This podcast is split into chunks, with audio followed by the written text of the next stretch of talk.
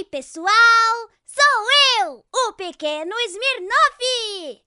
O Ben-Hur já vai começar, mas não se esqueça de ficar ligado nas minhas grandes aventuras! As grandes aventuras do pequeno Smirnoff! Até mais! Ben. Ben. Ben Nur.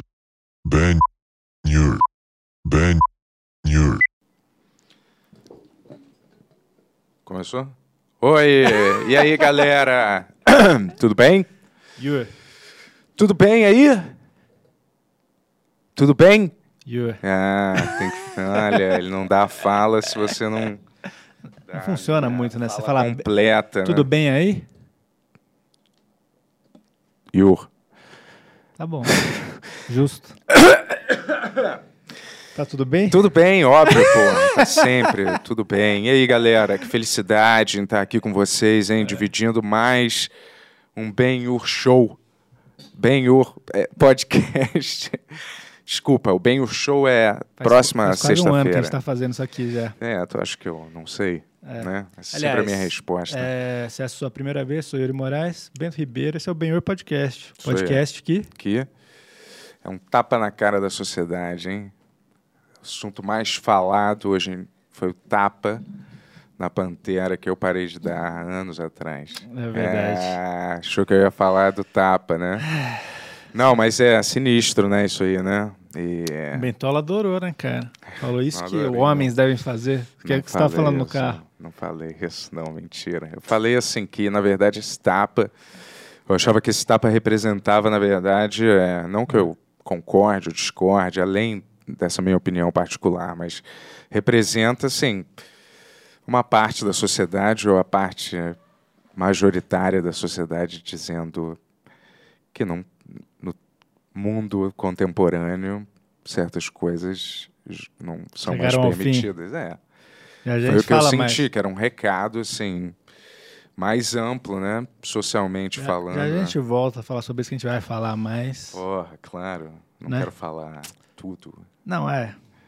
É. Mas até para falar com o Felipe disso, Claro. assim, nosso convidado hoje, Felipe Rich, já vamos chamar ele daqui a pouco aqui. Grande diretor aí Isso de aí. teatro, de cinema aí. Meu, meu Fez a- conterrâneo da MTV, Verdade, fez a Menina Sem Qualidades na MTV Isso também. aí. Foi motivo de briga interna lá nos bastidores. Eu lembro disso, ali. eu lembro, eu lembro.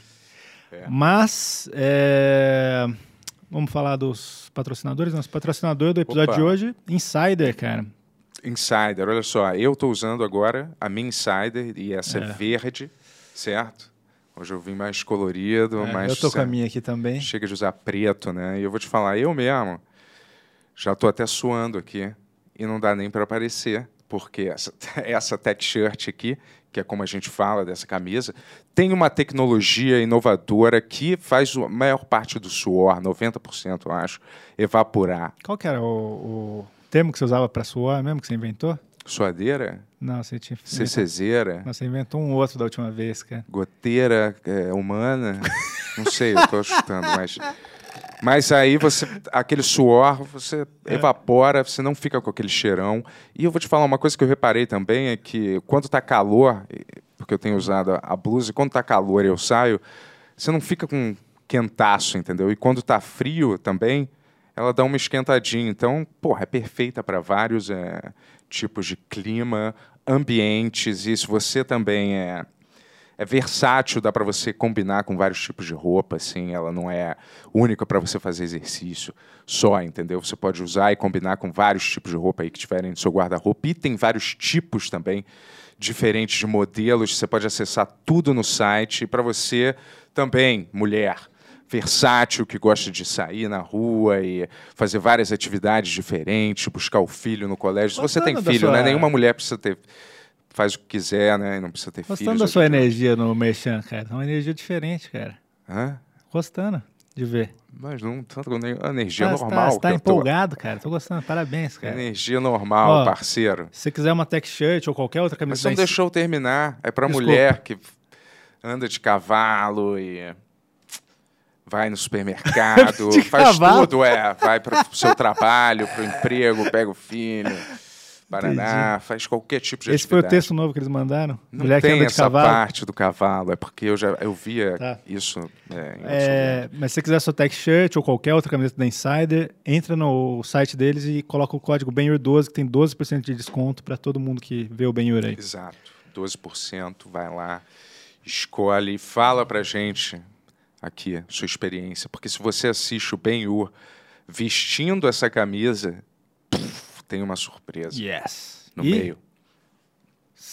além da Insider, Ah. sexta-feira tem nosso show. Opa, Último show que a gente vai fazer por um bom período aí. Exato. Que a gente está muito sobrecarregado aí. isso aí precisa... eu tô muito É, sobrecarregado. o Bento não tanto, mas. Eu não aguento mais. Não tô brincando. Mas assim, a gente tem que também rever a estrutura do show, de tudo, de, das câmeras, dos negócios, que já deu muito problema aí. Isso aí. E, E- as agressões estão rolando nos shows de verdade. comédia. A gente está um pouco É, A gente receoso. até tá pensando se a gente vai fazer nessa sexta É. ou não. Eu não quero levar um tapa. Tudo bem que eu não. Quero levar outro tapa, na verdade. Outros tapas. E um chute. E um chute, exato. É, eu não sei, né? Vamos ver. Vamos ver se a gente vai continuar aí, né? Mas, por Mas bom, enquanto, tem esse. Link então, tá aqui do lado. talvez seja a última vez que você veja a gente ao vivo. Tem a chance É de ganhar um beijo, um abraço da gente ao vivo, Um hein? beijo dentro da boca, né? Isso. Tony falou que. Eu sei que o Tony aqui é meio sex symbol da galera, eu já vi muitos comentários. então ele vai estar lá. E a Jéssica falou que não se importa dele beijar Uhum. alguém. Entendeu? Não se importa mesmo. Falou pra mim em segredo, tá?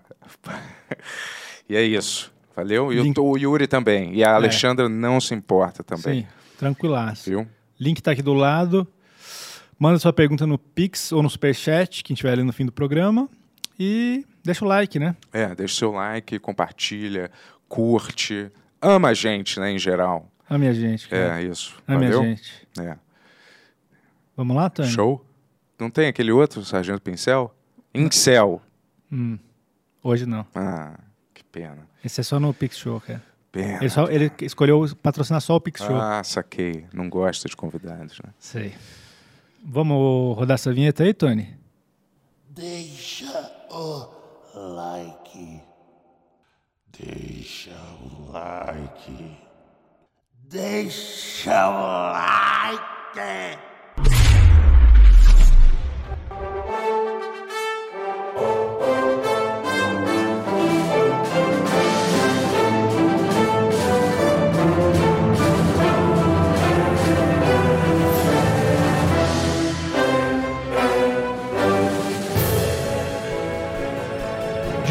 Paulo para todo mundo, Benhur.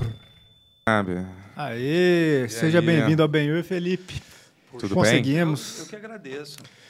Tudo bem na vida? Tudo certo? Dentro do possível, nesse país, nesse mundo, né? É. Tudo certo. Nós somos é, dois é, veteranos da MTV, da finada MTV Brasil. Você né? entrou quando? Pô, eu tava lá quando você foi, né? Eu estava lá, dois- exatamente, Eu dois últimos anos. é, 2000 e... O Yuri sabe melhor. É, você sabe que eu entrei também quase no mesmo ano que você, então, né? por isso que eu falei que você sabe melhor. Qual foi o ano mesmo? 2007? 2009? 2009. Acho que Ah. você, você deve ter entrado em 2008, eu entrei em 2009, talvez. É, Eu fiz, a primeira coisa que eu fiz para MTV foi 2011, Hum, foi É, bem... que foi o show, né? Que já era polêmico, já foi polêmico, né? Que é o show do, Wagner da Moura? Legião. Ah, É, era do com- Wagner Moura? Com Wagner, né? Isso, eu me lembro que Com sim. Wagner. Foi super polêmico, né? Foi, foi polêmico por quê né, na época? Na exatamente? verdade, assim, quem, quem assistiu lá. Você estava lá? Eu tava, tava. Já, eu me lembro desse Foi show. foda, foi maravilhoso. O que aconteceu lá, a gente trouxe o Andy Gill pro Brasil, né? O cara do Gang of Four. E foi incrível lá, foi muito bonito lá. É, mas foi. Eles escolheram fazer ao vivo, é, quer dizer, passar ao vivo né, o, o negócio. E, e eu acho que precisava de, um, de uma mixagem, precisava de um monte de coisa para uma pessoa que estava ali cantando pela primeira vez, Era a como o primeira Wagner. vez dele cantando? Ele tinha ensaiado alguns dias. Olha, Eu tava, eu tava, eu nem ia fazer esse show, eu tava fora fazendo uma peça minha e o Wagner e o Dado ligaram falando, pô, você tem que dirigir isso. E eu falei, cara, isso não vai ser assim, né? Eu cheguei no Rio, eles estavam ensaiando, E eu falei, eu que meti de amigo, assim, para ajudar. E aí virou um, tipo, um rolo compressor em cima de mim, assim. Eu tive que... Aí criei cenário, fiz tudo. E foi bonito. Lá foi bonito pra caramba. Mas depois, é, na televisão, você tinha a sensação, realmente. Ele usou earphone. E, e não é só isso, é uma religião, a Legião Urbana, né, cara? Então, assim, quem tivesse no lugar do, do Renato... Isso foi foda. Você tinha alguma conexão com eles já? Eu era amigo do Dado, assim, mais Dado, mais próximo do Dado e muito amigo do Wagner, né? E o Wagner me meteu nessa. Ah, entendi. Mas foi bom, foi bom. E, e eu acho que para MTV foi muito legal, foi um projeto muito bacana para MTV, assim. É, Mas o, bastante, o, né? o Wagner ele tem um, um histórico de, de ter banda, de ter Ele tocado? tinha banda, ele Ah, tinha uma tá. banda de música, de música brega, não sei como é que eles chamam, Hum, é, na Bahia. E bacana, assim, eu já vi e tal, mas assim, é isso. O, o Wagner sempre fala para mim assim, olha, cara, é, eu quero fazer o que, eu, assim, ele podia escolher fazer ou não aquilo. Ele quis fazer, ele sabia que era uma, um local que ele ia ser atacado, entendeu? E ele quis fazer porque a Legião Urbana tem um significado enorme na vida dele, e ele fez. E, eu, e lá foi muito bacana mesmo. Eu acho que foi uma questão assim de como tem um domínio técnico assim que você não consegue ter assim, sabe? De, cara, quando eu vejo os caras fazendo ao vivo assim e, e sendo muito bom, por exemplo, eu vi os Strokes agora no, no Lollapalooza na televisão. Eu nunca vejo show na televisão. Cara, o Julian Casablancas, ele, ele, ele desafina o tempo todo, ele tá fora do tom o tempo todo. Ele tem uma voz linda, ele canta pra caralho, mas assim, quando você vê na televisão, ele tá fora do tom duas horas de show, entende? É difícil, não é assim, né? É, eu vi um show também do Rick Martin, ao vivo. Não, juro, uma- ele se apresentando no Saturday Night Live, uma... Nossa, É? totalmente Mas esses caras normalmente eles têm é, É, correção, então, né? eu Tem um não- monte de não, coisa. mas né? ali é ao vivo, né? Esse o... Mas mesmo ao vivo, eles têm um monte de coisa. Hoje, tipo, Não hoje a que maioria das, das bandas show, é, não devem ter usado. Não realmente eu fiquei, eu fiquei de cara, eu falei, É, acho que esses shows. ele canta assim mesmo? Esses shows muito grandes é difícil ter controle, né? Do, dos retornos, de tudo. É muito. Mas, cara, hoje em É. dia, cara, o que você vê é, completamente controlado, assim. Tudo, tudo, assim. Esses shows, a Anitta, tudo que você vê hoje, você, você tem... A pessoa canta, meu, a Anitta canta pra cacete, Sim. entendeu? Mas é isso, mas você ainda assim, você tem é, é, uma estrutura que te... Como se você estivesse num estúdio, entendeu? Que vai te corrigir, vai...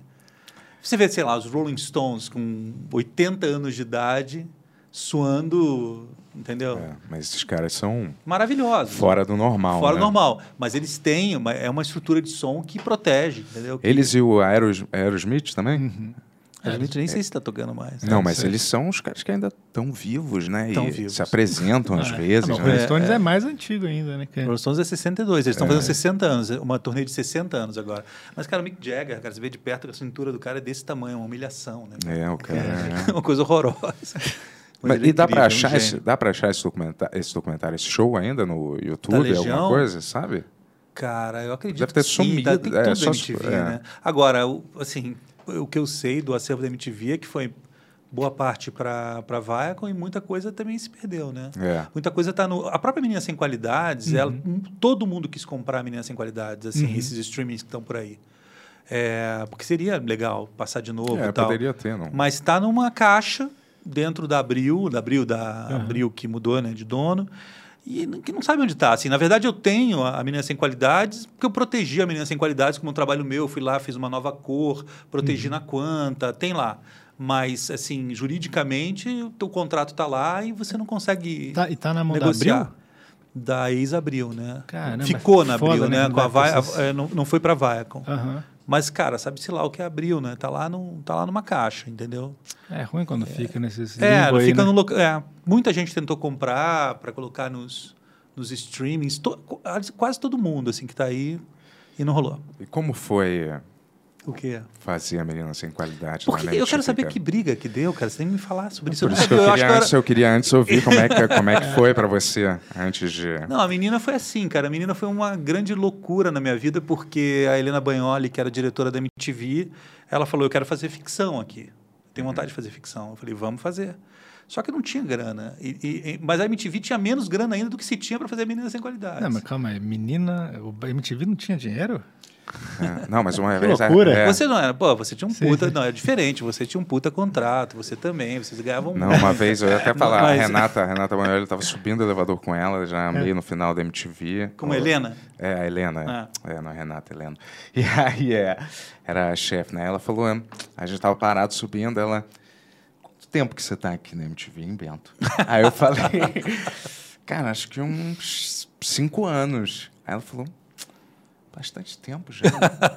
hum, aí eu senti... Você ser demitido do elevador. Nossa, né? eu senti assim, hum, tá chegando, tá chegando, eu falei. Mas é, mas desculpa, mas é isso. Não, É... é isso. E aí ela falou, vamos fazer ficção. Eu falei, cara, vamos. Agora, tudo que se recomenda para fazer ficção hoje, principalmente quando você vai mostrar um projeto dentro de um desses streams, a gente fez ao contrário. Então, e, e foi uma, uma série que ganhou um monte de prêmio, ganhou a PCA, ganhou... E, e- mas foi assim, basicamente, para vocês entenderem, a gente falou, teve essa conversa em novembro. Isso não estou exagerando, não estou falando... Em dezembro eu escrevi, Aham. adaptei esse livro. Em janeiro a gente fez a pré. Em fevereiro a gente estava filmando. Em maio estava no ar. Caralho, que loucura, cara. Então, eu estou falando de seis meses para estar no ar, né? Desde, desde de, da ideia, desde começar a adaptar até o ar. E, e o louco é o seguinte, ia para o ar só na MTV, cara. Eu sou muito fã da MTV. Cara, ia para o ar sem as pessoas assistirem. Então, eu me ligava no dia seguinte a Helena, o Zico, as pessoas da MTV falando assim, cara, foi demais o capítulo de ontem, foi incrível. Cara, quando você imaginar você fazer uma coisa que não vai ser aprovada antes, não vai ser eh, as- os notes, as coisas. Os caras viam no ar. Ah, tá, eles não, sabe, não tinham visto o produto final antes de É ser igual exibido. Não. tudo da MTV. né? Não. Sim. Tudo, É. Não tudo, mas uma ficção. cara. Não, é, completamente. ficção. Não, mas eu, eu tô falando porque o Hermes e Renato, eles já contaram a história aqui, inclusive. Uhum. Que, tipo assim, a galera brigava com eles. Eles ele falou, cara, ué, você não viu a fita? A gente deixou a fita lá duas da Ah, tarde. É, e, e, e, e, imagina, programa de humor, né? É. Podia ter de tudo também, É. e tinha, né? Tinha. E é isso, cara. E aí, então, então, assim, o que eu digo do- da É. Menina Sem Qualidades e da MTV em especial, é, não é pela, pela minha experiência só, que foi muito bacana, é que essa liberdade nunca teremos mais. Não existe isso, entende? Então, assim, qualquer coisa que me peçam hoje para streaming, projetos, etc., é uma coisa monitorada de cabo a rabo Aham. e 90% das coisas não me interessam por isso, entendeu? Porque, de fato, assim, vem com, com uma, um almanaque de como você vai fazer, o que, de- o que, que você vai ter que fazer, como você vai fazer, como se deve fazer, desde a sala de roteiro, desde a ideia até a edição. Então, É. você não tem, de fato, nenhum tipo de liberdade para criar uma coisa. E mesmo a Menina Sem Qualidades hoje, eu não sei se seria aprovado. Porque é uma história de dois meninos de menor que é, deixam, o, através do sexo, né, através da, da sedução, é, deix, é, deixam um professor refém da filosofia né, deles ali. Então é uma coisa meio assim, fala assim, pô, mas será que a gente vai fazer isso? E no final a menina acaba com o professor, né? Isso aqui. Então, hoje eu não sei também se, se seria uma coisa possível, assim. Eu acho que as pessoas querem comprar porque elas não lembram bem, entendeu? Se elas Hum. lembrassem... Hoje você seria, seria preso. Não, não sei, né? mas é, hoje, Provavelmente. caramba, é. É, É, tem que tomar isso. cuidado para não ser preso, não tomar Essas coisas soco, são, tal. são ficção, né, cara? Mesmo assim, né? Ficção. A galera separar a ficção da realidade. A ficção, geralmente, ela é uma fatia, às vezes exagerada, às vezes mais fiel ou não da realidade, entendeu? Então, A e é arte meio, é. né? Tipo, não, não quer dizer assim nenhuma arte, nenhuma expressão artística, por pior ou melhor que ela seja, sem julgar o mérito, Uhum. ela não quer eh, ditar uma tendência comportamental para as pessoas, ela só quer Sim. ser o que ela é. Sim, senão, senão Raskolnikov não existiria, né? Você não ia É. ver, o, ah, não, o cara não vai matar uma senhora, É. entendeu? você não vai, não faça isso, o cara Uhum. vai matar uma, não faça esse livro. Eu acho que a gente, na verdade, a gente exorciza esses demônios, a gente, justamente porque a gente leu tudo isso, a gente, a gente consegue experimentar essa fatia da vida que a gente não, É. não pretende experimentar em, em- na, na vida, né, si. E o Mas, ne- mas a, a briga, da onde era? Então, o negócio da, da, Quero saber da da MTV briga. na época era porque. não tinha dinheiro para nada e tinha para menina sem qualidade. Exato. Era, foi, mas se você não tem nenhuma é, culpa nisso, né? Se, fosse, eh, se não fosse você dirigindo, ia ser contratado outra pessoa e o projeto ia acontecer do mesmo gastar jeito, mais. É. Não sei. Mas era- a briga interna era mais ou menos essa. A gente, achou, a gente achava que esse dinheiro tinha que vir pra gente. Entendi. Mas Eu não sei em que Foi no- no sentido último tinha ano que vir pra MTV. gente, na verdade. Porque... Foi E a no pergunta é que dinheiro, porque a gente fez, a gente fez, a gente fez o, o que seria hoje, é, seria assim um, um episódio que custa 10, 12 vezes menos do que qualquer episódio. A gente fez com muito pouco dinheiro. Obviamente, isso era mais dinheiro Aham. do que a MTV tinha para programas que elas faziam ali no, no- na batida. Era mais dinheiro, mas era muito pouco dinheiro. Era quantos episódios mesmo? Foram 12. Doze. 12 episódios de 20 minutos. Mas foi muito pouco dinheiro. Para fazer uma ficção é inacreditável. Você vê o que hoje o que é uma ficção que gasta, sei lá, um milhão, dois milhões num capítulo. Entendeu? É. Ou mais. É que a MTV, assim, pra quem não lembra, tipo, o Hermes e Renato, eles tinham 200 reais por episódio. Sim. Tinha, não, isso é real. Sim, te- sim, teve sim. esse período. E daí acho que a galera ficou putaça meio por isso, né? assim, Claro, claro. Mas, É. ao, ao mesmo tempo, tipo assim, foi feito dentro do, do, do esquema da MTV também, né? Não foi uma ficção que os caras esbanjaram. É, não, e- é, foi. Foi feito dentro do padrão, do que seria uma ficção Uhum. dentro do padrão da MTV. Não, e tem uma coisa, a MTV naquele momento, a gente sabia que a MTV ia acabar, né? Sim. Todo mundo sabia. Todo mundo sabia que a MTV ia acabar. É, Você você tinha esperança que não, é isso? Não, eu não sei, eu nem sei se eu ligava, na verdade, cara, pra falar a verdade, muito, entendeu? Eu tava ali indo Sim. com flow, vamos dizer assim, Sim. entendeu? Mas, ah, é, eu sabia. eu acho. É, mas era uma coisa meio condenada, a, sei lá, vender para uma igreja, né? Aham. E, e- então era uma, era, era uma época difícil mesmo. Aquele final ali era uma situação meio, ainda assim, incrível. De tudo isso, cara, a única coisa assim que eu, que eu, que eu fico muito impressionado é isso. Assim, eu acho que a MTV Brasil, pelo que você conhece pela MTV, na MTV no mundo inteiro, é incomparável. Assim, o, que se, o que se fez aqui, com todos os as merdas e as coisas incríveis que se fez que, que, que foram feitas aqui na MTV, é de uma criatividade assim ímpar e não, exi não existirá mais, não existe isso no mundo. O mundo agora é um mundo de vigilância, um mundo de corporativo, de institui né, instituições. É, é impossível que eu, eu sei lá, uma- um experimento desse nível assim, não, não, não entendo mais que possa acontecer. É, o que eu tava falando com o Yuri é que é, às vezes eu acho que é, tem uma cobrança uh, mundial, né? Meio, não mundial, mas assim, nos nossos, nas- nos nossos ciclos sociais, na sociedade que a gente vê representada na TV ou em, em outras mídias, assim, de você ser corajoso, né?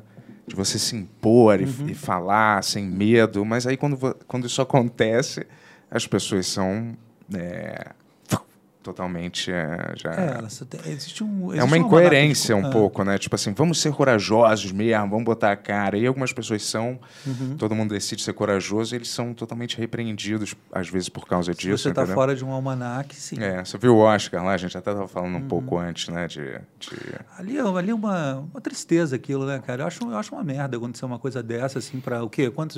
Um bilhão de pessoas É. que assistem no mundo, É. assistem no mundo aquilo. Eu acho uma tristeza, cara, porque é uma piada infeliz, né, do Chris Rock, que é um cara, né, até onde a gente sabe, incrível. Não estou falando com pessoa física, assim, pessoa física, eu escuto o Michael Jackson na minha casa, entendeu? Eu, eu f- quero que se foda, que se ele era um predador, se ele era uma pessoa horrorosa, a música de- dele é uma coisa incrível. É, nunca foi provado. É né? outra Mas coisa. Mas se era, não, falando, se era, É. se era um predador, etc., é um problema da polícia, criminoso. A música dele. E eu não sei o que é o Chris Rock, pessoa física, entendeu? A piada é horrível. A piada assim, que ele fez é horrível. Agora, eu acho, eu, eu acho que o negócio é shakespeariano, entendeu? Eu acho que se o, se o, se o cara gritasse lá, ó, cala a boca, para de falar merda, tá, tá válido. Teatro grego, teatro, sabe, elisabetano, você grita, fala assim, para de falar merda. Não fala isso lá. Agora, você cruzar e subir e dar um soco na pessoa, eu acho que realmente ali ele perde a razão. É, eu É, acho. que a gente falou, eu achei muito covarde, assim, velho. Muito, assim, tipo, primeiro que ninguém ia repreender ele ali, sabe? Uhum. Não- Segundo que ele foi todo amigão ali até o momento de dar o soco, não deu uma chance do cara entender Uhum. o que estava acontecendo ali. E isso nos faz, velho. Tipo, tipo, Foi uma piada ruim, mas, tipo assim, ele tava tentando fazer um negócio. E o Bento até me falou que ele nem sabia que eu. É, eu li que o Chris Rock não É. sabia que ela tinha esse problema alopecia. Ele fez só porque viu que a cabeça dela estava raspada e fez uma piada idiota. Que você me falou também que foi improvisada, que eu não sabia. É, eu li que, que não estava no roteiro. É, então. É, ela já tinha feito uma piada anterior também, que, enfim, boa ou ruim, mas eh, não sei, parece uma perseguição em relação ali. Não sei. É muito ruim, cara. O que ele falou é muito ruim, mas eu acho que não justifica o soco. Ou seja, dois infelizes. É, eu fiquei, cara, eu vi Você também falou, né? Eu vi ao vivo. E eu falei, caralho, eu não acreditei, assim, quando eu vi. É, eu não falei, acreditei eu Caramba, eu falei, É, chocante. essa parada mais inédita que eu já vi na minha vida acontecer num, num, num festival. Porque Uhum. a cultura americana, geralmente, Não, não, não prevê isso, né? é, eles sempre eles se comportam, pelo menos pelo que a gente vê, sempre com essas piadas sarcásticas. Sempre é o modus operandi dele é dar essas alfinetadas. Tem as, criaram aqueles roasting, tudo Uhum. É, o esse Rick negócio. Gervais, né? É, o É. Rick Gervais foi muito mais brutal no, Globo Mas aí que tá, É. né? O que é uma boa piada, às É. vezes, que é brutal, É. mas é uma boa piada. E uma piada que não serve pra nada, né? cara? É. Só pra humilhar uma pessoa, né? É, então, Pra- mas, mas é isso que eu. Acho que ele tentou fazer uma piadinha. E você vê na reação dele, né? Porque, tipo, o Smith tá ele falou, cara, foi uma piada sobre G.I. Jane. O que, que você tá. Sabe assim, o que, que você tá falando? E daí. Dá pra. Sei lá. É, eu, não sei, eu meio- acho que ele. Que, Não, acho, acho que ele tá meio desequilibrado, assim. é, eu o- senti isso também um o. Will Smith, entendeu? Eu não sei, cara. Eu senti que, sei lá, ele tava meio, não, tava meio estranho, não sei. De fato, assim, a pessoa que foi humilhada ali foi ela, né? A pessoa, em todos os aspectos, né? Até no fato do próprio marido subir no palco, é uma merda, né? Eu acho que quem passou por uma noite É. de merda foi ela, assim. Eu acho que ela tem que ser super protegida em relação a tudo, assim. Agora, é, não sei, se o cara é- também é muito louco, né, cara? A gente vive aqui, eu, eu, eu sempre olho o Oscar como uma, uma desconfiança enorme, assim, em todos os aspectos, assim. É, um, é uma coisa que serve ao mercado americano, para eles, artisticamente para eles, para a gente vive uma coisa meio ao, ao- ao assistir o Oscar e assistir esse a- os próprios filmes, né? Por exemplo, uma coisa muito interessante, né? Ano passado eles eles deram o melhor filme para Parasita. Parecia de alguma maneira que um, um mais que tardio reconhecimento de que o cinema mundial tinha lugar ali também. Um né? meia-culpa. É, um meia-culpa. Mas, porra, um meia-culpa meio tarde, né? Porque Fellini não ganhou nada, ninguém ganhou, ninguém pô, ganhou porra nenhuma, ganhou Parasita. Parasita, tudo bem. Resolveram... Esse filme agora, depois de tantos anos, ganha melhor filme e tal. Esse ano, ganha um filme que é um remake praticamente igual de um filme, acho que é francês, eu não tenho certeza. Então, que é exatamente o contrário, que é, que, é, o- que é eles assumindo assim, não, a gente não vê filme europeu mesmo, a gente não vê filme asiático, a gente tem que refazer o filme aqui É, para que as pessoas entendam. E a gente vai premiar. Então, é exatamente o passo atrás, assim, sabe? É um passo atrás completamente do que eles fizeram em relação ao Parasita, né? É. E aí eles elegem essa, essa, essa, Acho que esse ano foi o ano latino, né? Aí tem uma cara, assim, aquela cara de todos os estereótipos latinos, né? O latino com, com, com o chocalho na mão, cantando. É o ano latino, né? É, eu acho Ah, que. O é, americano é muito louco. É.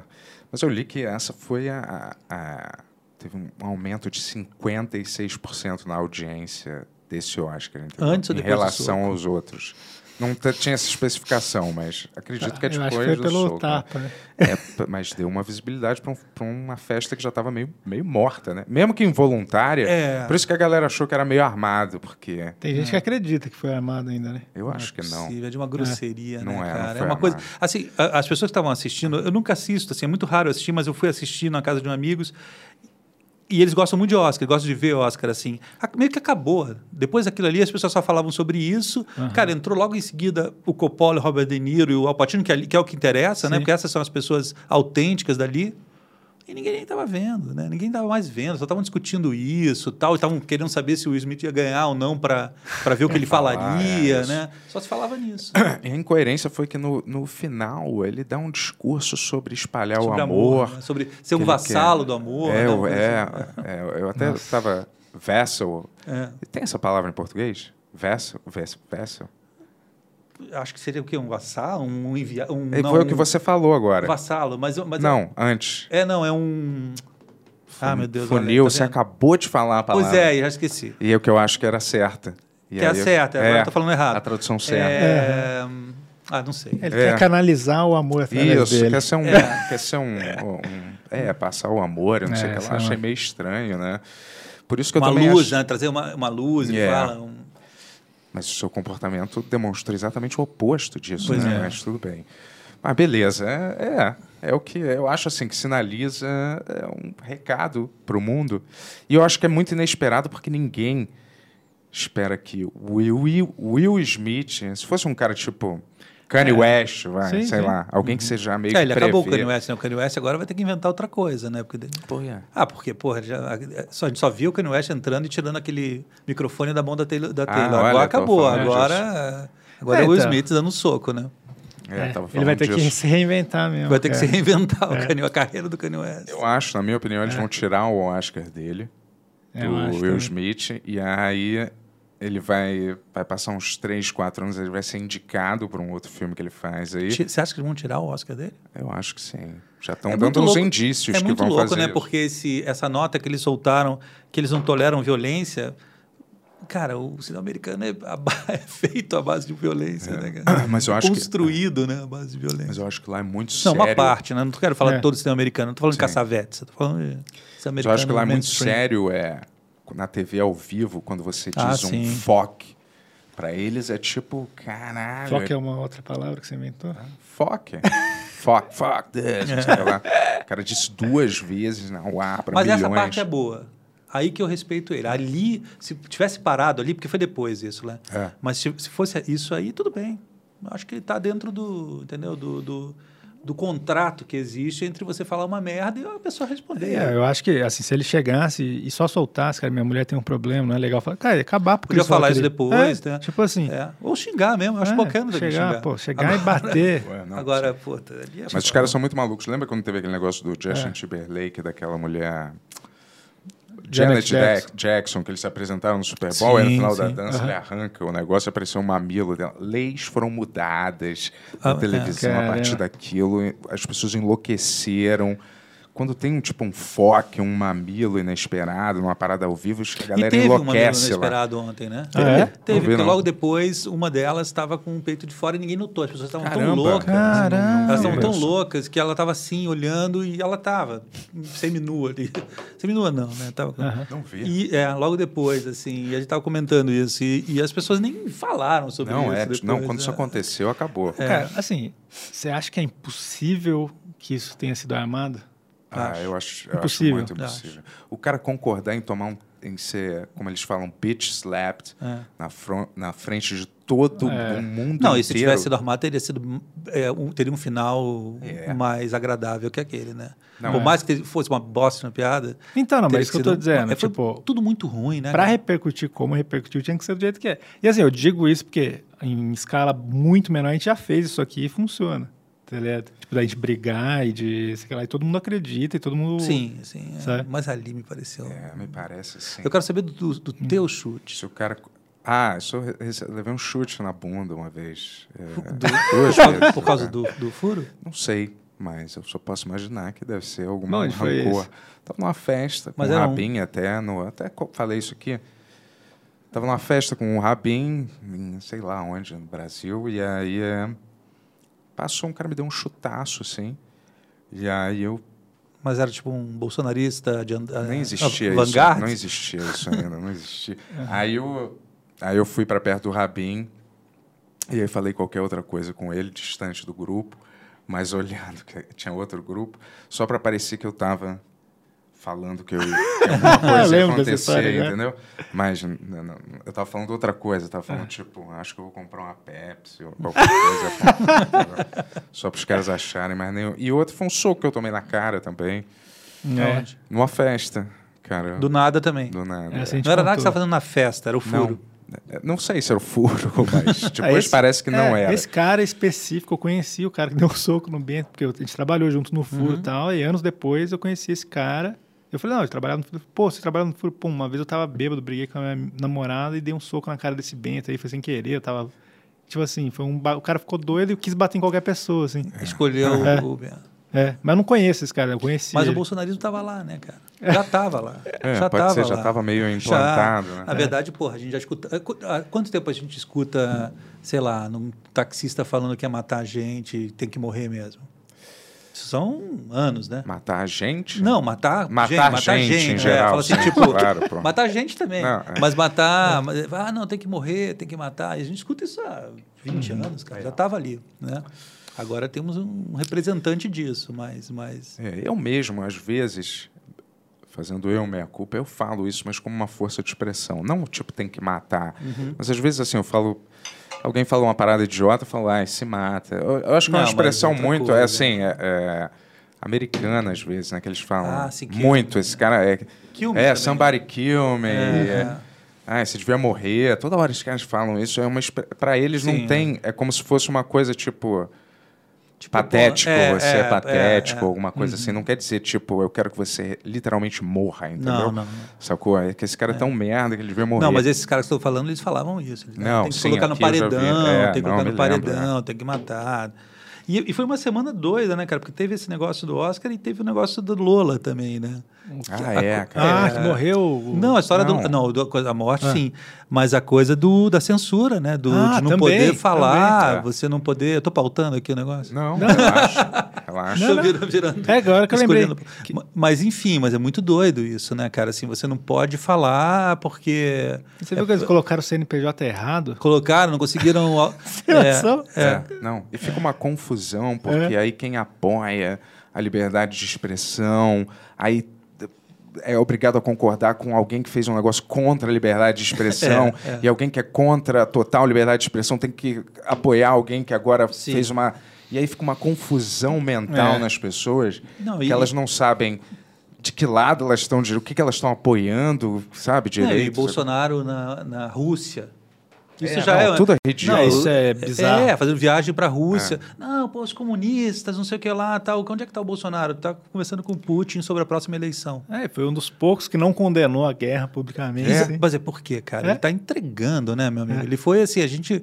a- O, o, o Putin, cara, provavelmente seja a pessoa mais é, maquiavélica e mais esperta desse mundo, né? Ele, obviamente, ele não atacaria numa época do, do, do Trump, que era um cara que ele ajudou a eleger. Aham. E o meu medo é esse, cara. Essa viagem é uma coisa muito estranha. As vésperas da, da, da guerra, um encontro de duas, três horas, assim. Me parece assim que o Brasil, assim, olha, a, a gente está no quintal dos Estados Unidos. Os Estados Unidos não quer nada com a gente. é, a gente precisa ganhar essa eleição, entendeu? O Putin, já, o Putin já meteu a mão né, na eleição americana. Não, não- eu não estranharia que a gente tivesse uma influência enorme, entendeu, do dinheiro russo, porque seria maravilhoso para a Rússia ter no quintal dos Estados Unidos um país do- da importância e do tamanho do Brasil, entende? Então eu acho muito esquisito isso. E é- eu falei isso porque exatamente essa coisa da ah não o liberal é, diz- se diz Essa assim é- confusão, é, essa é. confusão todo mundo falando, ah, não, o, o- governo comunista, né? Porque quem fala que Lula é comunista, realmente alguém me explique, né? Porque Uhum. um cara tem um, um governo completamente diferente do que se imagina colocou isso, né? O Alckmin de vice dele, cara. É, que é uma, que é uma jogada genial, né? Não, sim, ele não. ganha o governo paulista e ganha, já ganha a eleição junto. É. Mas, é, mas isso é sério, cara. Aham. Porque o cara foi lá e se reuniu e, e a gente está nas, nas vésperas de uma eleição e tem uma máquina muito forte de... Então é uma coisa muito impressionante. E, e- e é com Putin. Esse cara é muito poderoso. É, Uhum. é, né? Tá aí. Tá provado que ele está tá desafiando o mundo inteiro, assim. E a gente teve o, o presidente, desse, sei lá, que para chamar de presidente, mas esse cara aí que está no governo, lá, nas vésperas dessa guerra, é, na minha opinião, cara, entregando o Brasil, assim, como um laboratório. Porque a gente é um laboratório, né? O- a- todo, tudo, tudo que está acontecendo com o Bolsonaro é um grande laboratório desse, desse, dessa ideia de governo de extrema-direita, do Bannon, da, da Cambridge, né? E eu acho que isso vai continuar. Então é muito grave. É, os caras sério. do, do Bannon, foi comprovado que eles influenciaram na Com do certeza. Bolsonaro. cara. Com certeza. Eles estavam na equipe, assim. É, na minha opinião, humilde opinião, acho que o mundo está caminhando para um colapso mundial, assim, tipo econômico, governamental, um colapso É, tá maciço, assim, acontecendo, entendeu?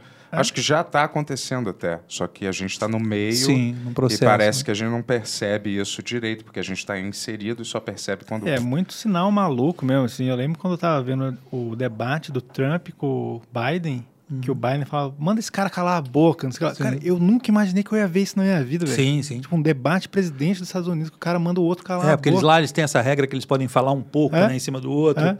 Só que o Trump passava a rodo, né, falando. É. que- pô, pelo amor de Deus, calem a boca desse cara. É, então, tipo assim, não... É, não, é, há um tempo chegou atrás a gente num falava, nível. não, peraí, mas as instituições americanas as garantem de alguma maneira a democracia. Né? É, tá e você estranho. vê que não é bem assim, né? Muita gente falou isso do Bolsonaro, né? Muita gente que justificava o voto no Uhum. Bolsonaro, falando assim, não, peraí, esse cara não é tão louco assim, tudo que ele está falando, ele não é bem assim e tal. E se ele fizer isso, a gente tira ele, a gente tem uma a gente tem instituições democráticas muito sólidas que quando, cara, a gente tem uma democracia que está engatinhando, né? Então, é, enfim, a gente não, obviamente isso não, é- não era verdade. E é por isso que para mim é muito difícil, cara, assim, é, eu, eu- eu- eu- eu tenho um amigo meu que fala que só, só acredita em bolsonarista arrependido com araquiri, seguido de araquiri. Porque, assim, realmente, assim, cara, o Bolsonaro, ele falou tudo que ele era. Ele falou, cara, eu quero 30 mil mortos, é, é, como é que é, castração química, é, tortura, ustra. Então, cara, tudo estava declarado. Assim, se uma pessoa foi lá e apertou 17, ela tem alguma, tem alguma doença ali dentro dela, entende? Muito grave, assim. Eu acredito em desavisados? Acredito em certo nível, entendeu? Obviamente, tem gente que não teve informação nenhuma sobre esse candidato. Agora, quem teve a mínima informação é difícil de perdoar. Sabe? É, eu sinto que muita gente tinha muito preconceito com o PT, assim, e falou, ah, esse cara, pelo menos ele vai melhorar a economia, que também não, não ajudou em pôr... nenhum. Tipo assim, ficou, ficou nesse papo, assim. É, mas, tá cara, o que que é, É. economia diante de um, de, Não, de, é- de um, é. de um, de um discurso Não, nesse nível de violência, né, cara? Totalmente, cara, totalmente. Mas sabe de o que, que eu desumanidade, acho? né? Sabe o que, que eu acho? Assim, eu acho que o momento que ele surgiu era um momento eh, onde estava acontecendo aquela polarização, Uhum. meio das pessoas é qual é o limite disso, qual é o limite daquilo, o que, que se pode falar, o que, que não se pode falar, e tinha uma fatia da população que estava totalmente eh, achando que o politicamente correto ia começar a dominar. Então, quando eles muita gente quando viu uma pessoa falar do jeito que Uhum. ele falava, achou, porra, essa pessoa, finalmente alguém que fala igual eu, eu falo, É, igual sim. eu penso, pô. Esse cara aí que tá mandando a real, pô, não abaixa a cabeça pra esses, esses políticos, não. O nosso militar, ele vai Foi por ter- isso que você votou 17 Eu não também. votei 17, tá louco? Não votei, não. Mas Não, eu é acho que foda. teve essa confusão mental das pessoas acharem que esse cara agora chegava representando o, sabe, o que o povão pensa mesmo, como se devia falar, entendeu? É. Eu- Eu sei- eu sei- aí eu eu É, mas isso já é um. ex- Existe uma carga de violência muito grande nesse tipo Não, de, é, sim, é, acho, né, de pensamento, né? Ah, não, tem que ser assim, tem que ser com arma, Não, é. tem Então, que ter. Né? É, Tem a galera que, que ia nessa ideologia, que realmente se identificava, mas acho que assim, a elite, a galera falou assim: ah, deixa esse cara aí que vai ser melhor pra gente. Não, sim, aí tem os parasitas, né? Aí, aí É. tem essa elite parasita, que é essa coisa assim, peraí, quem vai ganhar? É. Tanto que, não sei se você lembra que o, que o, o Alckmin, ele tinha uma porcentagem razoável de votos, lá 9%, Aham. 8%, eu não lembro direito. E ele acabou com 2%, porque todo mundo migrou mesmo. Ah, Sim. não, peraí, ok. Quem vai ganhar é esse cara? Então, existe essa elite Uhum. parasita mesmo, de... Eu tô falando aqui parecendo que eu sou o cara mais comunista Não, do você só mundo, tá virou um cara... conversando Mas assim, não é isso. Obviamente, obviamente, eu enxergo, é, co- consigo enxergar. Eu acho que ser oposição a um governo é, petista é um bom lugar, entendeu? Ser oposição a um governo de esquerda é um bom lugar. Então é o lugar que eu quero estar hoje, pelo menos. Assim, olha, esses caras, eu pelo menos estou falando com, com humanos, entendeu? Com pessoas num outro nível, assim. E, obviamente, eu estou falando isso porque é o que a gente tem. Se a gente tivesse outra coisa, talvez eu estivesse falando de maneira diferente.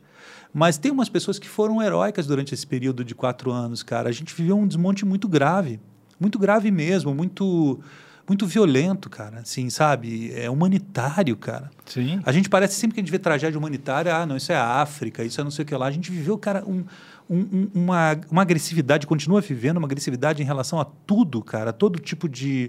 a, a todas as questões que são as mais relevantes em relação ao Brasil, que é extermínio nativo, é, escravidão, tudo que continua sendo perpetuado né, no Brasil. E a gente vive de, de artistas, né?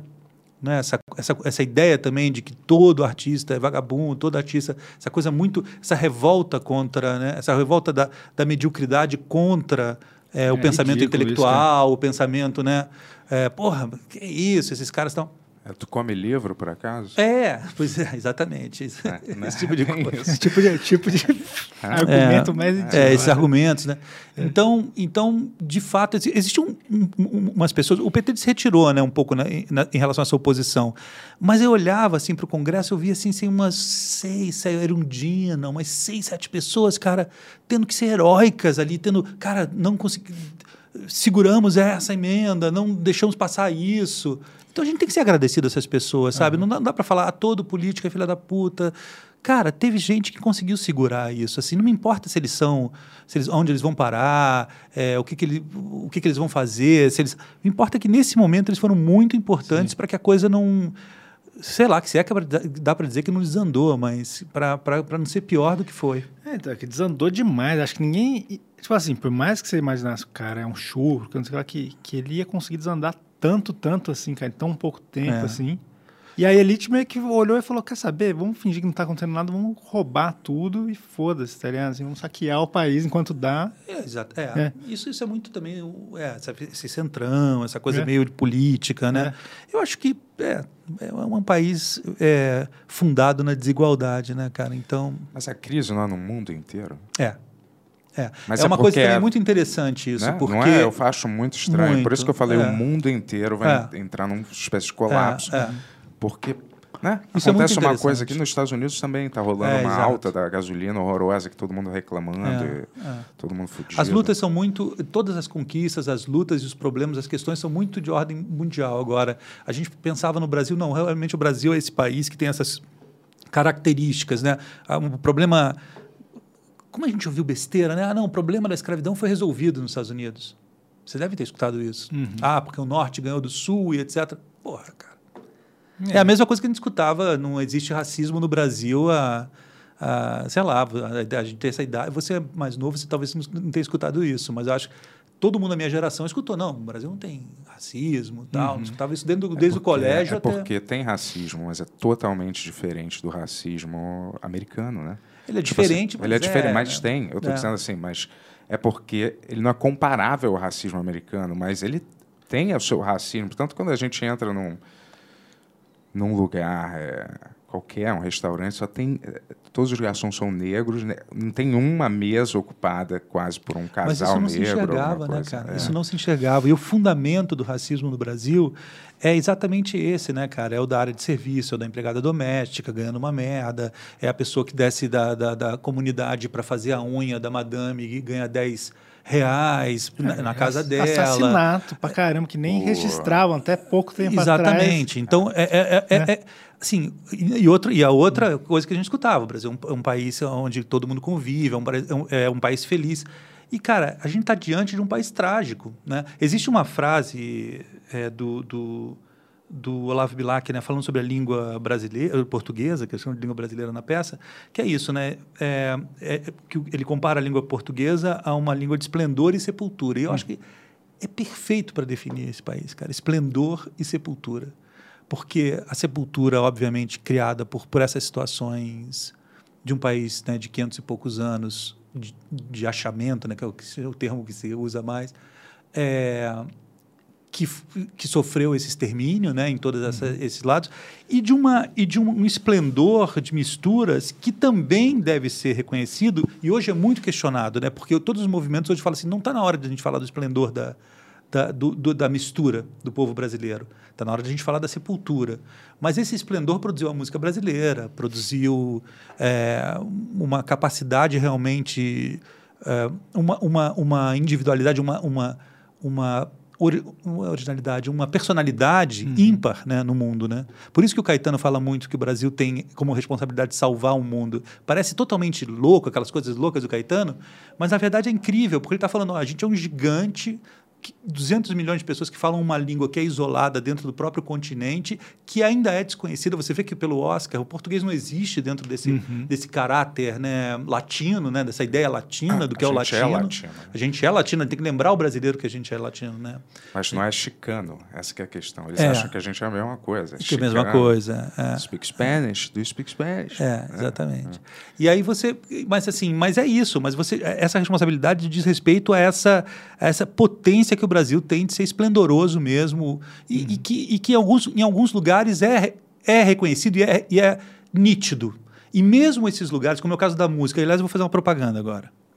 É, a gente, eu e Monique Gardenberg, a Monique criou um, um projeto e eu dirigi com ela uma coisa que está no, no- no streaming tal, do, da HBO Max, que chama 2022. Cara, que vocês têm que assistir.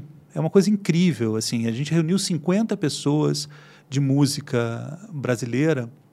Tá ali, sim, tudo que você pode imaginar, obviamente tudo não, mas tem muita coisa, 50 pessoas. E é lindo, é um projeto lindo sobre música brasileira, com arranjos de muita gente legal, música de muita gente. É incrível, está lá na HBO Max. Por que, que é importante isso? Se você juntasse todo o dinheiro do mundo e colocasse em cima de uma mesa para pagar essas pessoas, você não ia conseguir reunir essas pessoas. A gente só conseguiu reunir essas pessoas, eu estou falando de Chico Buarque, Caetano, Gil, Baiana System, eh, vai, vai indo, Zeca Pagodinho, tudo que você pode imaginar. Tim Bernardes, tem gente nova, gente das antigas, todo mundo. É, você só conseguiu reunir essas pessoas porque essas pessoas, nesse momento, querem colocar a cara e falar: não, isso não pode. É, é, isso não. A gente vai contar essa história no final, entendeu? E então é muito importante, é um, é um documento muito importante. Acho que a Monique fez os, os shows do primeiro de maio na época da anistia, e tal com o Chico, viajando para Luanda e tal. E, e, e esse e esse documento é muito importante, muito bonito, e eu acho que eu queria que fosse visto assim, é realmente muito emocionante ver essas pessoas fazendo esse, esses shows de, de música. Então existe no, existe também no nosso DNA essa, essa, essa capacidade realmente de ser, ter um país esplendoroso. A gente não é só essa tristeza. Porque o que eu sinto agora nesse governo, tô falando pra caralho, né, cara? Relaxa, é, É pra o seu, isso. seu programa, cara. É, É sobre é isso, isso, tá cara. O que, eu- o que eu bem, sinto é. é que é um país triste, entendeu? Hoje em dia. É o que você sempre foi, é um país trágico, mas para além de ser trágico, eu sinto hoje assim, cara, esses quatro anos são. Teve uma pandemia junto, né? Mas que uma pandemia que o Brasil conseguiu ainda ter a habilidade de piorar, né? Desse governo teve a capacidade de piorar. Então é um país muito triste. A gente tem que virar, cara. A gente tem que virar esse jogo porque. Mas é mundial, sim. Só acho que, é um, que tá- a gente está mais raivoso e neurótico do que triste, necessariamente. Eu acho que a galera tá sempre com inflamada Tá, e tá. com raiva de tudo Tá. e querendo brigar o tempo inteiro e querendo discutir, É, entendeu? E sabe, toda hora é- tudo é puto e É, cadê Mas as sua- pessoas estão fodidas, né, Mento? As pessoas estão muito tristes no sentido porque, cara, tá todo Não, mundo fudido. milhares de pessoas cara. perderam várias paradas. 40 né? mil pessoas na rua em São Paulo. Porra, né, cara? perderam. Pô, eu vim, eu vim fazer o podcast mais feliz, mais alegre da história de vocês, né, cara? Eu vim... Não, relaxa. que a gente não é tem humor hora. aqui, Não, cara. Não, tem, não tem essa de Mas é humor. isso, cara. Fazer uma música com o Felipe daqui a pouco. Não tem Mas é essa. isso, né, meu? 40 mil pessoas na rua, cara. É, doideira. Entendeu? cara. Nessa cidade, né? Então, enfim. Mas e como é isso- que isso afetou? é, A minha vida, É. pessoal, pô, você é diretor, né? As artes Teatro, foram teatro. Vocês devem ter passado por coisas parecidas, né, cara? Com certeza, né? Assim, Nossa, cara, quando começou a ah. pandemia, eu tava para estrear o Língua Brasileira. A gente foi para casa, eu lembro desse dia, falando assim, cara, vamos voltar daqui a 10 dias, vamos voltar daqui a 15 dias. Ainda tem essa. Porque hoje em dia talvez a gente não consiga lembrar, mas assim, a sensação do dia é uma coisa muito louca, porque a gente nunca viveu isso. A gente não sabia se aquilo ia ser 5, 10 dias, um mês, dois meses. Cara, será que esse negócio vai durar três meses? Né? Ah, E eu tô de máscara aí, cara. Eu cheguei de máscara. Então, assim, são dois anos e pouco já. E aí a gente foi para casa. Naquele dia, cara, eu perdi todos os meus contratos de. Perdi no sentido assim, cara, eu sabia que as coisas não iam acontecer, entendeu? Eu tinha peça para fazer no Rio, tinha essa peça que ia estrear, tinha uma filmagem, ah, é, e parou tudo, tudo, tudo. A minha sorte, o meu privilégio, cara, é o fato de eu escrever. Eu escrevo o roteiro. Então, logo, logo eu encaixei um roteiro, comecei a escrever uma série. E foi assim, cara. Eu comecei a me defender nessa de escrever. Mas eu tenho certeza que 90% das pessoas não tem essa, essa oportunidade, não tem nem como sair, né, cara? Então, eu acho que a nossa área, a área de, de produção, as pessoas que, porra, imagina, cara, hold de banda que viaja, é, técnico de teatro, todo mundo muito fodido, né, cara? Muito. Porque, de novo, com um problema com o governo grave, né? Um governo que não tem nenhum incentivo em relação à cultura do país. E com uma pandemia junto. É, foi, foi pesado, Fora que a gente cara. olha assim, cara, morreu o de Blanc, né, cara? Morreu o de Blanc, morreu Letieres, cara, dessa doença, né? Morreu, morreram pessoas, assim, muito importantes né, da cultura que morreram dessa doença. Especificamente porque não tinha vacina. Até o Paulo, Paulo, Gustavo. Paulo lá, Gustavo. Que, porra, É. foi meio chocante quando esse cara morreu. Chocante, é. Independente de você gostar ou não do cara, mas. Não, adoro ele, cara. não, tô É, dizendo não você, é, as é. pessoas em geral, entendeu? Sim. Tipo, porra, o cara era novo, né? Muito E chocante. Parecia que ele tava super saudável, né? Sim, Então, é- sim. E é uma, é uma doença que você não sabe se... se como é que pegava. Uma Vocês puta loteria. É, não, a gente não chegou a pegar. Não.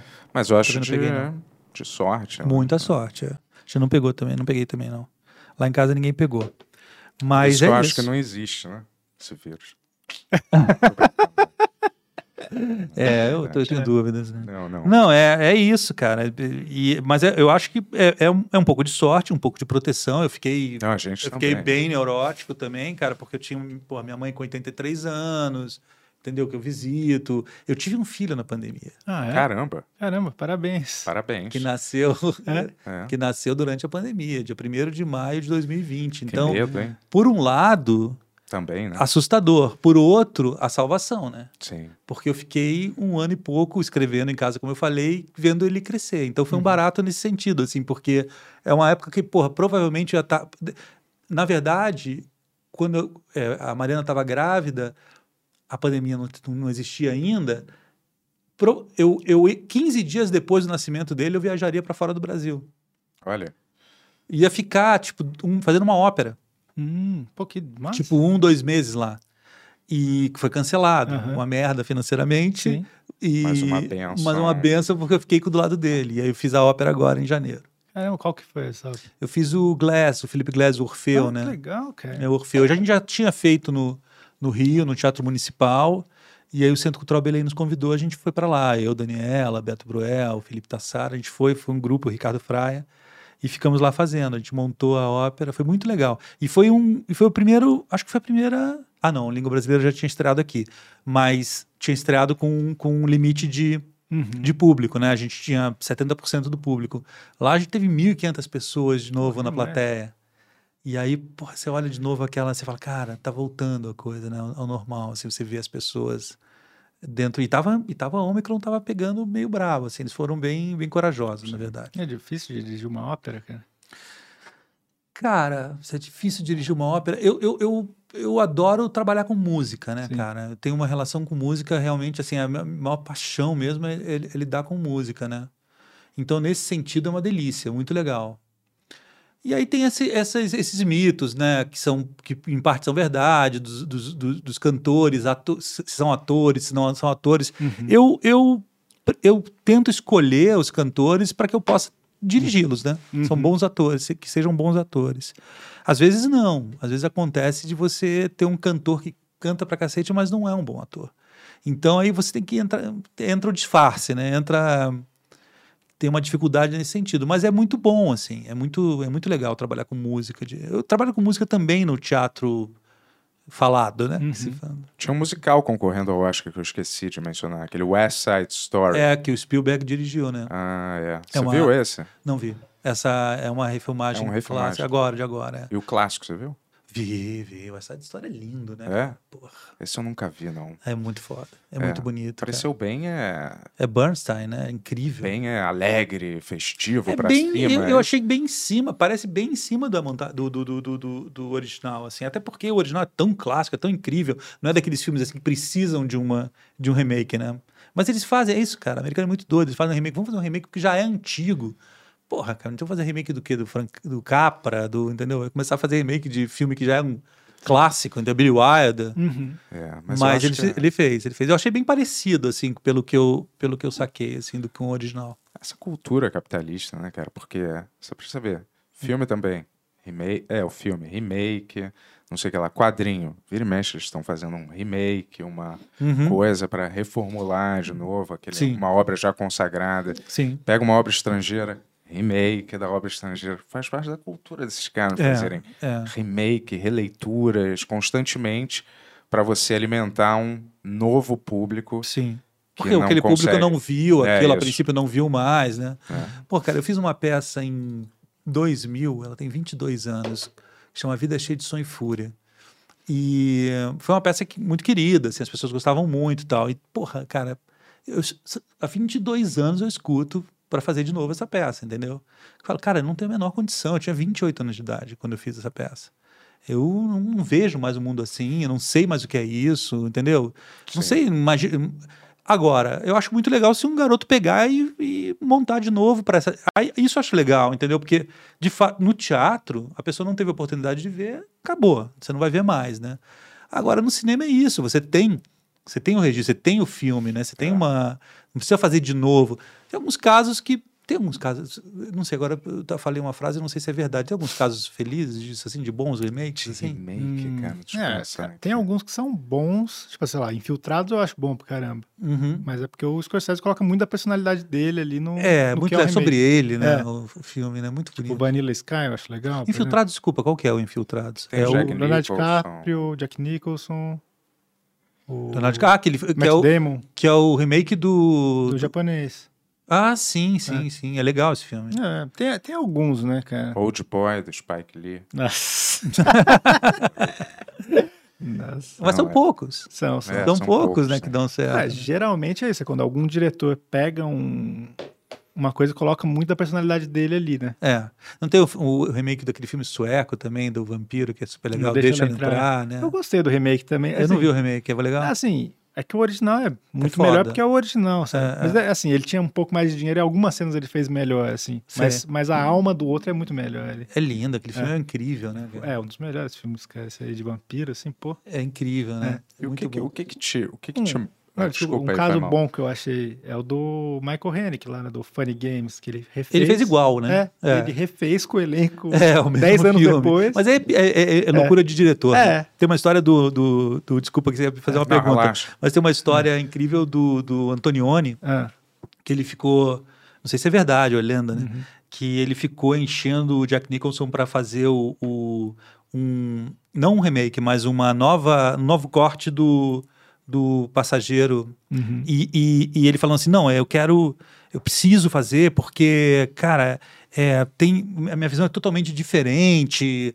E ele ficou anos, acho que ele ficou tipo 20 anos enchendo o, o- o Jack Nicholson. E aí, finalmente deram a oportunidade dele fazer um, um- um director's cut e ele incluiu três minutos no filme. Caramba. Depois de 20 anos, assim. É, ele criou três minutos. Então tem essas loucuras de diretor. Você ia fazer uma pergunta, né? Não, às vezes os caras, eles ficam mexendo eternamente nesses filmes deles. É porque eu acho que quando o cara realiza uma obra que ele sente que ele, sei lá, que não, ele não conseguiu fazer a visão dele e hoje em dia ele poderia saco resolver. Ele tenta, né? Tem uma banda famosa É. George chamada Lucas LA. e o Ah, Spielberg vi- vivem mexendo nesses Nossa, filmes Guerra nas que é, Estrelas. isso, né? isso acho que tem. Aí é grana, né? Sei aí que é que grana Pra brava, mim é né? burrice também, porque É. não devia encostar nesses filmes Eles demais, venderam pra então. Disney, né? Eles venderam Não, pra mas Disney. antes, Antes, mexe, né? Ah, antes já tava mexendo. é. Com efeitos renovados. Eles colocaram o, o moleque no- de, que fez o Anakin Skywalker, né?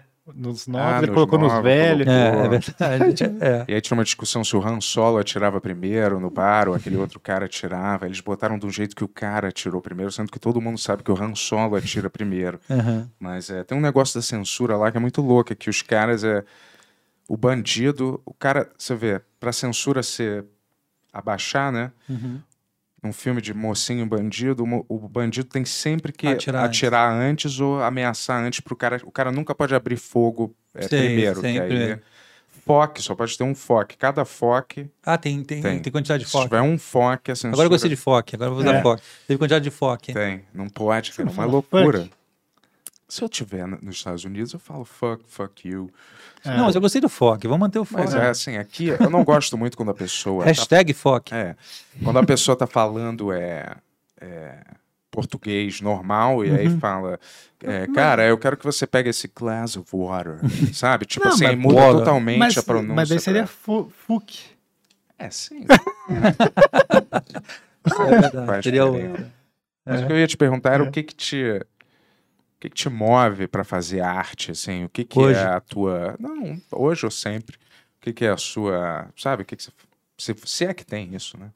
É, é, quando, é, a verdade é que com, com a quantidade de coisas que você vai fazendo, com o tempo que você tem, você já não. Você pensa. é, Não é, que, não é que você não pense nisso, você pensa o tempo todo nisso, né? Trabalhar com isso, na verdade, é ficar 24 horas. É uma coisa que eu sempre tento explicar, assim, um pouco, assim, não tem. Não tem hora de ensaio, entende? Você vai pra cama pensando nisso, você tá pensando, você tem, porra, você tá olhando É. pro teto, as pessoas falam, pô, esse cara é um vagabundo, ele tá, tipo, tentando desesperadamente achar uma solução para alguma coisa. Então isso entra num, num- no teu organismo e não, e não sai mais, assim. Mas é assim, cara, é, é, é- é curioso, assim. Hoje, hoje, hoje eu tenho, assim, uma... A minha relação hoje com, com, com, com arte, ela tá, tá ligado muito, assim... Eu sou um profissional disso, então eu vivo disso, eu preciso ganhar dinheiro com isso. E eu resisti 49 anos, eu tenho 49 anos de idade, eu consegui resistir fazendo coisas que eu sou afim de fazer. Entendeu? Que eu, que eu quero, assim. Então, assim, isso é muito difícil, cara. É muito difícil, assim, porque, obviamente, porra, eu, eu preciso de grana para viver, eu preciso, todo mundo precisa de grana para viver, mas eu preciso trabalhar para ter grana para viver. Sim. Então, assim, é diferente. Assim, podiam eh, aceitar, topar, fazer uma coisa que eu não acredito, achar que é uma coisa meio merda, que não, uma coisa que não vai dar, trazer nada para ninguém, a não ser um, um entretenimento, às vezes, lixo, né? Entretenimento bom é, é muito respeitável. Mas que te dá uma condição de grana para que você pense e tal. Então, esse lado profissional é um lado muito é, assim, importante para você conseguir manter isso, sabe? Uhum. Fala assim, cara, é, vamos lá, eu consigo, eu consigo fazer isso. E quando você chega numa certa idade, assim, você fala assim, meu, tem uma amiga minha que fala assim, artista não, não se aposenta, morre. Uhum. Não tem, né? A gente não tem aposentadoria, não tem nada disso. É. Então esse lado é um lado muito interessante, que é um lado que o Chico falava muito isso, né? Falava, acho, não sei se era o Chico que falava isso, né? Quando é que vem inspiração? Ah, quando vem, quando bate o telefone, alguém fala assim, ó, você tem que entregar tal coisa. Esse lado eu respeito muito, é um lado, é um lado profissional que eu, que eu acho do ofício mesmo, sabe, Uhum. cara? Eu, eu admiro muito, assim, as pessoas de ofício. Fernanda tem muito isso. Fernanda Montenegro, assim, ela fala muito assim, pô, a gente é operário mesmo. E é de verdade, assim, a gente vê... Eu olho a Fernanda e eu vejo ela meio... Tem um lado dela que eu vejo que ela é operária mesmo, que ela sai lá e ela gosta de ser. Ela não precisava nem mais ser, né? A Fernanda não precisava sim. mais, assim, chegar e falar, pô, vou fazer uma novela. Ela sai para fazer porque ela é contratada ali, por, entendeu? Então isso eu acho muito, muito... É, é forte também na minha vida em relação a isso. Agora, o, o que me move, assim, é, tem um outro lado que é, sem dúvida nenhuma, uma relação que eu tenho com a ideia, principalmente que eu transformo em dramaturgia, mas que às vezes não vem de uma dramaturgia. Aliás, normalmente não vem. Assim, é muito difícil que eu, que eu escolha uma ideia, ou que eu, que eu pense uma ideia, ou que eu pense numa ideia e construa uma ideia, desenvolva uma ideia a partir de um texto de teatro ou Uhum. livro até acontece mais, mas normalmente assim alguma coisa que você observa e você fala, cara, esse assunto é um assunto que me interessa. E aí você começa a desenvolver uma ideia. E aí você é tomado por um, é cara, uma coisa meio primitiva, mas por um lado emocional. Você vai passa a desenvolver aquilo e você vira um pouco criança de novo. Você começa a se emocionar com aquilo, ter uma relação. Eu trabalhei muito com velhos, sabe, cara, e, e com atores velhos, né? Com, com Paulo, com a Fernanda, Paulo José e tal. E esses atores, cara, aí, obviamente, as pessoas falam, pô, mas como é que é trabalhar com eles? É, como é que você consegue dirigir uma pessoa dessa? Ou- Todos esses atores tinham um lado amador. Amador no sentido assim, tá lá dentro dele o que fez ele escolher fazer teatro, escolher fazer cinema. Teatro, normalmente, né? Quando ele era uma pessoa, um menino entendeu? Quando, ele- quando a Fernanda viu 18 vezes o Sérgio Cardoso fazer Hamlet. Tá ali dentro dela ainda, sabe? Se não tivesse mais, ela não estaria fazendo. Então tem um lado que você consegue se comunicar, que é um lado muito muito juvenil, muito infantil, sabe?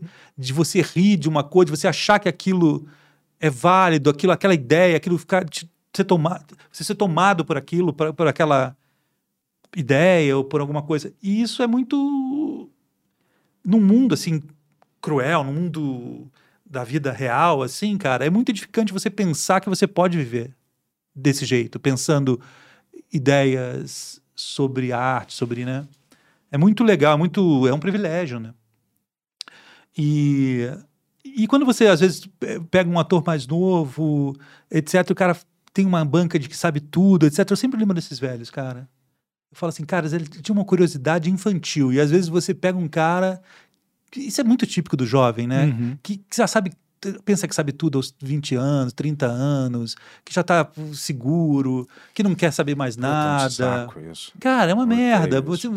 a pessoa fala, cara, então é isso aí. O cara tá fechado pro mundo. E aí depois, esses caras sempre eles se abrem. Em algum momento, ele fala, caralho, Como eu fui idiota, Como eu fui é, idiota, como eu perdi isso, né? É. Então é muito legal isso. E, e é isso que me move, cara. O que me move ainda é uma coisa muito infantil. É horrível. É, é horrível, não. É, é- é- parece extremamente, sei lá, simplista, etc. Mas é. É uma coisa E o- muito. o- O que que fez você escolher o teatro especificamente, assim? Eu comecei com 13 anos, né? Eu escrevi, eu escrevi uma peça com 13 anos porque tinha, tinha uns livros na minha casa. Era- isso é muito legal. ó, Olha a MTV de novo, né? Aham.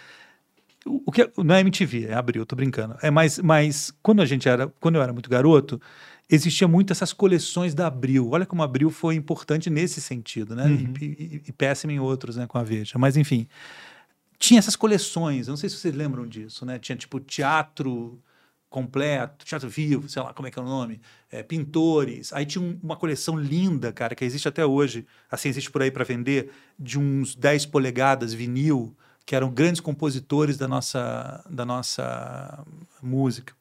Então, a minha mãe fazia essas coleções, assim, e eu, cara, a gente não tinha internet, não tinha porra nenhuma. Sim. Então, entendeu? Então a gente.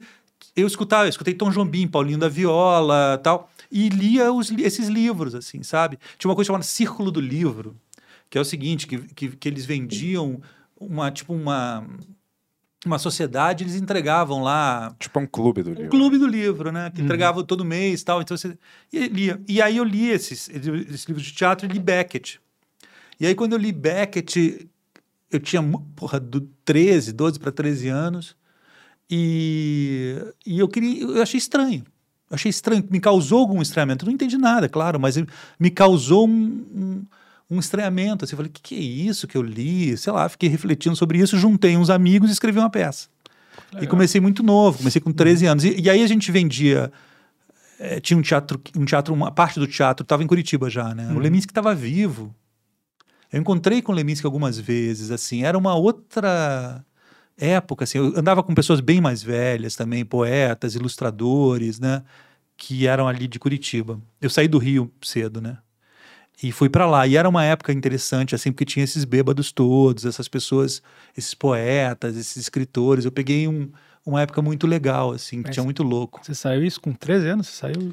Cara, eu, eu, saí, eu lembro de estar num show, por exemplo, o primeiro show, depois o Dado me falou, meu primeiro show da Legião Urbana fora de Brasília, é, não é o primeiro, mas é o primeiro que eles ganharam uma passagem aérea, ele sempre me Aham. fala isso, foi em Curitiba, isso foi 85, 85 eu tinha 13 anos, cara, eu fui assistir, tocou uma banda punk de amigos meus chamada Beijo à Força antes e, Legi- e a Legião depois. Então a gente saía na cidade com 13, eu não sei o que é 13 anos hoje, mas assim, a gente saía com 12, 13, 14 anos. E aí a gente entrou nesse teatrinho e eu pedi uma data, cara. Eu falei assim, pô, dá uma data aí. O cara abriu e falou assim, ó, você tem nove dias. Ele me deu nove dias, eu lembro até hoje. E aí eles vinham os ingressos assim, coloridos, e a gente vendia tipo rifa. E aí, é, garotada, tipo rifa lota, né? Lotou o teatrinho, eram cento e poucos lugares. A gente ganhou uma nova temporada. Aí a gente fez uma nova temporada, também lotada. E assim foi, cara. De 13 anos em diante. é muita legal, cara. coisa. É uma É. história. Porque grande. você segue uma carreira que é muito de- estranha pro Brasil, assim, de fazer teatro mega autoral, com uma, tipo, uma, uma personalidade diferente, assim, cara. Eu, eu acabei é, numa peça, tipo, eu, eu, eu namorava com uma atriz na época que eu fui no é, livro. Como que é? o- livro de itens do paciente Estevão, É. peça doentíssima, É. né? Tava doente nessa época. Então, e eu fui meio assim, ter muita noção, assim, tipo, o, o Grampá que eu morava junto tinha feito o Tinha feito os pôster e tal. desenhos, é. E Lindo, né? daí, é, então, ficou mó legal. Eu fiquei curioso, né? e era uma peça de cinco horas. Cinco horas e meia. E assim, eu falei, eu não tinha noção do que, que ia vir lá. Pô, eu vi amarradão, pareceu que foi uma peça de uma hora. Assim? É, o Yuri é, É. teu fã. É, Ele falei, já fala falei. que Não, é- e até, até isso, assim, tipo assim, eu nunca tive. Eu vi essa peça e falei, cara, isso aqui é muito bom. Viu, não, né? teu fã não, teu fãzaço mesmo. Ah, que Não, pô, não, maravilha, cara. E daí, tipo, eu nunca tive pira de ser ator, de nada. E quando eu fiquei sabendo que você ia fazer uma série, eu falei, cara, eu vou fazer o teste lá. Uhum. E eu, foi a única vez que eu fiz teste de ator na Olha. minha vida, cara. Sabe assim? Lembra eu do eu teste preparei- dele? Cara, eu acho que eu lembro. assim, É. não, não lembro do que ele fez, mas eu lembro É, que ele estava lá, eu lembro do teste. Ele, um não, ele não foi reprovado, ele não foi escolhido, é diferente. De 0 a 1, um, qual é a nota? 10, cara, 10. Tô brincando. Não, eu lembro, eu preparei. Era o um, que você fez mesmo? era um texto que você. Era o Daniel Galera. É, você você mandou um do galera e, cê, e aí tinha que escolher um. Eu fiz um. Eu peguei do livro do Harmony Corini e fiz uma, um monólogo que. Tá vendo? De repente É. perdi uma, um grande É. ator ali Não, naquela então. série. ali. É. É, não era pra ser assim, mas Tava foi. maduro ainda, relaxa. É, então. Não, é e isso. foi a única vez que eu parei de fazer isso mesmo. Mas eu, eu fiquei orgulhoso de mim, assim, não, não, não sei nem se foi bom o suficiente ou não. Mas de eu ter conseguido decorar esses textos, cara. Nunca É. tinha feito isso. Os textos de seis, sete minutos, hein? Muito legal. É. Teve muita gente. É. Quem fez o teste também que, que não, e que não rolou foi a Colinha, Letícia Colinha. Caramba. Ela, ela fez esse teste. Muita gente legal fez E como, é, teste. como é que você lida com os atores, assim? Porque isso me parece ser calmo, né? Sereno. Eu sou, Quer dizer, calmo no sentido. Quer assim, dizer, na não foi o que eu relação. né? ouvi na MTV, mas... Não Tô sou. brincando. né? Na relação, assim, com os atores, sou muito. Não, eu sou calmo, cara. Assim, eu. eu, eu é, pra eu. é, esse- essa figura do diretor, que é não sei o que lá, não, não, não cumpro muito isso, não. É difícil, assim, eu, eu perder a cabeça, assim, eu tenho, tenho que ter uma pessoa me sacaneando, sabe? Tipo, nitidamente, assim, claramente, né? Então eu tenho uma relação boa, assim, com os atores, assim, normalmente é...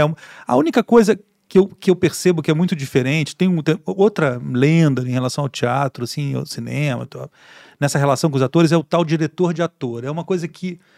é, ah, não, se a pessoa é diretor de ator ou não. Cara, um ator é um ser humano que tem está naquele momento da vida, especificamente fazendo aquela obra, uma obra específica. Ele acorda de um jeito, ele vai dormir de outro. Não existe fórmula para você ser diretor. Ah, você é um diretor de ator, né? Existe fórmula para você falar assim, olha, eu vou acertar, eu vou dirigir esse cara do jeito que eu sei, com essa fórmula, com esse uma... Cara, você tem que ter uma relação, é uma relação muito profunda emocional, assim, a relação que você tem com um ator, com um artista, seja qual for, né? Esse coletivo que a gente tem, um coletivo de artistas em geral, atores, é, tem o Rafa Coutinho, tem a Daniela Thomas, tem de todas as áreas. E, cara, são, são relações profundas mesmo. Você não tem jeito, você tem que ser. Cara, você tem que ser aberto a ter uma experiência de troca profunda mesmo. Não, é- é, a gente é muito. Cara, é, é, é difícil assim de você falar o que que é um, um- um artista dentro do teatro, porque de fato a gente é muito ah, experimentado, cara. Assim, assim, é, é- eu entendo, até é interessante para gente falar do Oscar ontem, porque eu entendo plenamente o que é a insegurança de um ator, porque você ficar em cima de um palco, você está exposto, cara, de uma maneira que não, que, que você não pode ser sacana com essa pessoa, você não pode fragilizar essa pessoa. Entendeu? Ele está exposto, cara, ele está se expondo. Então, eu não acredito muito no, no- no diretor que fica jogando com essa parte psicológica, emocional. Ela pode funcionar de um jeito ou outro, mas a ideia é que você ande do lado da pessoa e não Uhum. contra a pessoa, sabe? Mas tinha uma coisa que você tinha falado E antes. aquelas técnicas da Fátima, Ber- Fátima Toledo. Fátima Toledo. Eu acho que serve algumas coisas. É muito polêmico isso. As pe- o- o- os atores, os atores profissionais odeiam, odeiam. Estou falando no Mas geral. o Wagner, já Moura- falou que é. É, o Wagner é meu, é meu irmão, assim, eu amo o Wagner, o Wagner não odeia. Mas assim, 90%, vamos contar, vamos Tá. colocar todos os atores, Uhum. mas 90% dos atores não se sentem bem é, com essas técnicas. Agora, eu vou falar o que eu acho, em, eu, assim, a minha opinião muito em relação à Fátima, assim, eu... Deixa eu corrigir uma coisa aqui. Eu não acho que é 90%. Eu acho que as pessoas que, que, que não gostam estão se expondo. Mas assim, eu vejo que muitas pessoas não gostam. Sim, não vou tá. colocar porcentagem, não. Eu acho que 95% fechou, vai. tem alguma. vamos, vamos acabar, por- fechar por aí. Não, eu- muita gente não gosta. Mas é, eu vou falar o que eu acho. Eu acho que tem uma questão que você tem que olhar assim, da- do- qual é o resultado disso, principalmente em especial com amadores, com, com, com não atores, né, com chamados não atores. Qual é o resultado disso e qual é o processo? Tá? O resultado tem sido é impressionante. É muito impressionante na maioria dos casos. O processo é- pode ser traumatizante, pode ser horrível. É por isso que um ator que lida com outro tipo de, de, de treinamento, de trabalho, etc., tende a não gostar. os tais 90% que eu falei aqui, que eu não sei se são 90%, tende a não gostar, entende? Porque ele ele está preparado de outra maneira, ele lida de outra maneira com a coisa.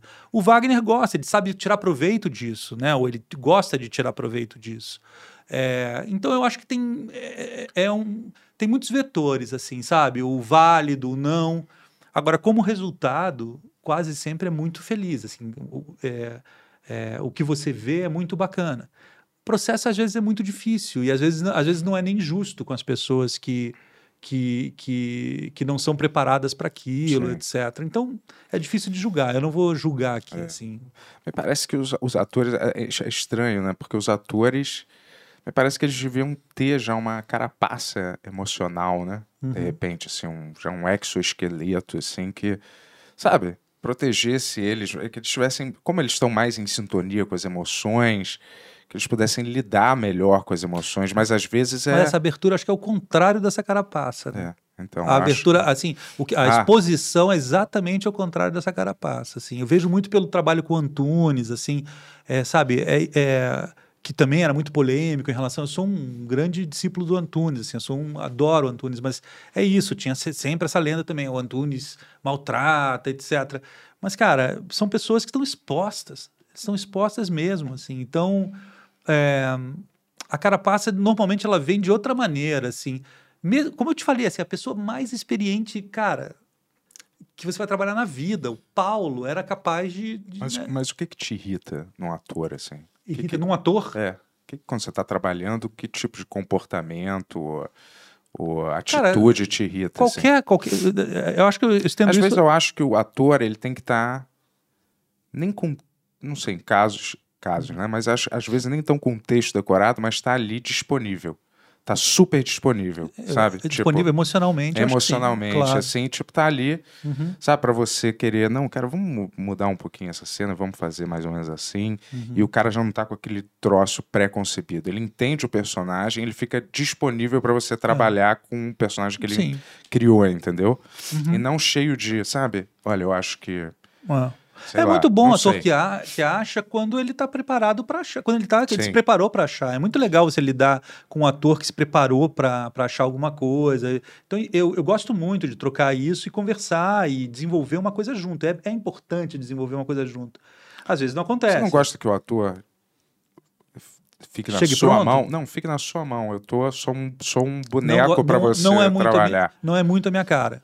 Tu quer que o cara contribua Muito pelo mais. contrário, tem gente que fala, que tem, uma, uma- não uma crítica, mas assim, eu escuto muita gente falar fala que, que eu trabalho com os atores, normalmente eu trabalho, que, que pô, eu renovo pouco o meu elenco. Você é que- diretor de ator mesmo. né? Eu- Tô brincando. Isso que você tava falando. Não, é que eu, que eu trabalho sempre com o mesmo elenco.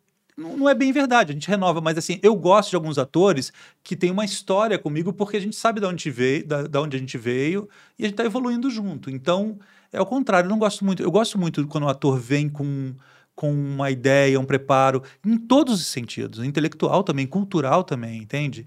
É muito bom você ver um ator que cara, que não vai começar a trabalhar, fazer, ah, vou fazer um Ibsen. Aí o cara vai lá e abre o plástico do Ibsen e fala, agora eu vou fazer um Ibsen. Porra, o cara tem que, o Ibsen tem que estar no corpo dele, na cabeça dele, desde ele, da formação dele, né? Uma Sim. coisa que eu lembro do teste do Menino Sem Qualidades, que ele pediu uma lista com seus discos favoritos, cara. Sim, Ah, olha.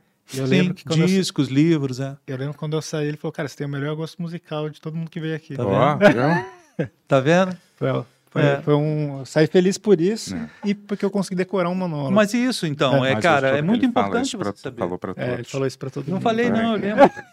mas é isso, mas é porque, cara, É. você vai. Não, não, é que você vai eleger por. Não, peraí. Tanto que você não, não fez depois, mas assim, você vai eleger, ah, não, esse cara aqui tem o mesmo gosto, que não é isso, entende? Mas é, esse cara é interessado. Esse cara está interessado em livros interessantes, em Uhum. discos interessantes. Ele está no mundo, ele está sabendo o que está acontecendo, né? Uhum. Porque, porra, tem gente que não tá nem aí, né, cara? Que tá fazendo É. aquilo É. ali por, entendeu? É, então, pra mim, o lance é o que eu falei, eu nunca tive pira de querer ser ator, mas eu vi sua peça e falei, cara, eu quero fazer parte disso. Eu não sabia nem o que ia ser a série ainda, você não, ninguém Uhum. tinha divulgado. Eu falei, pô, eu quero fazer parte de uma parada assim, sabe? Nessa época do teste, nem eu sabia É? o que ia ser a série. De, de, de- assim, a, a verdade é que. É, eu estava escrevendo ainda. Agora, essa coisa da peça de 5 horas e meia, cara. tem a ver um pouco com a, com a pergunta do Melo. Sim. Felipe, É- é- só, só dá uma puxadinha pro, pro mic. Aqui, É, assim, é só, só pra ele ficar na sua frente sempre. Você pode mexer. Pode Tá assim? mexer É às- vezes- é. é. Não- ver como é que tá. Tá Sim. ótimo, tá Tá ótimo. ótimo. É, tem a ver um pouco, essa história de 5 horas e meia, cara, tem a ver um pouco assim. Eu tinha um- uma companhia chamada Sutil, que, era, um- que eu era extremamente centralizador, era mais tradicional na maneira de trabalhar, assim. E depois, é, a partir de 2012, mais ou menos, exatamente dessa peça, Uhum. é, eu passo a ter um outro tipo de, de comportamento, assim, um grupo mais coletivo, Uhum. Que gente- é um coletivo de artistas assim chamado Ultralíricos. É, cara, quando começam a falar assim, ó, a peça tem que ter uma hora, tem que ter estacionamento, tem que ter não sei o quê, eu começo a fazer peça de cinco horas, entendeu? Então, assim, é, eu falei, cara, tem alguma coisa muito esquisita, assim, nesse almanac todo, assim, eu sempre fui muito contra isso. Uhum. Ah, não, ó, porra, eu vi peças de 40 minutos que duraram dias pra mim, Uhum. entende? E às vezes você vê uma peça super legal, não, às vezes é é uma merda mesmo, assim. Você vê peças incríveis de seis horas, sete horas, assim. é- é- a experiência é muito sensorial, Uhum. sabe? Então, quando começam a ditar essas regras, assim, não, ah, teu podcast vai ter que ter, tipo, meia hora, você vai ter que estar vestido assim, Uhum. você vai ter que fazer isso aqui, cara, é hora de você virar e sair, sair fora, assim, porque é sinal que estão te enquadrando num lugar, assim, que você não vai sair mais. Você não vai conseguir É. fugir disso, entende? Eu sinto isso mesmo. E, e foi um pouco isso, assim. Mas a é- indústria toda não é assim. É é, é, exatamente. Você tem que bater de frente com isso, porque senão a gente tá fudido, cara. Eu- A gente tá, num- a gente tá numa época de vigilância corporativa, entende? Então, assim, se você fizer tudo que as corporações querem, tudo que se diz é, mais bem educado, não mal criado, tudo que te dizem que é ideal para fazer para aquela pessoa, cara, a gente vai viver um, dentro de um, de um sistema que a gente já vive, dentro de um sistema fechado onde você não vai ter. E as coisas, elas normalmente, cara, elas aparecem e estouram do imprevisível, nunca do, da, da fórmula. É. Uhum. Nunca da fórmula. Elas vêm de um lugar assim que você não espera, entendeu? É, o- Você fala, cara, esses garotos aqui estavam no porão fazendo uma música que ninguém esperava e aí o pessoal começa É, a gostar. O Dan Harmon fala isso, né? O criador do Rick and Morty. Ele fala, cara, Uhum. Todas boas ideias são ruins. Sim. É Tipo, a única frase. coisa que vale é paixão. Tipo, Sim, se tiver uma coisa sim. que vem de paixão, Sim. tipo, tem a chance de virar uma coisa memorável. assim. Isso, eu concordo, e eu concordo É? plenamente com ele. Não Eu- eu conhecia, também. mas eu mas concordo plenamente. Tipo assim, porque você chega. Todo mundo quer fazer isso hoje em dia. Fala, ah, o que, que a gente pode fazer? Ah, vamos pegar um Stranger Things com outro negócio que tá dando certo, É, e não sei o que lá, e com é. uma protagonista desse jeito. É é porque as pessoas isso, viraram é. um algoritmo. As É, pessoas é. viraram. Estão virando. é. Tem, tem, tem esse livro da. é, eu não sei o sobrenome da Xoxana, alguma coisa, tem um nome super estranho ela, que é a Capitalismo na Era da Vigilância. Aham. Cara, é incrível isso. Você fica muito impressionado, porque você está vendo. O que acontece é, eu estava em Lisboa é, comendo um prego, né? Prego, aquele sanduichinho de, de carne, assim. aham. E aí me deu vontade de tomar um sorvete, cara. E eu vi um- uma geladeira ali no fundo, assim. Cara, eu nunca tomo sorvete, nunca tomei sorvete. Sei lá, tomo muito pouco, cara. aham. Aí eu tava com um amigo meu, eu, eu levantei sem eu falar li. nada com ele. Ah, isso aí. Xoxana isso aí. Zuboff. É, esse livro é foda, cara. Diz que os dois livros que você tem que ler é esse aí e o Capitalismo no século XXI, do Pickett, né? Uhum. E, e aí eu levantei, cara, fui até a geladeira, peguei, não falei com esse meu amigo, continuei o assunto, que era um outro assunto que eu estava tratando com ele, trouxe, é, abri o negócio, nunca tomei sorvete dessa marca, tomei e tal. Cheguei no hotel, abri o Instagram, tava lá propaganda, entrega 24 horas dessa marca. Eu não falei. o- a- a Vocês que, que- vocês Aham. devem saber por que, que acontece isso. Eu não tenho ideia por que acontece isso. Al- Ah, al- alguém me diz por que acontece isso? porque é o, o, uh, seu celular, né? Hum. Vai começando a criar um avatar seu é, baseado no que você para para ver um pouquinho. Mas para pra ver como. Você tirou alguma foto do. Não, não fiz nada, não falei o nome. Caramba, então deve... é, Mas isso às vezes tem um negócio. Porque quando ele cria um avatar seu, ele cria uma matemática baseada nos seus gostos. Uhum. Então ele intui o que você pode gostar. Cara, eu nunca tomei um É. sorvete. Sim, mas ele Não. intui isso. Ele chegou fala a hora, passou tanto tempo, a chegou a hora que lê tomar. Mas da marca, naquele dia à noite, eu, eu achei que era uma coisa na conta.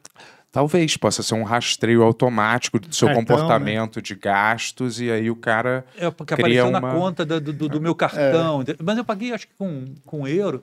Cara, eu falei, cara, é isso. Mas eu acho que é, uma- é um cálculo baseado em previsão de comportamento. É um cálculo É, quem, baseado. quem lê esse tipo de notícia, vendo não sei o que lá, Isso. talvez goste desse. É. Mano, é possível. Então, é muito Na maluco, mesma né? noite, cara. Eu não falei o nome. Quando você fala, tudo bem, tá gravado, sei lá o quê. Eu não falei o nome da coisa, entendeu? É Não, muito os caras assustador. fizeram o teste que o, do Facebook, né? Que nem é um negócio que todo mundo usa mais. Mas assim, que ah, eles faziam uns quiz com, sei lá, seu melhor amigo e o Facebook, pra ver quem conhece melhor. O Facebook sempre ganhava. assim. Sim, isso é, é- bom, é a eleição do Trump, É. né? Eleição de tudo. Mas esse me assustou muito. Eu falei, cara, realmente o negócio. do- eu isso não já- falei. Isso sempre, isso, Eu não isso falei o sempre me, nome. me assusta um pouco. É, então. Às vezes coisas que eu pensei então. e não é, verbalizei, nem sozinho falando sozinho. Uhum. E aí a parada aparece, Aparece. um anúncio pra mim, um negócio é assim, bem eu doido, falo, cara. É bem o doido. que, que tá vendo, cara? Já estão É. começando a ler Mas o pensamento, entendeu? o que a gente tava falando é uma coisa que eu acho bem doida, né? Porque, tipo, você ainda viveu uma geração um pouco diferente de mim que você. qu- Quando, quando você começou a ter internet, assim?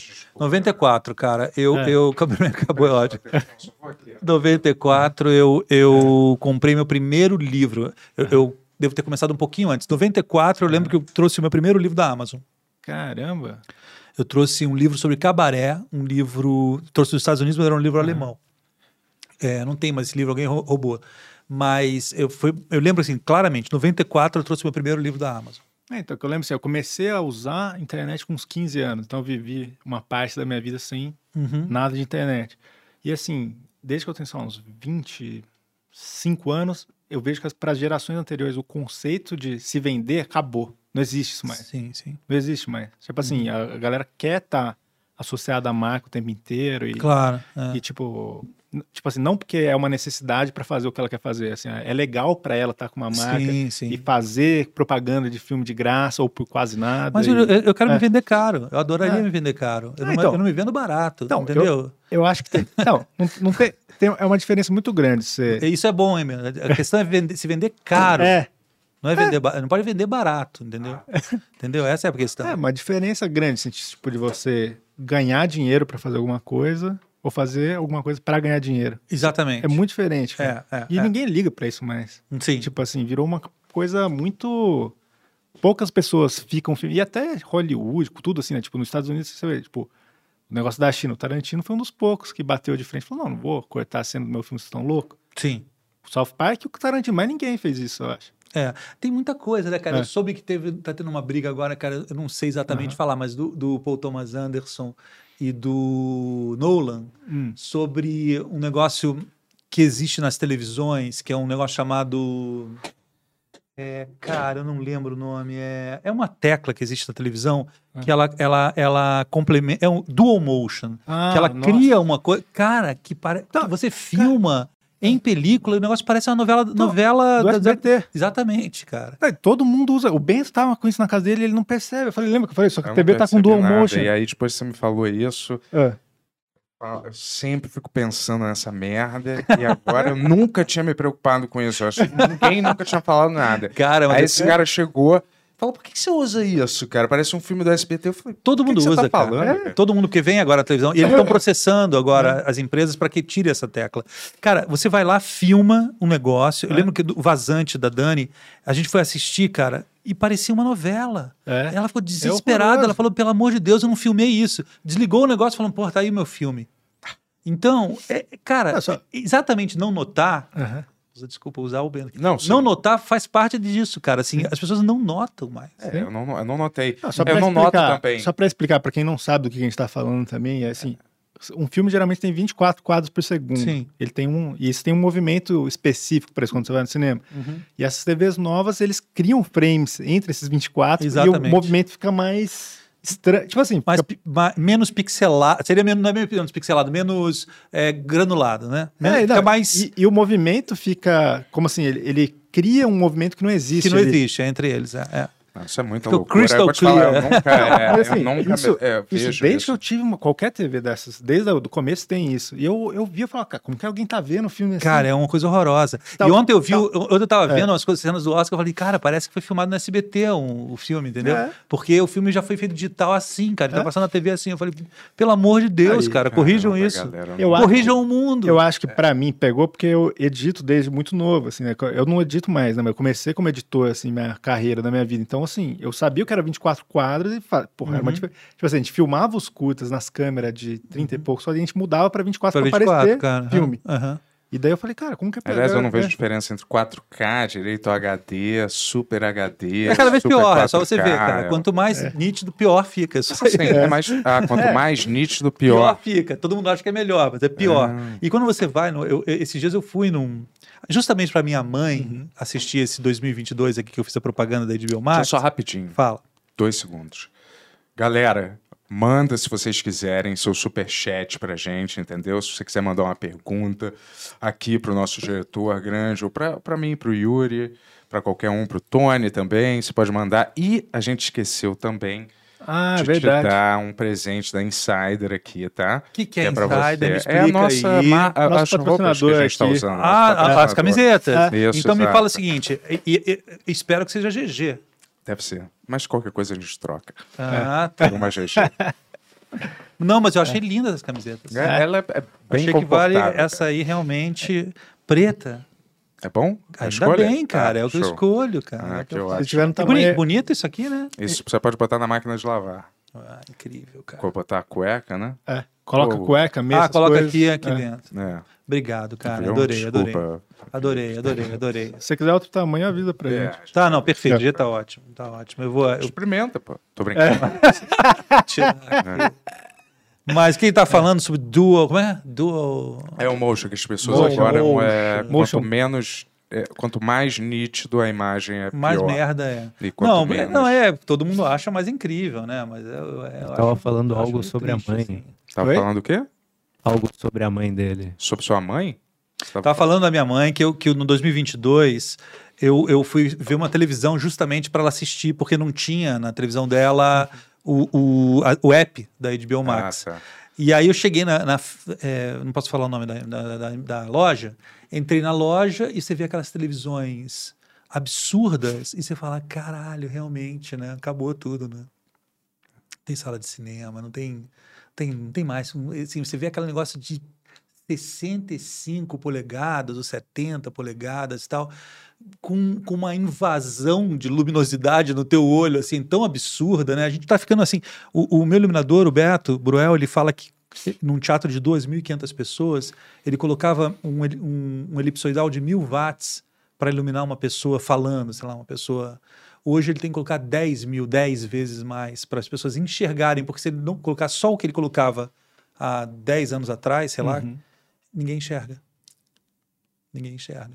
E, cara, não sei se aconteceu com vocês já, assim, de, de quando começa a ficar velho o teu, teu telefone, você olha e fala assim, cara, queimou uma luz aqui?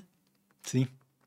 Não, e os mais novos, eu posso reduzir o brilho ao máximo, ele ainda tá brilhando na minha cara. A gente Ah, tá ficando ca- com aquele olho, é. vai ficar com o olho de, É. de ET, né? E eu Aquele sinto olho- que a minha visão já tá, tá meio ruim, sabia?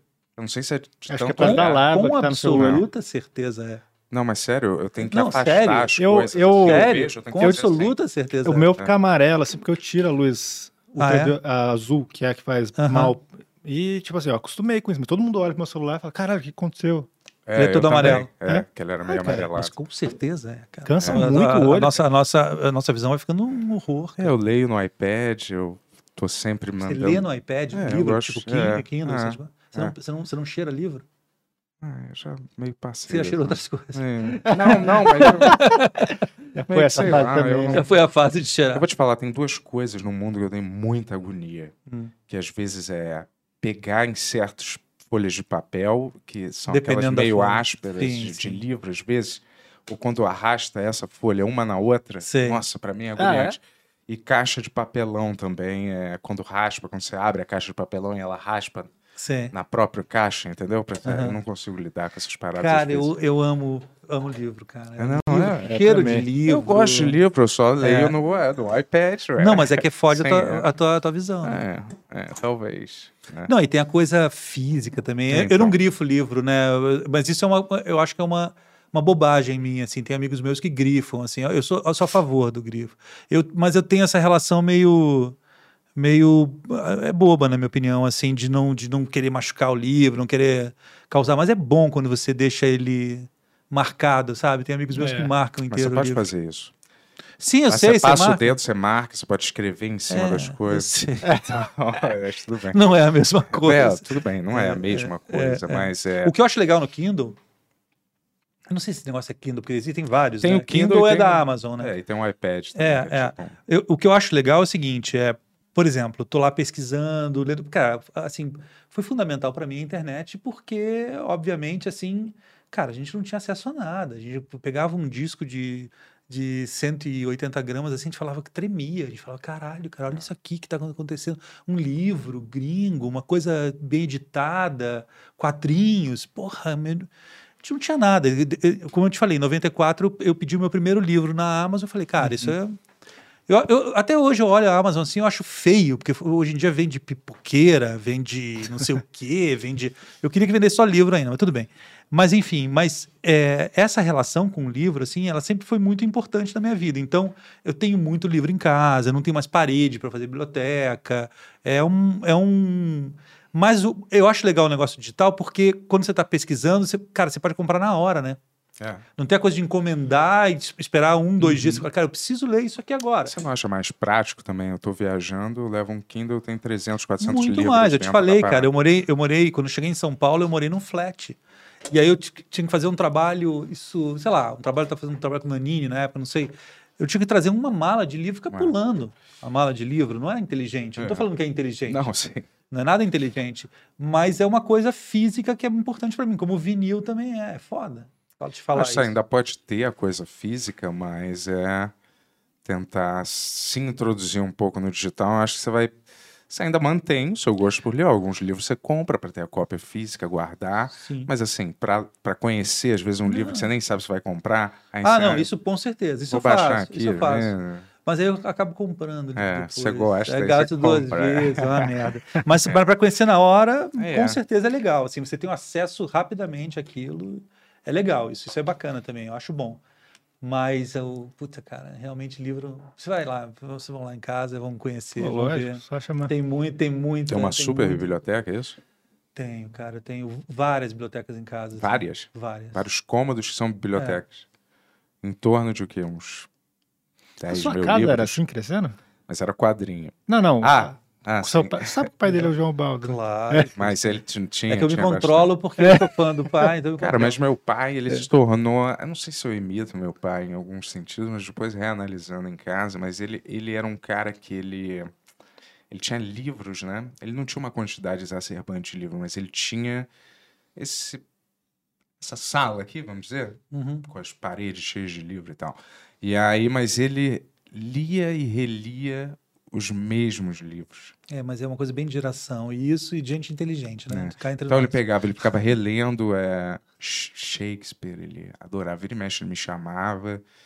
E aí ele tava Você emocionado. viveu com ele até, até que idade?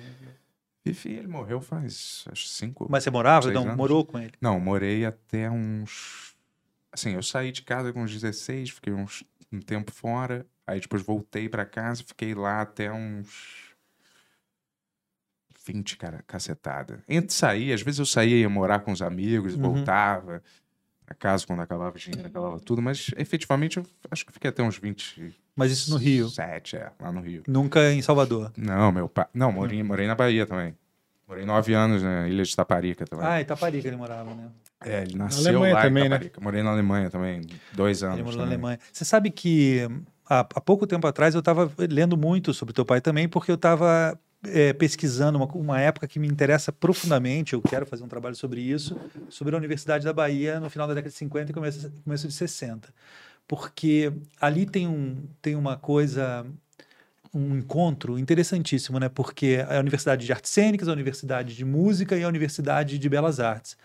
É o encontro dos, dos professores europeus que estavam fugindo da guerra, fugindo da, da, da tristeza da Europa naquele momento, Lina Bobardi, Cole Reuter, e dessa geração. Uhum.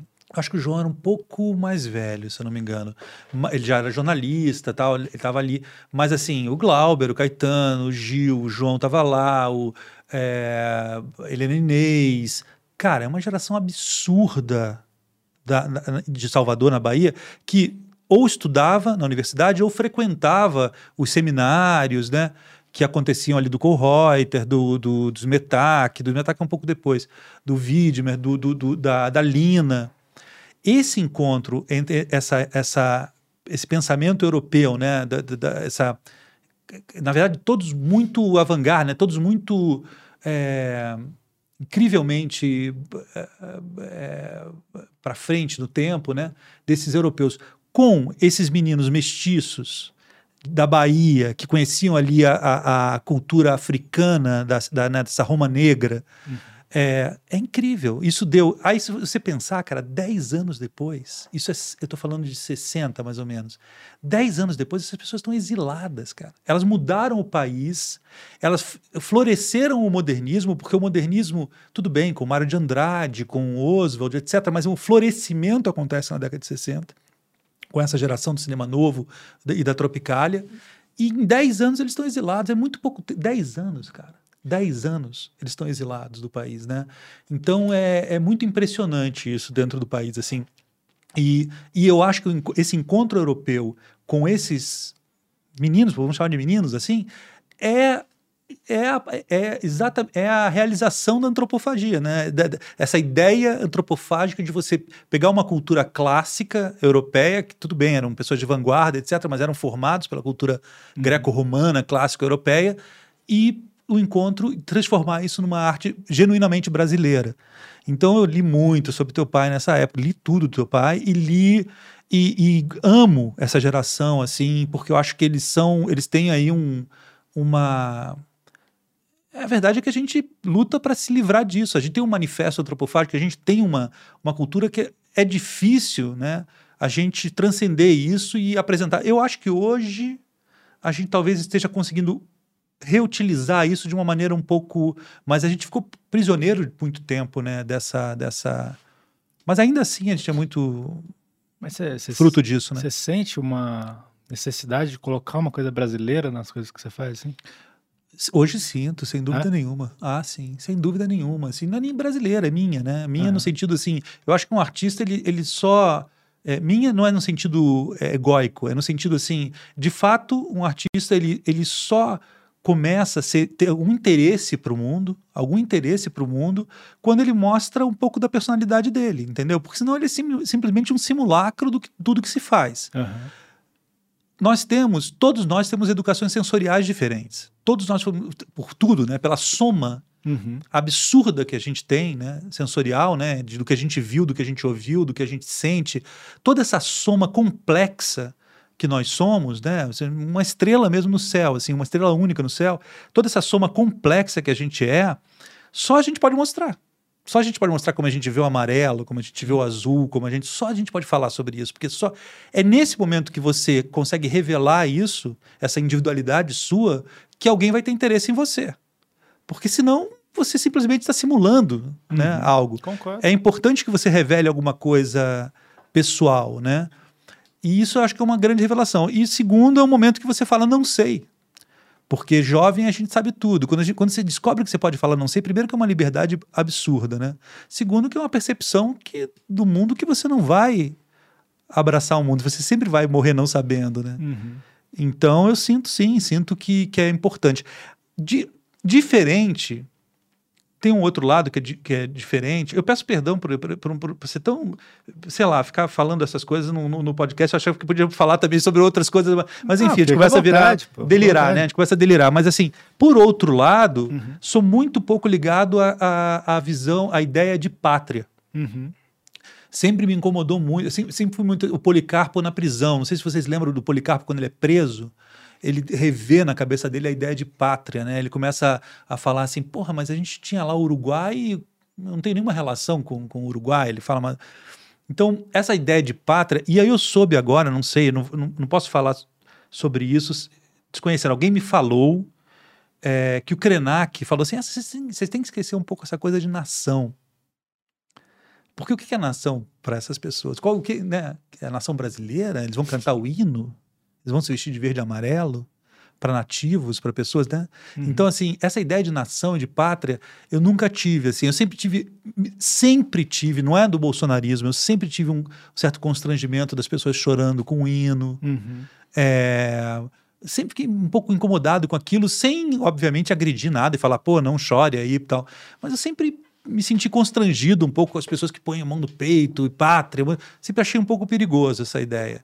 Então, querer é, manifestar ou, ou- ou- lidar com o filtro que eu tenho com, com, com, com, com o Brasil não é ser patriota ou ter uma relação com o Brasil como nação e pátria minha. Até porque, se esse cara ganha de novo uma eleição, vocês vão me ver longe, entendeu? Porque, assim, eu, há quatro anos atrás, quando, quando o Bolsonaro ganhou a eleição, eu lembro da Mariana falando, vamos embora. Eu falei assim, não, tá na hora de ficar. Mas agora eu acho que a vida é mais que isso. A vida é mais que uma nação, que uma pátria. A vida é você conhecer todas as culturas, tentar conhecer É culturas mais você, diferentes. que você ficar num lugar ad Lutando. infinito lutando até o final da sua Exato. vida. Pô, eu prefiro ir para Exato. outro lugar e viver o, o que sobra da minha vida Isso. é, de um jeito pacífico e normal. Isso. do que ficar aqui numa guerra que você provavelmente não vai ver nenhuma mudança efetiva Exato, acontecer. E aí você vai olhar para trás, morto de fome na sarjeta. Filho, eu lutei lá, filhão. Ah, é mesmo, pai. É. Não, e, e, e, e para além disso, conhecer outras coisas, né? É, Você claro. conhece É. outras coisas, você conhece, você, cara, você pertence ao mundo, você quer, não, porque ela, quero, lembra aquele filme do Chris Marquero, o San- Sansolés, você quer conhecer um pouco da cultura japonesa, africana, e você tem um, tem um nível de pertencimento ao mundo também que não, você não é só imigrante, você entende? Em, em todos os Sim, lugares, né? Então, E o Tem uma Brasil parcela- é uma mistureba, uma, né? uma complexidade que você não, Não vai tem nem como traduzir nunca. definir é, esse cara é brasileiro, Sim. porque é uma pluracidade É, de é, mistura. Fez muito trabalho fora do Brasil? é. É, é, produzir fora do Brasil, pouco. Aham, Pouco que eu digo, alguns. aham. É, mas eu, as minhas peças normalmente, via- normalmente não digo, mas viajam bastante. A gente fez algumas vezes Alemanha, Portugal, França, Espanha. Mas aí É. você mesmo dirige? Ent- Então, como- são coisas que eu levo daqui, né? Aham. Para festivais ou e produzir algumas coisas, como é o caso dessa ópera, por exemplo, a gente acabou, acabou de produzir lá mesmo. Você conheceu É. o Felipe Glass? Se eu conheci o Philip Glass, eu conheci. Que O. Felipe, ma- mas assim, o Felipe eu conheci ele agora. A Dani é muito amiga dele, é muito íntima dele, né? Uhum. A Dani Thomas é bem próxima dele mesmo, desde a década de 80. Eu Caramba. conheci o Felipe já em 2010 e 2011, ele viu uma ópera minha aqui no, no Municipal de São Paulo. E a gente saiu para jantar e a gente combinou que faria uma coisa junto, eu, ele, a Dani, etc. E a gente ficou procurando o que fazer. E na época eu sugeri uma coisa inédita, uma coisa do Mishima, chamada Música, um livro muito legal. Pô, que legal. E só que assim, o, o, o- como é que se diz? A agenda do cara é assim, tá, eu posso fazer essa ópera em 2028, sei lá, entendeu? Eu Falei, vamos fazer uma logo que não seja inédita, porque até ele compor uma, uma inédita vai demorar. Não, ele é demais, né, cara? Ele é Pô, demais. Ele tá velhinho, ele tá com 81 e tá compondo, tá compondo, ele tá fazendo uma, acabou de fazer uma ópera aí, ele tá, ele teve um, ele vinha para estreia no Rio, mas ele teve um acidente vascular no, na, e tava em Dublin, eu acho. Aham. E tá se recuperando, mas tá se recuperando bem. E aí a pandemia sempre é foda com o velhinho, né, cara? Assim, É, pô, pesado. Não, É, é, péssimo, né? é Pô, péssimo, horrível. assim. Eu senti muito pela minha mãe, assim. A minha mãe ficar dentro de casa para ela. Pô, cara, pessoa tem uma certa idade, tem que ir pra rua e inventar Porra, coisa. fala, Inventar não. coisa. Você, é você fica em casa pra cacete. Não, não. é, sim, mas eu tô dizendo assim, na- durante a pandemia, quando tava começando, eu fiquei, eu e minha irmã, é, no Rio, com a minha mãe, é, só que ela já tava Alzheimer, né? Uhum. E aí, e ela não fica quieta no mesmo lugar, entendeu? Uhum, então ela uhum. queria sempre sair Uhum. e a gente tinha que explicar Que não podia. pra ela que não podia e era sempre É uma, Mas por um lado, que bom, uma- né? Que ela uma- quer- queria sair, né? Isso é não muito bom. queria, mas minha irmã, ela não queria de jeito nenhum que, que a minha mãe saísse, nem É, pra... era, uma- era perigoso. E era Nem- sempre uma novidade pra ela explicar. Era sempre uma novidade. Isso é foda, né? Era sempre uma surpresa. Eu quero ir pra casa, não sei o que lá. E aí era uma pressão, porque, Uhum. sabe, segurar uma pessoa dentro de casa, assim, nem pra dar uma volta, nem nada, é muito. Era É difícil. é. Cara, envelhecer é uma bosta. Né? Envelhecer é uma merda e, e- e é engraçado, assim, cara. Eu, é, e principalmente para artistas, para pessoas assim que abriram a cabeça e todo esse, esse emocional que a gente tá falando aí, é, a gente tende a ter depressões, né? É muito, é muito, é muito comum assim. eu- os velhos que eu conheci que são velhos normalmente ligados a, a áreas artísticas, etc. Né? Da minha família não, mas enfim. Mas eles tendem a ter uma depressão porque eles ficam ou limitados fisicamente ou limitados, cara, de ser um mundo inteiro e de repente eles, esse mundo não, não, não existe mais, né? Então, eu não sei, eu não sou muito tem um livro do, do Leminski que ele falava isso, né? Você vai ficar, vai, é, você vai ficar mais sábio ou mais doente? A, a tendência é que a gente fique mais doente, não mais sábio. Os seus, né? Ou as duas coisas. Né? seus pais eram ligados com arte? Não. Meu pai era médico, tisiologista. Meu pai era muito mais velho que a minha mãe. Meu pai tinha 24 anos a mais que a minha mãe. Caramba. Ele morreu em 96, mas eles já eram separados há muito tempo. Meu pai se separou com minha mãe, eu tinha 6, 7 anos de idade. E ele era tisiologista, nem existe mais isso. É, é o pneumologista, né? E eu lembro do meu pai, então, ele, pra você ter uma ideia, meu pai é de 15, 1915. Então, meu pai é, es- es- estudou, era, com- é, ele lidava com tuberculosos e tal. Eu lembro do meu pai. Meu pai queimou a vista em. Olha aí, ó. Queimou a vista em microscópio, né? Olha, Microscópio. A gente vai queimando a vista em outras coisas. E, e era médico. Minha mãe sabia era que nutricionista. microscópio queimava a sua vista, não? Queimava. Imagina o que devia ser um microscópio, é, sei lá, na década de 40, É. entendeu? 30. Doideira, né? E aquelas Vamos olhar lentes. plutônio no microscópio, galera. As pessoas nem sabem. É, queima, é. explode. É, não sei se queima, mas ela vai destruindo, né? Porque É. um monte de lente, sei É. lá, entendeu? E, e minha mãe nutricionista, minha mãe também de área médica e tal, mas sempre, mas sempre foi uma casa que teve livros, não livros como eu tenho hoje. Uhum. Hoje meu filho brinca com livro, entendeu? Aham. Tipo, tem muita coisa, mas livro, disco, né? Sempre foi muito forte, assim, pra, pra mim. Né? E quem que é seus heróis de teatro? Assim, o que, que você consome de teatro? Porque assim, é, muita gente tem muito preconceito com teatro, gente que não vai. Sim. E tem muita coisa que é muito maneira. Assim, eu queria descobrir mais coisa, eu não sei tanta coisa. Cara, é é- esse É. preconceito, É. ele, ele vem de uma, de uma, uma análise é, assim, um pouco limi- limitada, porque, na verdade, assim, 90% do que você vê em cinema é muito ruim também, Sim. né, cara? É muito desinteressante, não vai te interessar. 90% do que você vê em teatro também não vai te interessar, entendeu? Uhum. Esse é o ponto, né? 90% do. Você vai, vai interessar para uns, vai interessar para outros. É um teatro de entretenimento, um teatro cabeça, sei lá. Cada um tem uma. Então, é muito generalizador, né? Aquela coisa meio cacete e planeta, o bico é, vá, o teatro não me convide, né? Esse tipo de coisa, né? É, Cara, às vezes eu pego, sei lá, táxi e o cara fala, descobre que eu, que eu trabalho com teatro, ele fala, ah, tá, eu adoro teatro, mas eu nunca fui ao teatro. Né? Eu escuto isso muito. Porque teatro é caro. E eu falo, cara, se você gosta e tá afim de ir no teatro, eu te garanto que a programação, a melhor programação de teatro que você vai assistir é a mais barata que existe, que é a do Sesc. Uhum. É, cara, a gente mora numa cidade, e essa propaganda eu acho que vale a pena fazer, que tem uma coisa que não existe no mundo inteiro, que é o Sesc São Paulo. Então você tem, sei lá, 20 Sescs espalhados por essa cidade, onde você, você não tem grana, você pode educar teu filho lá, você pode levar ele para fazer um esporte, ele pode ver o melhor que o teatro está produzindo no Brasil, e é o melhor mesmo, melhor no sentido, não estou falando de qualitativo, mas no sentido assim, cara, não é que eles estão improvisando com uma coisa que dá, eles estão trazendo grandes artistas, sabe? Para o teatro, atores, diretores do mundo inteiro. Sim. E você vai pagar tipo 20 reais se você for é, comerciado 7,50, 10, sei lá.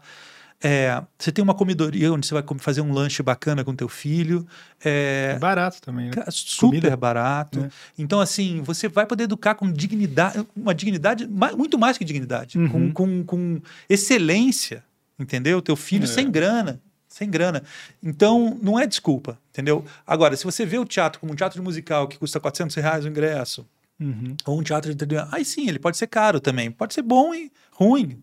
Às vezes você gasta uma fortuna e a peça. É, o Sesc realmente, cara. Eu lembro que eu fui ver aquele do. A Velha, que é com o William Dafoe e o Baryshnikov aqui, assim. Ah, do Bob Wilson. Ah, então, pô, demais. Não sei Sim. se você gosta. Do Bob Wilson? É. Claro, o Bob Wilson é um clássico, cara. Um é, tipo, cara... Não, então, eu vi, eu falei, né? cara, o que, que é isso? Não- Sim. tipo assim, não tem nada a ver com nada que você, que você Sim, tá acostumado com teatro. Você assim. vai poder ver tudo, cara. Você tem a E eu MIT, lembro, a MIT, lembro. que é a mostra de, É? de teatro daqui do Toy do, e do Guilherme, que uma parte se dá no Sesc também, uma outra com o esforço deles, que é incrível. E tem, tem ingressos muito baratos. Você pode consumir teatro de ponta, cara, e vai ser difícil. Aí você tem que estar muito fechado pro mundo.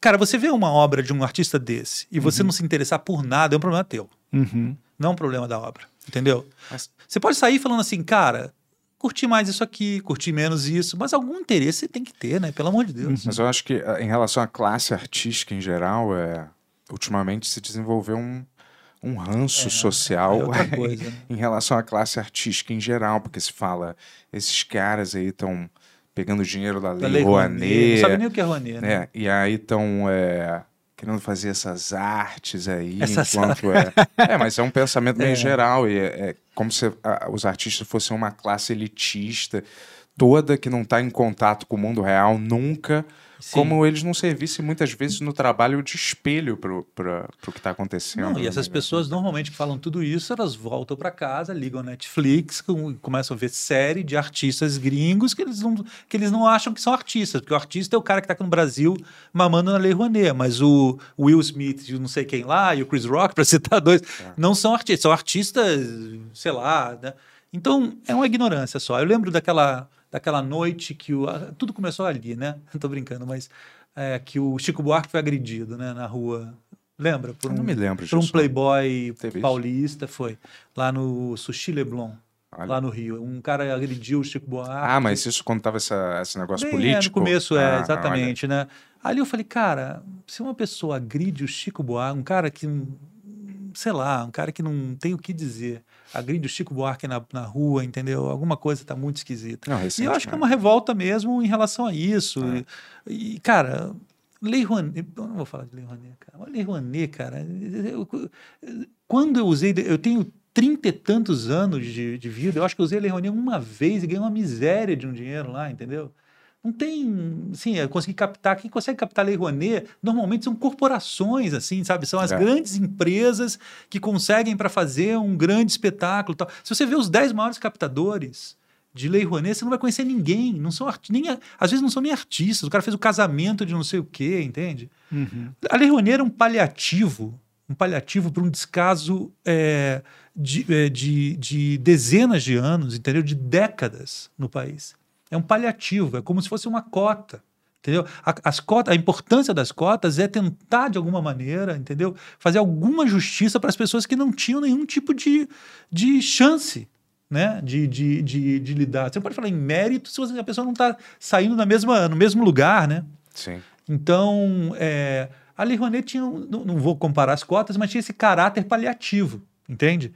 É, e é isso. E aí a pessoa não. É, é fácil, né, cara? Você desentender é muito fácil. Assim, fala assim: ah, roubam Lei Rouanet. Fala, então roubam o quê? Primeira pergunta você fala: o que que é a Lei Rouanet? Me explica o que é a Lei Rouanet. Ah, o PT rouba. Eu falo, o que, que o PT roubou? Vamos conversar com o PT. Eu não sou petista, não, tá? Eu só queria só.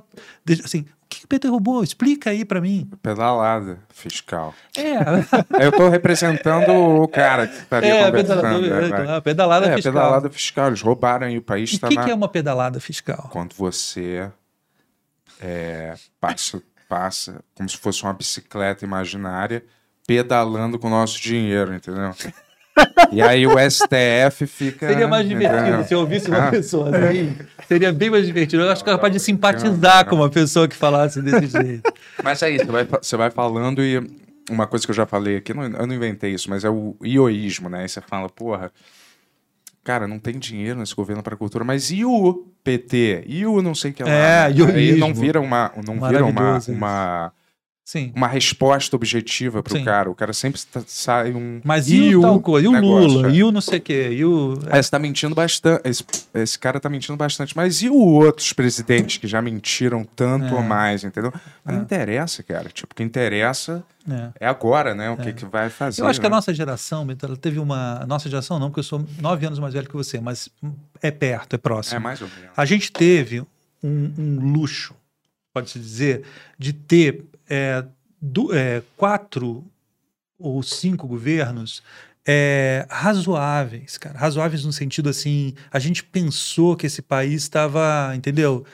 Cara, eu lembro, né? Eu lembro de, de Sarney, eu lembro de Collor, eu lembro de, de Figueiredo, mas assim, cara, quando, quando chega o Real, Fernando Henrique, Lula, goste ou não goste, a gente está falando de uma certa civilidade, você entende? Que, que não existe, que de repente parecia que ia existir para sempre, mas a gente cai de novo na real, entende? Com o Bolsonaro. A gente cai de novo no país que o Brasil nunca deixou de ser. Né? É. Nunca deixou de ser. Mas é porque, pô, é óbvio, né? Também. A, a galera não tem acesso cultu- à cultura, alguma coisa, e vai, vai evoluindo a partir daí. E nunca tinha. É porque. Mas, mas cara- o povo mais ignorante desse país é a elite, cara. É, Não eu é não o povo, duvido né? nada. É, mas é. aí é tipo assim, mas aí é. É, Ele- você pede para investir dinheiro na, na educação, mas aí um cara rouba o dinheiro da educação. Sim, sim. E aí não investe dinheiro na educação, e aí fica nesse ciclo um vicioso. ciclo vicioso, é. Sempre. É, mas assim, o grande problema que a gente tem hoje, pode acreditar, acreditar, né? Classe média alta e nos mais ricos. É, a assim, galera. somos nós. é, É, é- é- é- essas pessoas média. são as pessoas de fato que, que alimentam isso tudo que está acontecendo. Não é povo, o povo não educado, que é o que, que é o que também se tinha como como len- como lenda não, como é o nome disso? Como ah não, o povo brasileiro não é educado, é ignorante. Não é o povo que está fazendo o- esse, o Bolsonaro se eleger. É uma classe média alta e os ricos e os parasitas, né? O Emicida fala até que ele não gosta que se chamem de elite. Ele fala uma coisa bem interessante, porque não é uma elite em, em nenhum aspecto, né? É Não realmente são os melhores do melhores, no sentido que Pelos uma elite devia ser uma é. tropa de elite, Exatamente. o melhor dos melhores. É. É. uma elite que simboliza é, um- é, um, um povo que tem um poder que É, eles. e que é, parasita esse país e que e tá aí, cara. E, eles- e é mesmo. E é aquele povo que fala assim: ah, não, eu não quero ter um, um metrô saindo aqui na Praça Buenos Aires, não quero ter um metrô aqui, mas quando viaja para Nova York é um metrô perto do hotel. Quer ter um metrô? Você, porra, tá longe do metrô meu hotel, Sim. entendeu? Mas aqui não, aqui não posso ter um metrô com um bando de, de gente vindo de não sei da onde. É, eu me lembro quando eu fazia no- fiz uma novela e aí eu andava de ônibus, né? Vira e mexe, a galera apontava "Ó lá da novela, tá no ônibus, hein?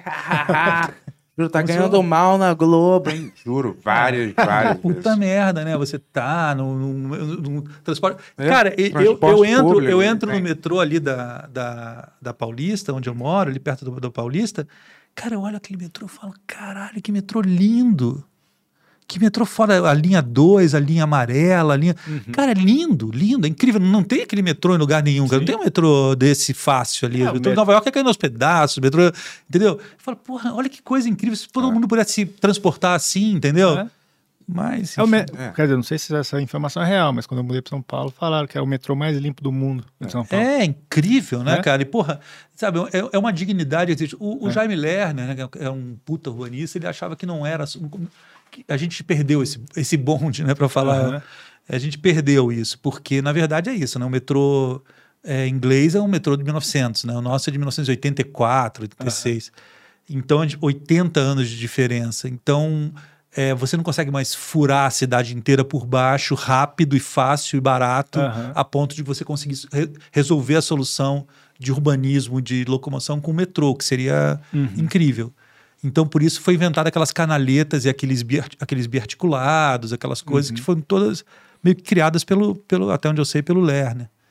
E, e, e- e Curitiba fez, ficou muito famosa por isso, né? Por, por essa organização urbanística, assim. Mas, mas, é um, mas é um ponto de dignidade, né, cara? Você chegar no teu trabalho, conseguir entrar num...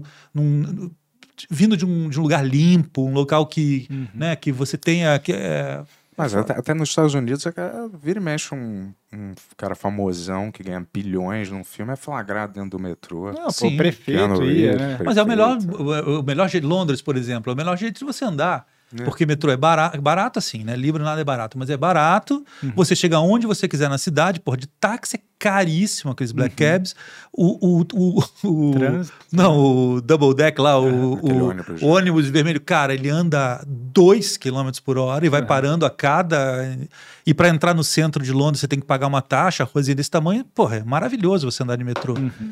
E aqui também é, onde você consegue chegar, né? O, o- Na Alemanha, quando eu tava, você simplesmente entra no metrô.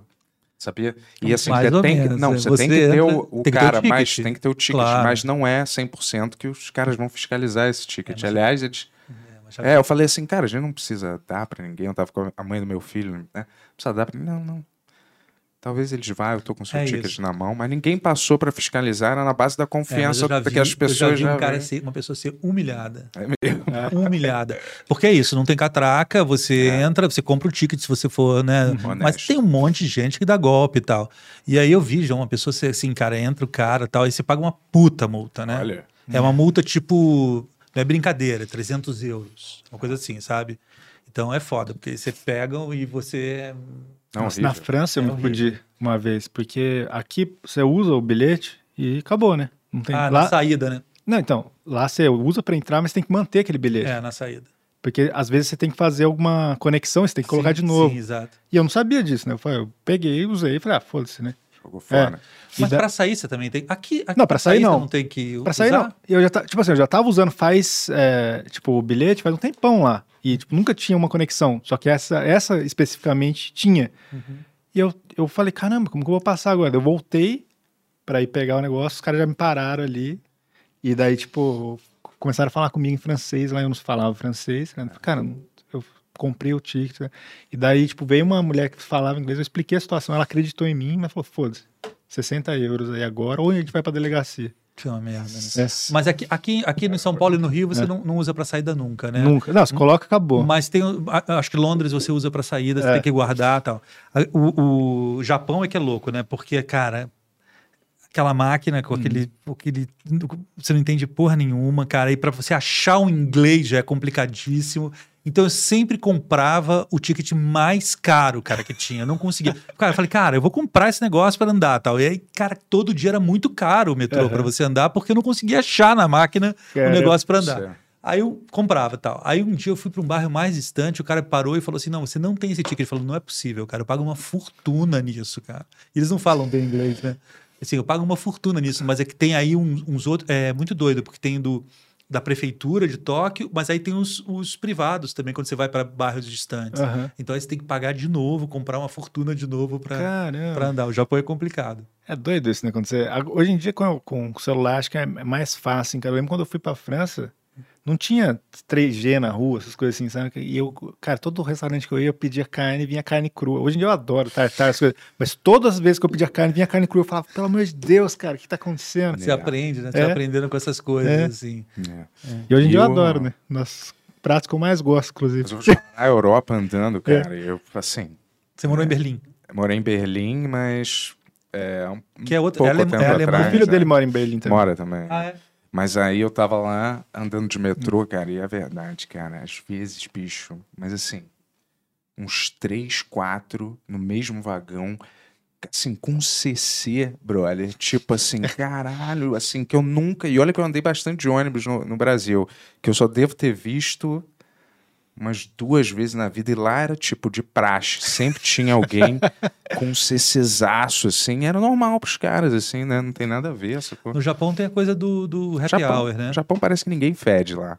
Não, não sei. É, eles parecem que Cara, não tem cheiro. Agora eu vou falar uma, uma, Ah. uma coisa que me surpreendeu do Japão, mas pode É. ser, eu peço desculpa aí que a quem ama Tóquio Uhum. e tal. Eu amo Tóquio, mas assim, tem muito cheiro de esgoto nas ruas. Ah, é? Em Tóquio. Caramba. Tem. Caramba. Nas esquinas, assim, não- porra, cara, não em todos os lugares, Sim, não é uma sim. generalização, mas assim, tem alguns locais que tem sim, porque, cara, são quantas milhões de pessoas naquela cidade? É.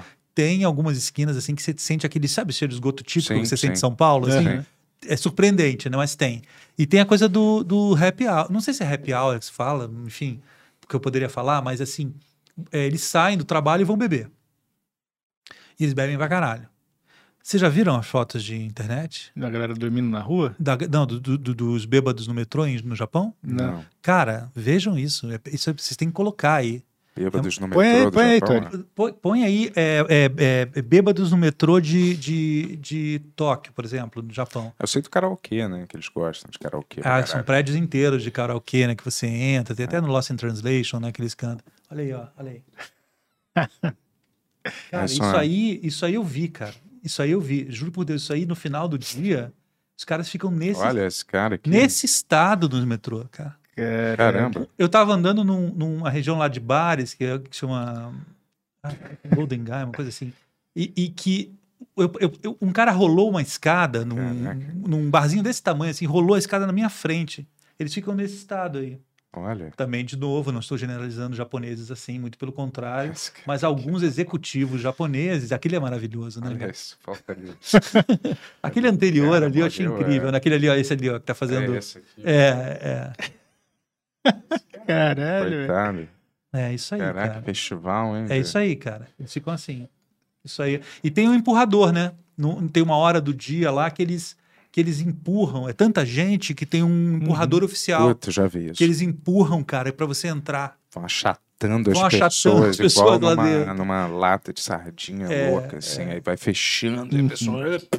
É. Sabe quando você tá botando uma coisa no armário que tá caindo, sempre você fecha? Isso, é não- isso mesmo. Eles vão assim, cara, no vidro. É. O, o- eu tô, eu tô fascinado de novo pro Japão, assim, porque eu só fiz uma viagem ao Japão e fiquei é, louco, né? Mas o, o Inácio tá assistindo muito Ghibli, né?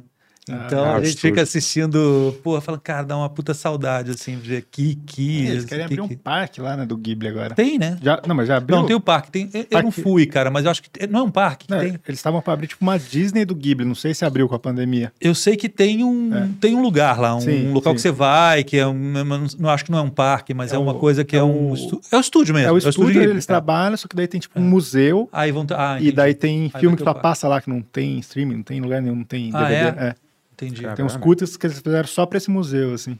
São muito lindos, né, Pô, cara? demais, São demais, demais, demais. né? Você tem um preferido? O Princesa Mononoke. Que eu não mostro pro Inácio porque me fala, eu não vi ainda, porque é, diz que é meio adulto já. É, esse é. É meio violento, né? É, o Parque Ghibli. Ah, o Parque Gay. Vai abrir isso aí, cara. Ó, incrível. 2022. Outono de 2022 vai abrir. Eu tô apaixonado, cara. Eu, eu conhecia só o, o, o mais famoso lá, Chihiro. O, o Chihiro. Né? Cara, é Então, tem demais. vários. Na E aí eu Netflix tô tem quase apaixonado. todos. É, eu tô apaixonado, É. tô assistindo todos com ele. Tem um que chama Náutica, que é o primeiro dele. Sim, Você viu? é incrível. é Nossa, incrível. e ele fez um quadrinho, é o único quadrinho É, que eu tenho, eu tenho. É eu li- demais. Eu li agora na pandemia. É demais. Nossa, É. cara, é demais, É demais. demais. E pro, mas pro Ó. Inácio já tem. Eu, eu, eu Hum. tento, eu tento fazer com que ele não veja tiro. Um que é bom pro Inácio. Ah, É, isso aí poucas pessoas conhecem. Uma série que ele fez chama Future Boy Conan. Sério? É, foi os dois, o Takahata e o E o Mi- Mi- Miza- Miyazaki. Miyazaki. Os dois fizeram juntos, é assim, bem no começo da carreira, não era Ghibli ainda. Como é o nome? É Future Boy Conan. E acha fácil? Cara, dá pra você achar, baixar, assim, Baixando. não- mas é o único jeito, porque é, Aham. E é uma série. cara, é demais, é demais, demais, demais. Assim, é, é o meu anime favorito, assim, de série, assim, cara. Cara, que incrível. Eu tô muito apaixonado. pra e é infantil, É. não é um negócio mega adulto, nada assim, mas, porra, é muito, muito, Ontem eu muito bom. assisti aquele, o Pop Hill, né, que é bem Aham. bonito, e assisti o Whisper in the Heart, que é lindo Ah, também, bonito, cara. bonito. Putz, é muito bonito. E cinema, você vai... Cara, cinema físico, cinema... Não, você... Tá Ah, se eu vou fazer? É. Você Cara, eu fiz, eu fazer? fiz dois. Porra, eu fiz dois filmes e eu só penso em fazer. Eu adoraria filmar muito mais. Mas entra um pouco nessa nesse quesito que eu falei de não aceitar ficar fazendo coisas que eu não, que eu não confio. Eu sempre, Hum. eu tenho uma coisa em relação ao cinema que é muito doida, assim, cara. Às vezes eu. Mas rapidinho, se você fizer uma coisa que você não necessariamente está afim, mas a coisa ser um sucesso, você se adequa ao esquema, mas dentro do esquema você faz o seu a parada funcionar muito bem, e aí isso não possibilita você fazer Sim. outras coisas às vezes? Com certeza. Eu, eu- a, a questão é que esse exemplo que você deu. É uma um- rota, né? Mas... É, mas esse exemplo que você deu é um exemplo de uma coisa que não é tão distante do, meu, da- do que eu posso vir a fazer. Aham. É um exemplo de uma coisa que eu fiz e foi legal, que não, talvez não tivesse muito a ver comigo, mas eu fiz que fizesse, que tivesse ter, é isso que você está falando, e aí a coisa me deu Sim. outro negócio. Eu estou falando de coisas mais radicais, estou falando de coisas que realmente são inaceitáveis dentro do. Cara, não vou fazer isso, não tem nada a ver comigo. Não, Não é, não, não, é, Entendi. não é baseado em preconceito. Veja, não é baseado em. pre- Eu não tenho preconceito quanto a entretenimento. Muito pelo contrário. Eu acho do caralho fazer. A gente tá falando de estúdio Ghibli. Uhum. Porra, lindo, né? Coisa clássica. É uma questão de você falar, cara, vou fazer um programa merda aí pra, só para ganhar grana e tal. É isso que eu tava falando. No- agora, agora, respondendo sobre o que você falou, isso aconte- tem, acontecido muito na minha cabeça, cara. Às vezes eu, eu, eu falo assim, puta, isso aqui é uma grande ideia, é super legal fazer esse filme, é bem legal, vou falar com um ator que eu curta, com o Wagner, que é um cara que a gente sempre quer trabalhar, eu trabalhei com ele, mas quero trabalhar mais, ah, com outras pessoas. É, E aí, cara, dois, três dias depois, eu falo assim, cara, eu quero fazer isso de verdade? Ou eu tô. Ou eu acho muito bom isso, e, mas não é uma coisa que eu queira fazer, não vou ter prazer exatamente de fazer isso, sabe? Eu, não tem muito a ver comigo, assim. Eu acho, às vezes, a- a- às vezes você acha uma ideia muito boa que não é uma ideia que pertence ao que você, sei lá, ao que você é, entende? Então é uma coisa que você, você acaba fazendo um simulacro de alguma coisa que não tem a ver com você, entende? Sim. Então, eu tô, eu tô muito. A verdade, agora fazendo uma terapia aqui, é que eu tô muito crítico em relação a as coisas que eu, que eu posso vir a fazer com audiovisual. E é por isso que eu demoro. Eu demoro muito. Assim, eu fiz meu primeiro filme em 2008, um filme bastante difícil, complexo, etc., mas estre- estreou em Veneza. Fui fazer em 2000, oito anos depois, meu segundo filme. Foi Qual um é filme- Severina, né? Esse eu não vi. Ah, é bonito, cara. Eu vi veja. o primeiro. Muito Insolação é um massa. filme difícil, um filme sobre arquitetura, um filme sobre Aham. utopia, né? Mas é, mas é um filme também, eu era bem jovem, né? Eu fiz com a Dani. Mas o Severino é um filme que eu fiz no Uruguai. Aham. É bem legal, cara. É um filme que eu Pô, fiz no. Uruguai e sobre livros, sobre uma livraria. Tem, tem streaming? Tem, tem. Tá Qual? Tá na Apple, tá na. Ah, é? Tá, tá. Pô, vou dar uma procurada. Tá em alguns lugares, deve estar no Now também. No Now acho que não tá uma qualidade tão boa, né? Muda a qualidade um pouco. Aham. Mas é bonito o filme, cara. E aí foi um filme que foi super bem, fez vários festivais internacionais, estreou em Locarno e tal. Aham. E, e aí, então, agora eu tô escolhendo, cara. Eu tô, assim, eu acho que eu devo rodar um filme ano que vem, com certeza. Com certeza. Eu tô entre duas, três coisas, assim. Tô escrevendo... Eu escrevo muito roteiro que fica na gaveta, cara. Olha, Que fica na gaveta, assim. Tem tanto de, de, de filme quanto de série. Eu prefiro fazer filme. Quantas páginas tem os seus roteiros? São média? curtos, porque normalmente eu, eu, eu, eu filmo mais imagem do que, eu- do, que, do que se fala nos meus filmes. Então, normalmente Olha eles não aí. são muito longos. São filmes. O que, que você tá É que o? Bento escreveu três roteiros. Que... Não, eu escrevi longo, justamente porque as pessoas ficavam falando. Cara, cinema tem que ser 100 páginas de roteiro, né? Não, isso é uma besteira. Você tem que ter 70 Olha páginas para me mostrar eu, eu 80. discordo né? disso, Ah. cara, porque eu discordo disso. por- Bom, a Claire Denis, cara, que é uma puta diretora, faz roteiro com 20 páginas. Cara, eu, eu discordo disso pelo seguinte. Pri- primeira coisa que, o- que não, não é, de novo, essas coisas não são generalizadoras, generalizantes, né? Mas assim, de novo, uma coisa que, que, que é muito típica, às vezes, de, de, cine- de alguns filmes do cinema brasileiro, que é assim, o que devia estar na ação, tá na fala. Putz, isso é Isso é muito. uma foda, verborragia inútil. Tá na fala. assim. Então, assim, cara, eu vou ali buscar um café. É. Porra, a Nossa. pessoa sai e busca o café. Então isso já vai. E, e aí vai, cara. Você vai assim, vai preenchendo laudas e laudas de, de roteiro com ação. De escrita. Às vezes a pessoa fez o negócio, buscou o café e volta e fala assim: Eu fui ali buscar o café no passado. Nossa, é Então é isso. muito típico. Então eu, eu, eu, eu fico. eu- eu- e, e não é que eu não faça isso também, eu caio nessa, assim, sabe? Mas eu falo assim, cara, peraí, o que, que eu preciso de fato falar daqui, né? O que, que é Uhum. importante? Por- cinema tem esse lance que é realmente que você precisa deixar o roteiro descansar e, e ler depois. Não dá pra sair rodando, cara. Eu não acredito que você pode fazer um, uma coisa. Tô falando o contrário do que eu fiz no Minas Sem Qualidades, mas enfim. Mas sabe, você pegar uma coisa, porra, faz e sai rodando. Sempre, três meses depois, você vai ter muita coisa pra fazer com esse roteiro. Então, É, Eu concordo. mas, cara, porra, se você fez um puta roteiro com 120 páginas, passa pra mim, cara. Não, mas é. Entendeu? Não, tem, Não, mas quer- é- isso é eu, tinha, eu tinha certeza. É. É. bom haver, às vezes, uma- um cara falando, porque eu tinha certeza, eu sempre ouvindo essas paradas aqui, Uhum. que, porra, é claro que eu, se, eu, se eu descrevo uma cena no, no filme, Uhum. às vezes eu faço um plano que sou eu olhando pra você, Uhum. e aí você decide filmar e dura 15 minutos, entendeu? Mas como é que eu vou, eu vou botar em 30 páginas, ele Não, olha, continua duas- duas olhando, linhas. continua olhando, olhando. Isso são duas linhas. é, isso são duas linhas de roteiro. Agora, tem isso, é muito típico, assim, eu já ouvi muito isso também. Não, porque o roteiro tem 60 páginas só. Eu falo, porra, mas, cara, esse eu tô- já, tô, já tô achando perigoso. Esse filme vai ter duas. Na minha mão, esse filme vai ter duas horas. Ah, porque ele vai ser lento? Não, não é porque ele vai ser lento. Ele tem imagem, ele não tem diálogo. Entendeu? É, mas- Você põe uma, às vezes, mesmo um filme de aventura, assim, num grau. Sabe, o cara, às vezes tem 25 minutos a pessoa explodindo o carro, jogando não sei o que lá e tal. É. Aquilo é uma 10 Ou uma de- luta tão frenética que é, É. impossível o cara roteirizar aquilo. Isso. O Keanu Reeves pega aqui, depois ele abaixa um Isso. segundo, dá um chute aqui, vira o cara e tipo, pô, Ah, mas Aquilo é- vai ter 10 linhas. Você escreve pra você mesmo e você tem uma noção do seu tempo também. Tem isso, né? que, Sim, assim, que sim. é difícil. Tipo assim, ele já vai adaptar. Se você der pra um diretor uma coisa com muito pouca página, pra um filme de ação que você quer fazer, é diferente. Sim. Eu acho. É, é, é sim. não precisa Tipo, ser necessariamente cê- de ação. Já viu? Não. Não, Não Você já viu artista. aquela. Tem uma série que eu gostei muito na Amazon Prime, que é do diretor do Drive lá, do Nicholas. Rag, né? É, que ele fez uma que chama Too Old, to, Rag, Too Old to Die Young. Não assisti. Cara, é demais. Mas assim, essa série é uma série que eu falo, cara, é muito lento e bom. É bom que é lento, assim, sabe? Tipo, tudo demora, o cara anda e fala, assim.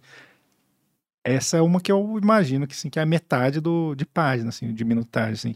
Mas é porque o cara tem um estilo muito específico que ele quer imprimir ali. Eu vou contar uma coisa É. pra vocês que é Mesmo uma... o Shyamalan, aquele Shyamalan, não, tem, não tem, às vezes, tem três diálogos o filme inteiro. Sim. O resto é só as pessoas se olhando Uhum. e falando, vamos Sim. Falar. Depois meia hora te- termina a frase. É, e, e- exatamente. Você às vezes imprime, inclusive, muito ritmo com isso. Também, ah, Porque aí vem um outro preconceito. Ah, o filme é lento, o filme não é. É, isso não tem nada a eu- ver, né? Mas assim, eu vou confessar uma coisa pra vocês que, que, que é difícil não, não, não soar pretencioso, mas eu queria é, é, realmente me já começar me justificando, assim. Eu tenho, eu não assisto muito série, cara. Assim, e eu, e eu, eu não assisto muito série é, porque mas pelo amor de Deus que não sou esse intelectualismo barato, assim, ah, não, eu não vejo televisão tal. Eu não me acostumei mesmo. Eu não me acostumei, cara. Assim, não não foi uma coisa que que me pegou sentar na te- frente da televisão. Assim, eu não, eu não tive isso na minha vida. Para mim era um eletrodoméstico, assim, eu não tive uma relação com televisão e não é pô, intelectualismo. É realmente não, não aconteceu. Então eu sou meio dinossauro nisso. Eu sou um cara que vai ao cinema, vai e mostra, vai ver tal. Eu sou muito de cinema mesmo. É muito raro eu ver é, série, eu tenho visto assim, série, meio que profissionalmente, tipo, olha, é, quais são as séries mais legais aí que estão no ano para assistir. Eu vou lá e assisto meio que para resolver, assim. E tem uma coisa muito doida, né? Que tem uma zumbilândia de série, né, cara? Assim, porra, todo. Aí você fala isso pra, pra pessoa fala, cara, mas porra, jura que tem tanta série boa assim? Tem 250 série bo séries boas. E aí a pessoa fala assim, não, tal, não, não tem. Ela concorda com você, mas depois ela começa a falar, mas você viu tal coisa? Você viu tal outra? Você viu tal. E eu fico muito louco, assim, eu fico impressionado que a pessoa assiste 20 capítulos de uma hora, ou quatro, é, como é o nome disso? É, é, seasons, de, de, de muita coisa, cara. É muita hora de vida Sim. É, zo- dedicada, às vezes, a uma série mais ou menos, né, cara? É, é o processo de zumbificação da humanidade. Eu já estou sentindo exatamente Não é? isso. Então, claro, Mas é quem isso tem aí, é tempo de fazer qualquer coisa, se assiste 30 temporadas de não sei o que lá, mais 200 temporadas de não sei o que, mais 800 É. temporadas de não sei E o a que pessoa lá. vive com, com- Ela trabalha do quê? Como é que ela. Uma pessoa que fica Não. 48 horas Mesmo que ela sofá, trabalhe, ela sai do trabalho, 800 temporadas de não sei o Ah, que lá. não, E aí então. lê um livro, Não, é às vezes, ou, ou fica em É, silêncio. eu, te, eu tenho isso com série também, cara. Eu só vejo quando é uma parada que me interessa muito, assim. É. Sabe? Toda hora o Bento fala, porra, vê tal série. Eu eu- Toda hora. Não, toda hora você fala. Ah, Semana passada você falou duas. É duas, fazia É. séculos que eu não via É. nenhuma série. Eu falei, ai. Porque tem umas da Apple que são, são realmente de qualidade cinematográfica, de verdade. Não, A tem, Apple claro TV. que tem. O, o, o- o- eu fui ver o. Me Quando falaram, ela tem seis episódios, eu gosto. Quando eu legal. sei que não tem segunda temporada, É eu já melhor gosto. ainda, né? É, é. Eu fui ver o Small X, né? Que todo mundo. Porra, cara, o, a carreira do cinema colocou como o melhor filme do ano aquele segundo episódio lá. É muito bonito, né? Qual é O- o nome? é Small X, que é do McQueen, né? O, do Steve McQueen. Ah, Ah, nem fiquei sabendo disso. Cara, é bonita essa série. gosto e, dele. e, e o- e o segundo episódio, especialmente, que chama Lovers Rock, Aham. é uma obra-prima. É? É uma obra-prima, é um, um filme. É um, tá? Cara, aqui no. é- ela é da Amazon. Aham. Até tava falando com o Wagner sobre isso. Ele achou na Amazon lá, mas aqui eu acho que tá na Globoplay. Ah, Mas assim, eu sou eu falando, que, que sou uma pessoa inútil nisso. Eu posso estar falando uma grande besteira agora, mas eu acho que tá na Globoplay. uhum. Chama Small X. É muito bonito. É, um, é uma. Então, assim, de vez em é quando Act vejo. de Machado? É, ah, é, tá. é. É- é- São jamaicanos em Londres, cara. Uhum. É muito bonito. Assim, o- esse Lovers Rock, que é essa, Uhum. que é essa, hum, esse episódio que é muito famoso, que é o segundo, é uma festa deles, assim. Eles vão armando essa festa. E é bonito pra caramba. Mas eu não sou muito, cara. Eu não vejo Qual muitas foi a coisas. última assim. série que tu assistiu? Essa. Ah, tá. Você vê como eu tô mal. É uma série de um ano e pouco. Mas é que eu vi agora. Saquei. É que eu vi agora, mas é uma série de um ano e meio atrás, talvez. O Uhum. que mais que eu vi, cara? É, e uma pessoa falou isso desse imediatismo. Até tem razão alguém que a gente conversou aqui, que eu não consigo me lembrar agora. Mas ele falou, pô, essa cultura de spoiler também enchendo o saco, né? Que você tem que assistir a parada na primeira semana que é lançada. Uhum. Porque senão, Do é, isso, porque senão o spoiler já seja, não pode ser. É, e eu, por exemplo, sou péssimo nisso. Eu saio falando spoiler pra todo mundo. Porque, porque eu vejo muito de fora também, né? Então eu vejo falo assim, pá, tá, acontece isso aqui, isso aqui. Não importa muito o que acontece. É, o que acontece é, é a beleza daquilo tudo, daquilo que, É. foi, que foi feito, que foi filmado, né? Porra, se, o- se o cara acaba com tal pessoa, não acaba com tal pessoa, foda-se pra Também mim. não tenho nada. Entendeu? Eu também odeio isso. É, O que você tem de. Qual, quais são os seus filmes favoritos, assim, de Cinema? É. cara, eu revejo oito e meio cada vez que eu vou fazer uma coisa. Demais. Cada vez que eu vou Demais. ver uma coisa. Eu, você me fez uma pergunta que eu não respondi, que é, é, quem são os meus ídolos ou Do mestres de teatro teatro, né? Então, eu ia te responder isso, cara. Na verdade, eu fui uma pessoa formada por cinema, Aham. né? Eu via, eu via assim, Bergman sem parar. Sim. Tanto que eu não assisto Bergman há 20 anos da minha vida. Aham. Porque eu assisti tanto Bergman novo, e o Bergman me ensinou tanto em relação a, a energia de espaço, é, como, como ele colocava os atores dentro do espaço. É muito teatral, né? Uhum. Então, eu, eu, eu parei de ver. Eu cansei, assim, porque eu realmente vi tudo, tudo, tudo várias vezes. Então, eu assisto há mais de 20 anos o Bergman. Oito e meio eu assisto sempre. Você sabe que eu tava... Eu não vou saber falar os filmes que eu mais gosto, porque são muitos. Mas coisas que eu, que eu gosto muito, assim. Eu gosto muito dos Dardenne, hoje em dia, dos Dardenne. Uhum. Um filme como A Criança, não sei se vocês lembram desse filme. É um filme absurdo, lindo. Eu não vi, não vi. É foda. É um filme lindo, assim. Eu gosto muito deles. Eu gosto muito de um cara chamado Jia Zanke, que é um chinês. que Fez um, um filme chamado Mu- vários, né? Um Mundo. É, Um Tarantino, você não acha maneiro? Sim, claro que eu amo Ele é bem Tarantino. teatral também, sabia? Várias, Tarantino- várias coisas O dele Tarantino daria ele pra... pertence a uma coisa, ele veio aí no. O Tarantino ele pertence a um, a um a um tipo de cinema americano que eu admiro demais, que é uma habilidade técnica, uma capacidade de saber aonde está a emoção de quem está, a, a atenção de quem está assistindo naquele momento. É muito difícil. Às vezes o diretor ele faz o filme dele, mas ele não pensa a interlocução, como é que vai se dar. E o Tarantino, ele sabe que você vai estar na ponta da cadeira naquele momento e ele vai quebrar. Quem faz isso também são os Coen, Coen Brothers. É. Eles têm essa capacidade, o Spielberg tinha essa capacidade, depois Tinha, foi, é, foi se diluindo, mas, mas ele tem essa capacidade absurda de você saber aonde você vai estar emocionalmente. Cara, isso é uma técnica é, é foda, cara. Você ter essa, essa técnica, isso é muito, é uma habilidade muito grande, né? É, e é isso. Para mim é um, não é cinema de entretenimento. Eu sempre tive essa dislexia em relação à cultura pop Aham. e cultura, o que se chama de cultura erudita, sabe? Para mim, ouvir Bach e ouvir eh, Beatles, ouvir, sei lá, uma banda nova, ouvir MC, ouvir, não tem diferença nenhuma. Sim. Nenhuma. Só tudo música, né? É, E tudo filme, música, tudo. é. Então eu gosto disso, cara. Você me perguntou isso há oito.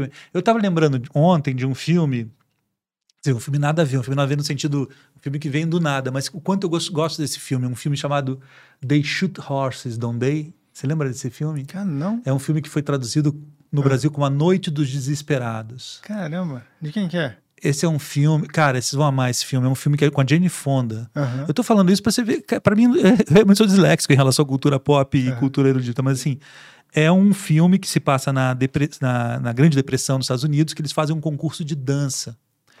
E para que as pessoas ganhem comida, Aham. prêmios, entendeu?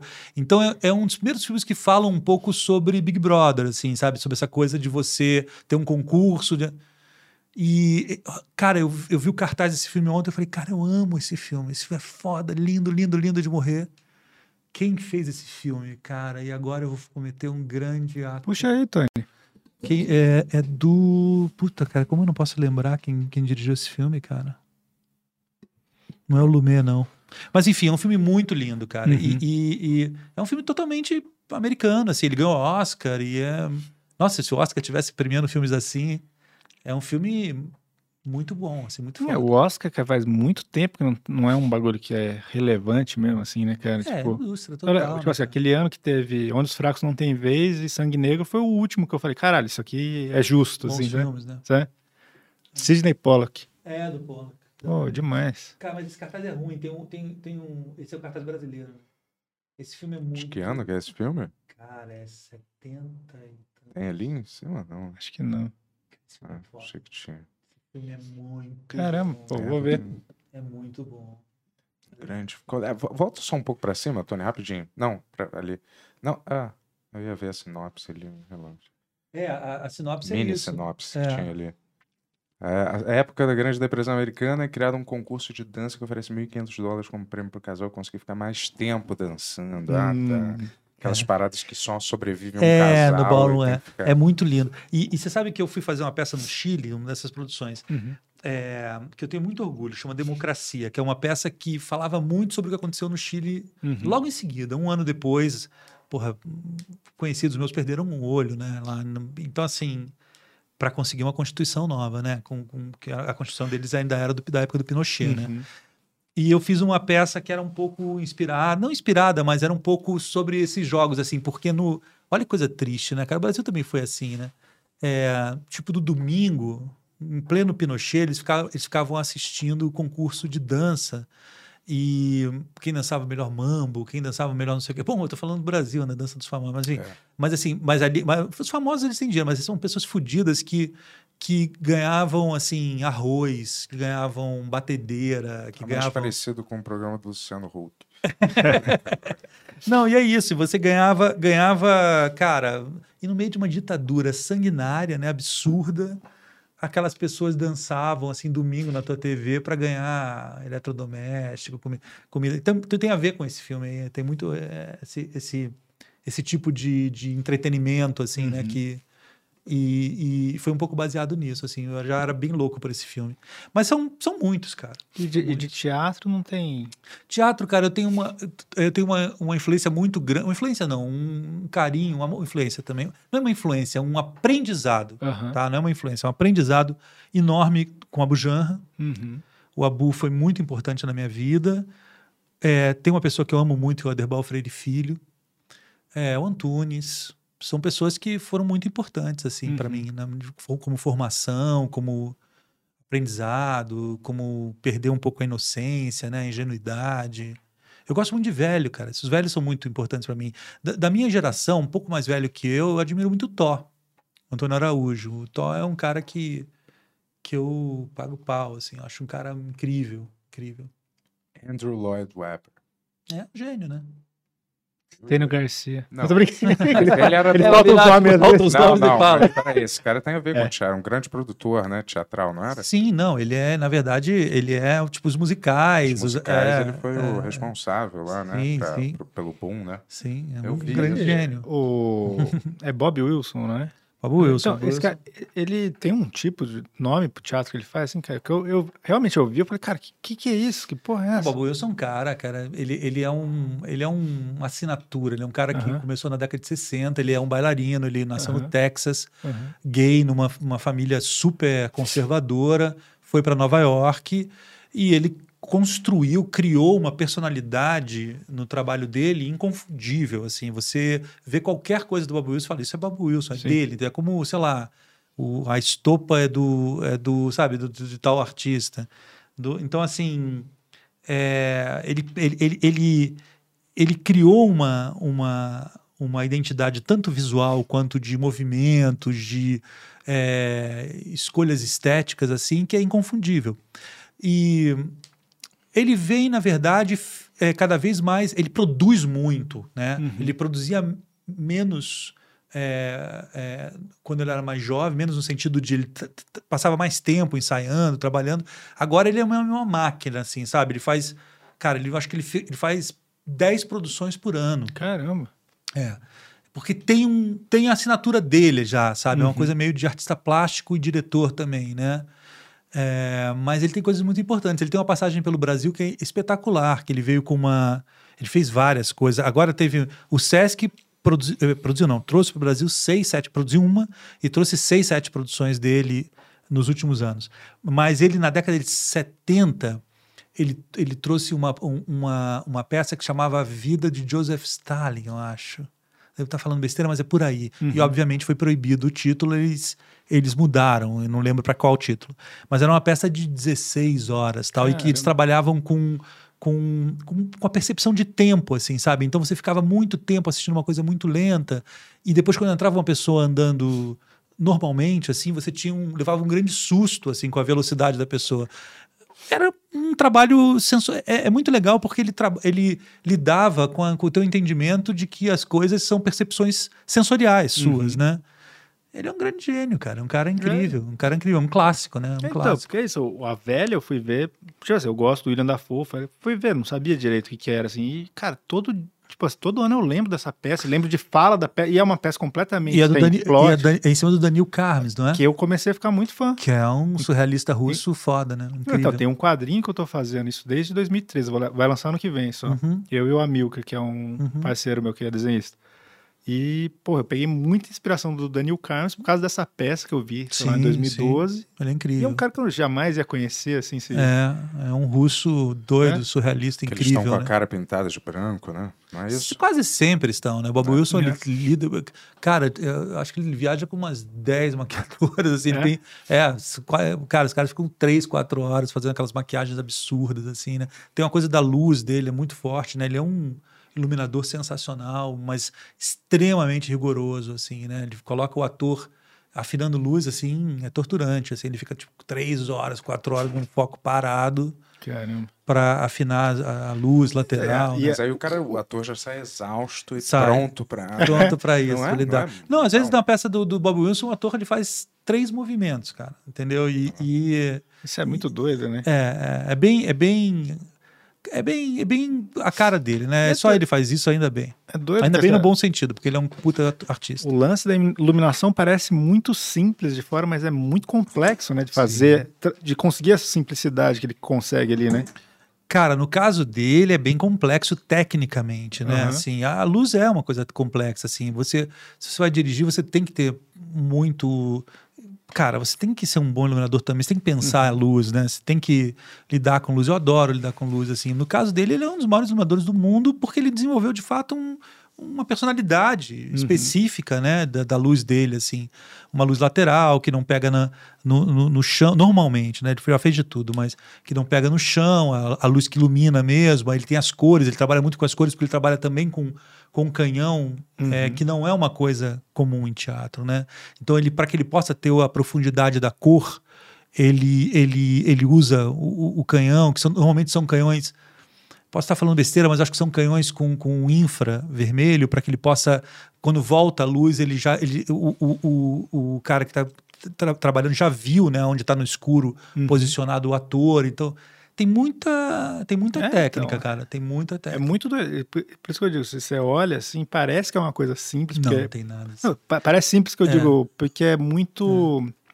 Qual que é a palavra? É, não, você olha e fala. É, é, mas é- isso é a nossa vida, cara. Tudo É. parece. Tudo para as pessoas, cara. É. Tudo que a gente faz parece simples. Sim. Esse, o, o teu podcast parece simples, a minha peça parece É. simples, fazer teatro parece simples, fazer cinema. Nossa, mas é, o cara fez ali uma coisa. Aí quando ele vê uma- um carro pegando fogo, nossa, isso é incrível tal. Mas filmar uma pessoa andando parece simples, entendeu? Uhum. E tudo a gente sabe que é super complicado, né, Ah, cara? então, eu tô falando, para chegar nesse tipo de. Esqueci a palavra agora, de simplicidade, assim. Sim, É sim. muito difícil. Foi um negócio muito icônico que. Essa peça que eu É. fiz com a Fernanda Montenegro, Viver Sem Tempos Mortos, que eu estava falando, é, era uma peça que era chamada uma caixa preta, né? Uhum. Cara, é um dos cenários mais difíceis que eu fiz com a Dani. Assim, fazer uma caixa preta no teatro.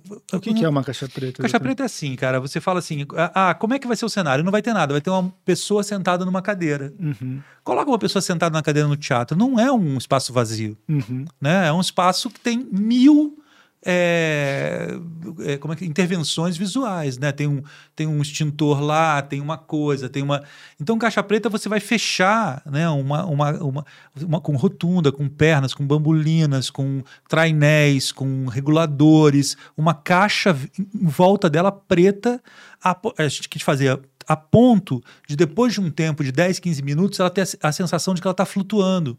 Sentada numa cadeira preta, ela está com uma camisa branca, você tem a sensação de que ela não está em lugar nenhum, sabe? Caramba, doideira. Para você chegar nisso, você tem que fazer. Sabe, é, é que nem dizem que cozinheiro tem que começar com um bernese, né, para aprender que é coisa ma- mais simples e complicada. Para um cenógrafo aprender a fazer uma bela caixa preta, você tem que fazer. Cara, pra você fazer isso, você precisa de técnica. é, não é? Tem um- uma história também, não sei se pertence a, a, né, uma fábula ou não, do, Stanislavski com o Chekhov, que um dos dois, eu não lembro qual, queria uma cena em silêncio. E o outro fala assim: olha, não, não existe silêncio no teatro. Para ter silêncio no teatro, você tem que colocar um sapo coachando. Porque você está falando assim: ah, Isso é silêncio. esse é, é- Esse é o é um ambiente silêncio. silencioso. Porque se você estiver em silêncio, você não está não tá dizendo que é silêncio. Você fala assim: ah, a tua mente produz todos os sons que estão em volta daquelas pessoas. Se você coloca um, um sapo ou um passarinho, uma coisa, você fala: ah, é um ambiente silencioso. O Philip Glass fez um negócio com silêncio, não foi? Se eu não me engano. De- ter- ele, trabalhou muito. Não, que ele isso. fez uma, uma coisa que você entrava e você sim- simulava, que nunca tem um silêncio de verdade, mas o mais Aquelas próximo- caixas. Não sei se o Felipe fe- fez, mas isso é uma, É. é uma coisa que eu, eu- eu entrei nessas É? caixas. Eu entrei, mas eu não lembro onde eu entrei. Não, acho que não era uma coisa musical, era uma. Cara, eu não lembro onde eu entrei nisso, assim, mas é uma coisa bem É, impressionante. que, fi- é, que é meio desesperador, assim, né? Você escuta o sangue, cara. É, então. Você escuta o teu sangue tutu, correndo. né? É, Você escuta mais que o coração, que você escuta o sangue.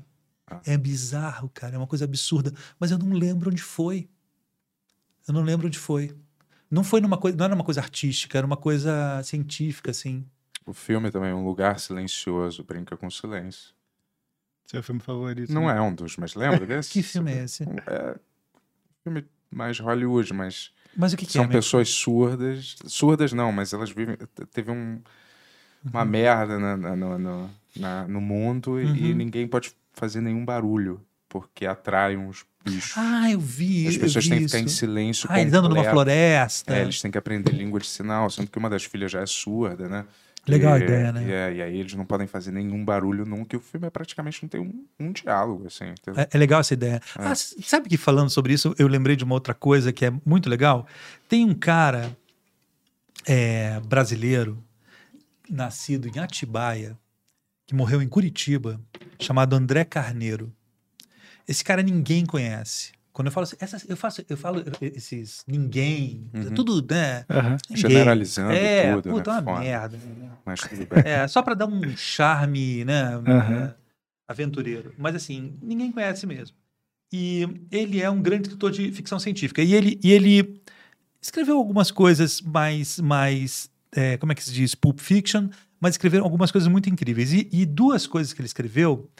É, porra, tem gente dizendo que é plá, que, que- tem plágio, que plagiaram ele. Aham. Não acredito nisso, mas ele escreveu o Blindness, o, o ensaio sobre a cegueira do Saramago, 20 anos antes. Caramba. Ele escreveu um conto chamado A Escuridão, que é um, um conto exatamente com a ideia das pessoas vão ficando cegas.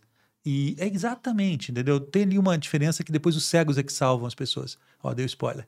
Mas o- e um outro chamado A Espingarda, em homenagem ao nosso é, star- artista da noite, é o aquele I Am Legend do Smith, né? Hum. Que ele fica sozinho.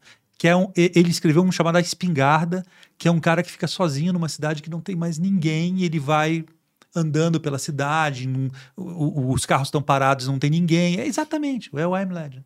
E ele escreveu esses dois contos, ninguém conhece ele, muito antes dos filmes Doideira, de né? Hollywood. A Espingarda e a Escuridão.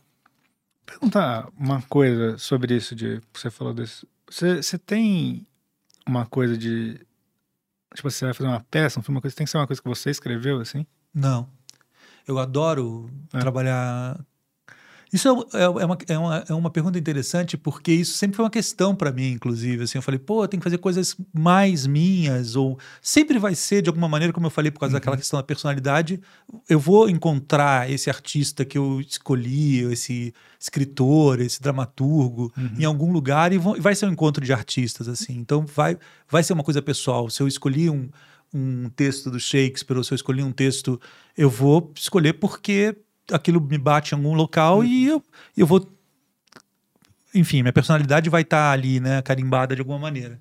Mas pelo contrário, cara, assim, eu, eu, eu gosto muito de adaptar, escrever, etc., mas eu gosto muito também de fazer obras, assim. Agora, quase sempre não dramaturgicas, assim. Eu trabalhei. Não, trabalhei muito com, com um texto de teatro, mas. Cara, eu fiz 56 peças. Caramba. É muita coisa. 56 peças. Porra. Assim, e- e eu- por que, eu tô falando isso? Porque eu descobri isso há pouco tempo. Porque eu tô fazendo 50 anos. Vou fazer 50 anos esse ano. E aí, por acaso, alguém me mandou, tipo, um- uma lista de coisas que eu fiz, de ópera, de. Mas de teatro especificamente, sem contar ópera, sem contar show, sem contar filme, série, né? Eu fiz 56 peças. Caramba, então, obviamente, eu trabalhei com, com muita tá trabalhando dramaturgia. desde que você nasceu, quase, né? 13 anos Fazendo. Desde os 13 anos de idade, com teatro desde os 13 anos de idade. E, cara, e não vou deixar de trabalhar nunca, porque às vezes você vai filmar, você fala, pô, tô uma saudade do teatro. Às vezes você tá fazendo teatro e fala, pô, eu quero filmar. É sempre assim, né? Sempre tá querendo fazer. Uhum. E, mas eu me sinto bem no teatro. Agora, no língua brasileira, especificamente, para ser muito sincero, foi a primeira vez na minha vida que eu saí de uma peça é, falando assim, cara, eu não tenho ideia do que vai ser virar em seguida.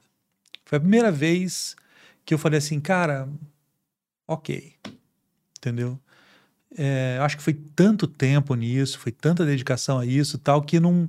Eu não sei, não sei porquê, assim, aconteceu de. Falei, porra, acho que eu encerrei aqui um capítulo, sabe? Não sei se vou abrir outro, acho que vou, mas, mas realmente teve um, um encerrar ali de capítulo. Assim, a peça foi muito legal, muito, ela é muito legal, ela é muito importante, ela vai viver ainda. E foi uma pesquisa bem legal sobre. sobre porque a gente está falando sobre colonização, falando sobre língua, a gente está falando sobre colonização também, né? Então, foi muito bonito assim, o processo todo, cara. Todo mundo mandando do mundo inteiro, cara. A gente tem gravações do mundo inteiro. Ter trabalhado com o Tom Zé também de perto foi muito foda. Foi demais. Então, foi um momento assim que foi um pouco diferente da minha vida, assim. Eu realmente não não saio dessa para outra rapidamente. Deixa eu só te perguntar um negócio. Como é que você. Ah, O que, que você acha dessa invasão desses super-heróis assim, no cinema, dessas Marvel, dessas paradas? Só de Eu acho que é curiosidade. entretenimento, cara. Eu acho que é entretenimento. Acho que a gente não. eu- eu não- eu- você vê aqui o, o Scorsese, que eu amo, etc., fala assim, pô, isso não é nem cinema, né? Mas eu não, eu, não, eu não gosto muito dessas pessoas que falam que uma coisa não é teatro, não é cinema, porque já falaram isso de mim, entendeu? Fala assim, ah, o que você faz aí não é nem teatro. Eu falei, cara, tudo bem, talvez não seja, mas é alguma coisa que, que com certeza o teatro tá ali, né? Uhum. Então você escuta essas barbaridades, assim, sabe? E, cara, é cinema de entretenimento, entendeu? Qual é o problema disso? Se isso destruir outras coisas, ou seja, se isso, se, se, se a, se a hum, massiva campanha, massiva campanha, massivo, é, é, como é que se diz, é, orçamento, a, a indústria, se o interesse se tudo isso se voltar a ponto de destruir um cinema, um outro, outros tipos de cinema, não é um tipo de cinema, outros tipos de cinema, isso é preocupante. Mas que exista, cara, acho que é ótimo, entendeu? De repente, cara, eu fui lá, eu lembro que eu fui ver um Batman, um anterior, assim, eu falei, cara, tão bonito, tão foda, o do Nolan, né? Tão bonito. É... Mas confesso que quando eu vou ver o segundo, eu falo, caralho, mesma coisa. É a mesma coisa, entendeu? Então aí já eu falo assim, tá, já vi, né? É difícil, né? Mas tem uns que vêm. hum, Eu, não tenho, eu não tenho muito preconceito com isso, não, cara. Saquei. Não tenho muito preconceito com isso. Eu, eu acho que tem espaço pra tudo na vida, cara, no mundo. Eu não tenho. Cara, cinema de entretenimento é cinema de entretenimento, ok? É. Ok? Uma... Você quer- perguntar sobre isso? Nada, são tendências, né? O cinema, tá- É, a, a forma como as pessoas veem, consomem filme, está mudando também. né? É. Agora, se alguém vem falar que assim, olha, isso aí é isso aí ou nada, Sim. porra, pelo amor de Deus, aí vamos acabar com isso. O, o- você fala lá no George Lucas e do, e do Spielberg, eles têm um. Deve estar aí na internet, eles têm na, no YouTube, eles, de- eles têm uma entrevista bem clássica, uns oito anos atrás, sei lá, tô chutando, que eles falam exatamente o que ele tá vivendo. Falam, ó, gente, vai ser streaming e blockbuster. Acabou. Blockbuster nos cinemas e streaming em casa. Esqueçam outro tipo de cinema. E cinema de festival, que é outra coisa, né? Filme de festival. É, bem doido. Mas eles contaram isso já há 8, 10 anos atrás, entendeu? Uhum. Então, assim, é difícil. Esse, esse local do cinema, desse cineminha que a gente ia pegar ali pra ver o, o filme do, sei lá, quem, o de Allen, quem que você Ah, quer falar? Coen, sei lá. É, dos, é, os Coen até que vão ter espaço, porque Ah, eles é. têm um pouco disso também. Mas, cara, é difícil, você não, Não, vai ter aquele mais. seu que filminho fazer? de terror, meia os bomba, Coen- ou alguma coisa Os arriscada. Coen mesmo, É. os últimos dois foi streaming, né? Foi no streaming já, né? É. Então, e, sei lá, um filme...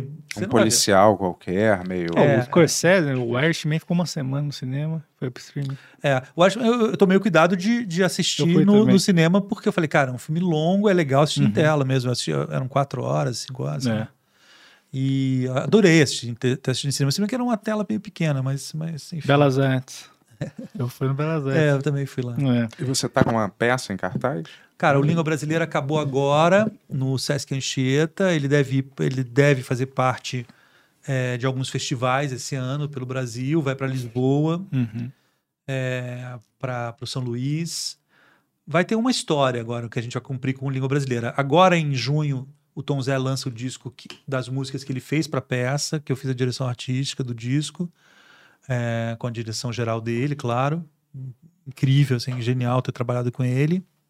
É, essa peça de teatro é uma peça que vai ficar circulando assim. Agora aconteceu uma coisa muito legal. O Museu da Língua Portuguesa vai fazer uma programação no Dia Internacional da Língua Portuguesa agora, toda irradiada a partir da peça. Então a gente vai fazer um, sabe, encontros, falas, conversas, vai fazer um doc lá dentro.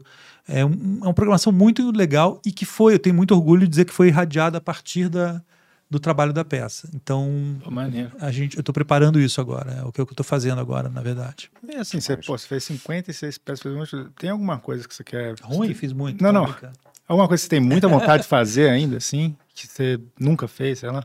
Em teatro, se diz? Cara, se, se eu não tivesse, eu não fazia a próxima. Entendeu? Aham. Se eu não tivesse, eu não fazia a próxima. Eu não sei te dizer o que agora, mas assim, qualquer coisa que eu comece é porque criou uma excitação em mim de alguma coisa que eu não tenha feito. e você faz sempre nesse... Esqueci, você, você, você planeja, ah, daqui tanto eu não quero fazer uma coisa assim, Eu não, você... cara, eu- É? eu sou péssimo não em planejar. Aham. Eu sou péssimo numa coisa que me causa muito problema. Eu sou péssimo em fazer coisa a longo prazo. Eu, eu odeio, eu quero fazer a coisa amanhã. Uhum, E isso é um problema também na, na área audi- audiovisual para mim, né? uhum. Quando as pessoas falam assim, ah, esse é um filme para 2026, eu falo, É cara, não dá pra gente começar amanhã com, sabe? Uhum. Ah, tem que custar um milhão, vamos fazer com dois mil reais e amanhã? Cara, porque realmente, assim, é difícil foda, pra mim. né? É, é, É, vamos chamar os atores para promover o filme. Ah, eles já morreram.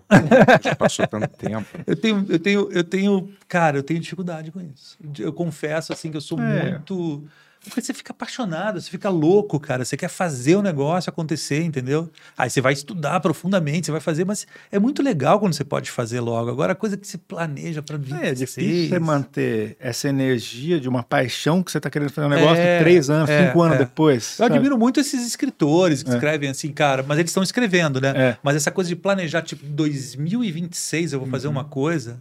É Cara, eu não sei se eu tenho saúde para isso. E eu sofro com isso, principalmente na área do audiovisual. né? Uhum. É, eu, eu acho eu que sempre sou aquele chato que tá falando assim, jura, cara, jura que é só ano que vem. É foda. falo, cara, é isso, meu. Audiovisual é isso. Tem que levantar uma grana, tem que.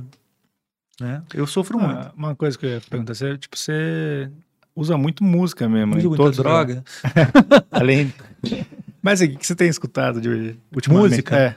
Você escuta Cara, coisa nova, assim? Como que Escuto, você- é? escuto. Escuto, eu escuto, cara, eu, eu sou curador também de umas coisas, né? Uhum. Tem um festival muito legal que a gente fez antes da pandemia em 2019 que vai voltar agora que chama, tem um, nome que eu não curto, cara, que Hum. não, não, me leve a mal os, os, os, os, organizadores que é dogma, Aham. mas, mas cara, mas o festival é foda. A gente trouxe o Yves Tumor, a gente trouxe Ah, que legal. é, o Yves Tumor foi foda, o show dele. O Nakane, a gente trouxe. Puta, faz três anos eu não lembro, vou lembrar a programação, mas teve muita coisa boa que a gente trouxe. É foda, a gente tá preparando novo agora, então eu tenho que escutar. Eu escuto. Tem que escutar, não, eu sempre escuto, cara. Eu sempre faço, todo ano eu faço com meus amigos uma brincadeirinha de lista né, dos 50 melhores discos do ano. Eu escuto pra caramba música nova. Escuto, escuto muita música nova. E escuto, eu escuto muita música, cara. Todos os tipos. Muita música, assim. O que, que você tem escutado ultimamente? Você recomenda? Até aí? por isso é difícil, né? Porque eu escuto tanta coisa que, que, que escutar uma coisa só, assim. No Brasil, cara, no Brasil, assim.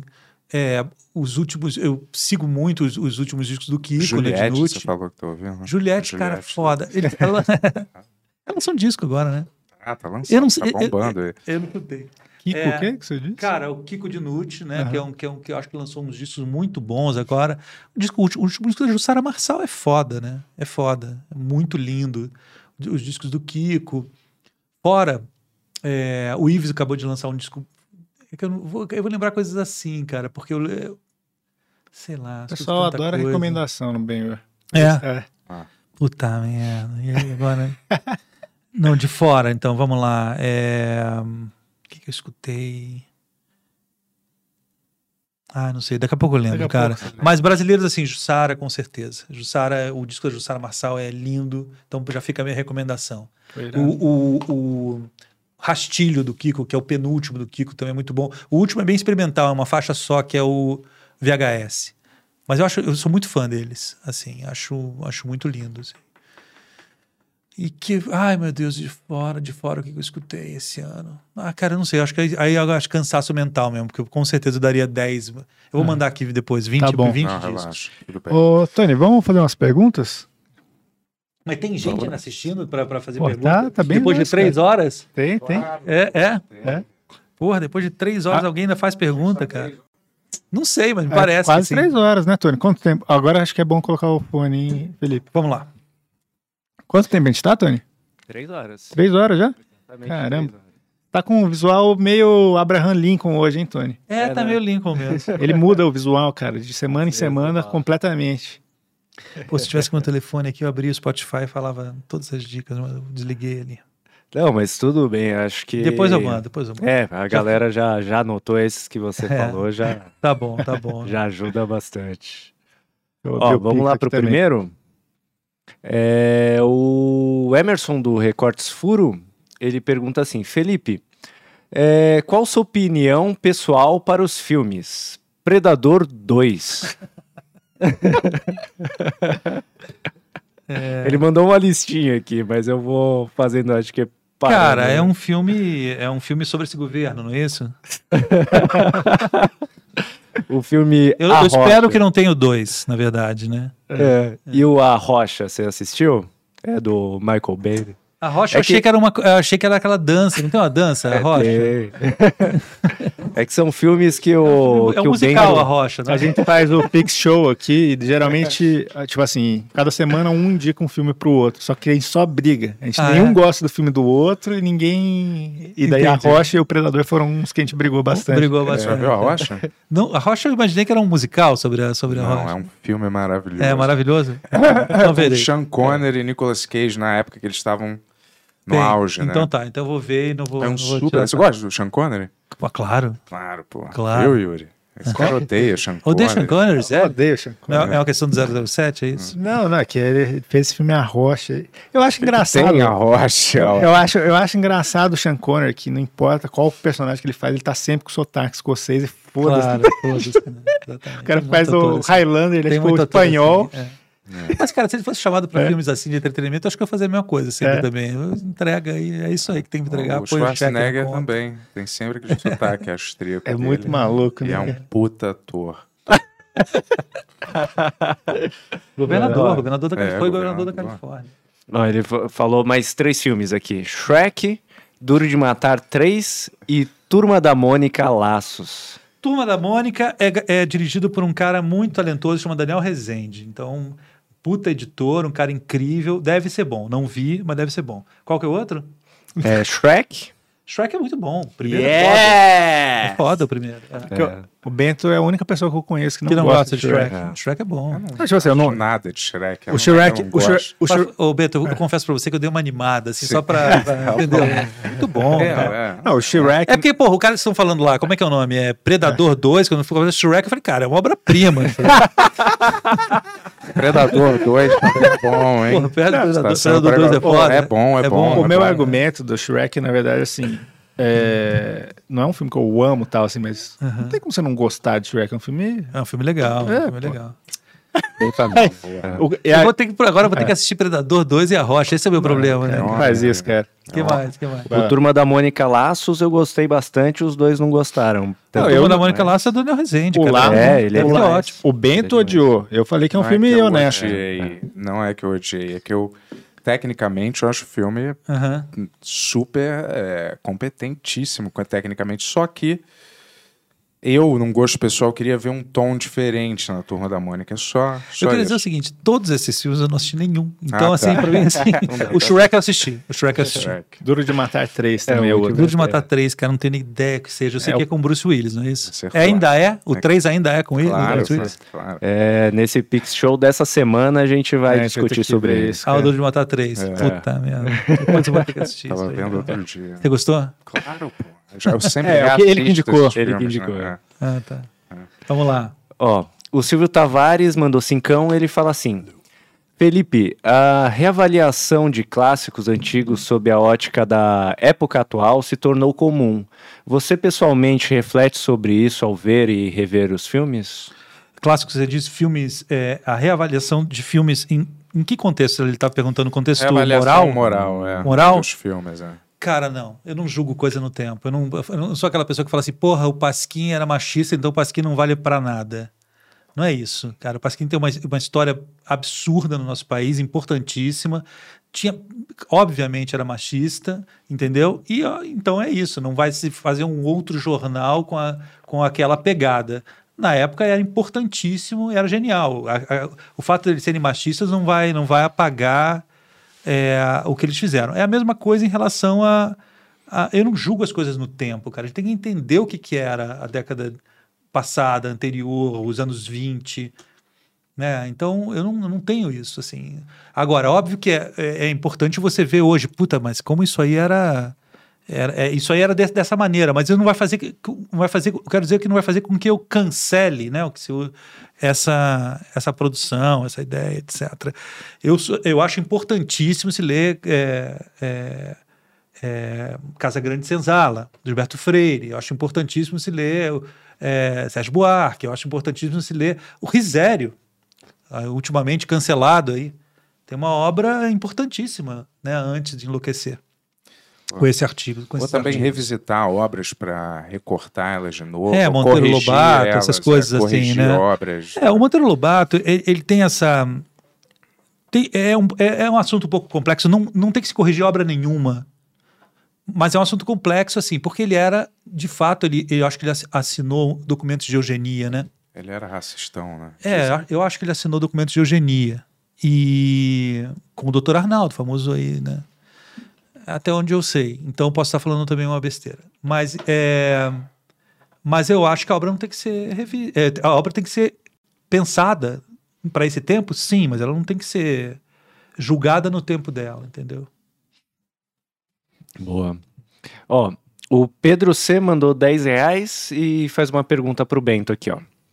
Bento, será que a Fernanda Torres nutriu um amor secreto por você e te deu aquela alfinetada pra chamar sua atenção? Acho que não. Ligue pra ela, pra tirar essa história limpo. Aliás, a peça eh, da, da Fernanda Torres, que estava com Budas. Budas, tinha um conceito parecido com o que você falou, né? Um único cenário, uma única pessoa. Era baseada, na verdade, num cara. Ela era. é, a- a- o cenário é da Dani, né? A direção é do Domingos Oliveira. Outro gênio, outra pessoa que eu amo, que se foi. E do teu pai, o texto. Um livro maravilhoso. Mas era baseada num cara chamado Spalding Gray, que era um cara que fazia um tipo de teatro que era esse teatro. Era um teatro que ele sentava num- num- numa mesa e contava experiências da vida dele. Coisa bem década de 70, Nova York, um, um gênio. Ele tem alguns filmes, inclusive, esse cara, é, que foram filmadas de peças dele, e o Buda de Tosos tem essa influência Tem esse da, do, dessa estética e essa ideia de usar aquela mulher, né, que conta as experiências da vida dela, como se fosse um Spalding Gray. É, tem um outro cara também que fazia teatro nessa época, em Nova York, que era muito legal. Ele, o, o título da peça dele é Como, como Eu Pago Meu Aluguel. Ele fazia Como Eu Pago Meu Aluguel 1, Como Eu Pago Meu Aluguel 2, de tantos em tantos meses, ele contava os seis últimos meses da, da, da vida dele. E ele chamava de Como Eu Pago Aluguel. E tinha um- também uma estética meio Spalding Gray. Quase um stand-up, né? meio, É, né? quase stand-up, exatamente. Maneiro. Ó, algumas que vieram pro Pix aqui. É, Yuri da Silva mandou 3 reais, obrigado. Falou, Felipe, o Bento tá curioso pra saber, mas é tímido. Qual o seu personagem favorito do Shrek? É, Cara, eu não chato, lembro, cara. Eu não lembro. Eu, eu assisti o Shrek, mas eu não lembro nada do Shrek, cara. Eu não É, lembro. né? Desculpa, eu acho que é o Shrek mesmo. Isso mostra como as pessoas Ah. gostam desse Lucas Aquino mandou 6 Eu queria saber a- a- o que é a alfinetada da, da Nanda. Ah, conta, conta. é uma história antiga. Conta já. resumidamente. É, uma vez ela andava lá em casa nessa época da- do negócio, e aí Você tava morando com teu pai? no programa na MTV também, Uhum. falando besteira, torta e à direita, e ela escreveu uma crônica dela lá, é, pseudo-intelectualoide, né? Não, não, desculpa, não é, vai. Mas olha, ela escreveu lá a crônica dela, pá, e aí tava, olha, João Baldo, não sei o que lá, é, o pai dele sempre muito severo, obrigou é, João a ler desde criança, os clássicos, e obrigava com punho. E hoje João Baldo é um gênio e não fez o mesmo com seu filho. Tem uma parada assim, não tinha nada mais. pô.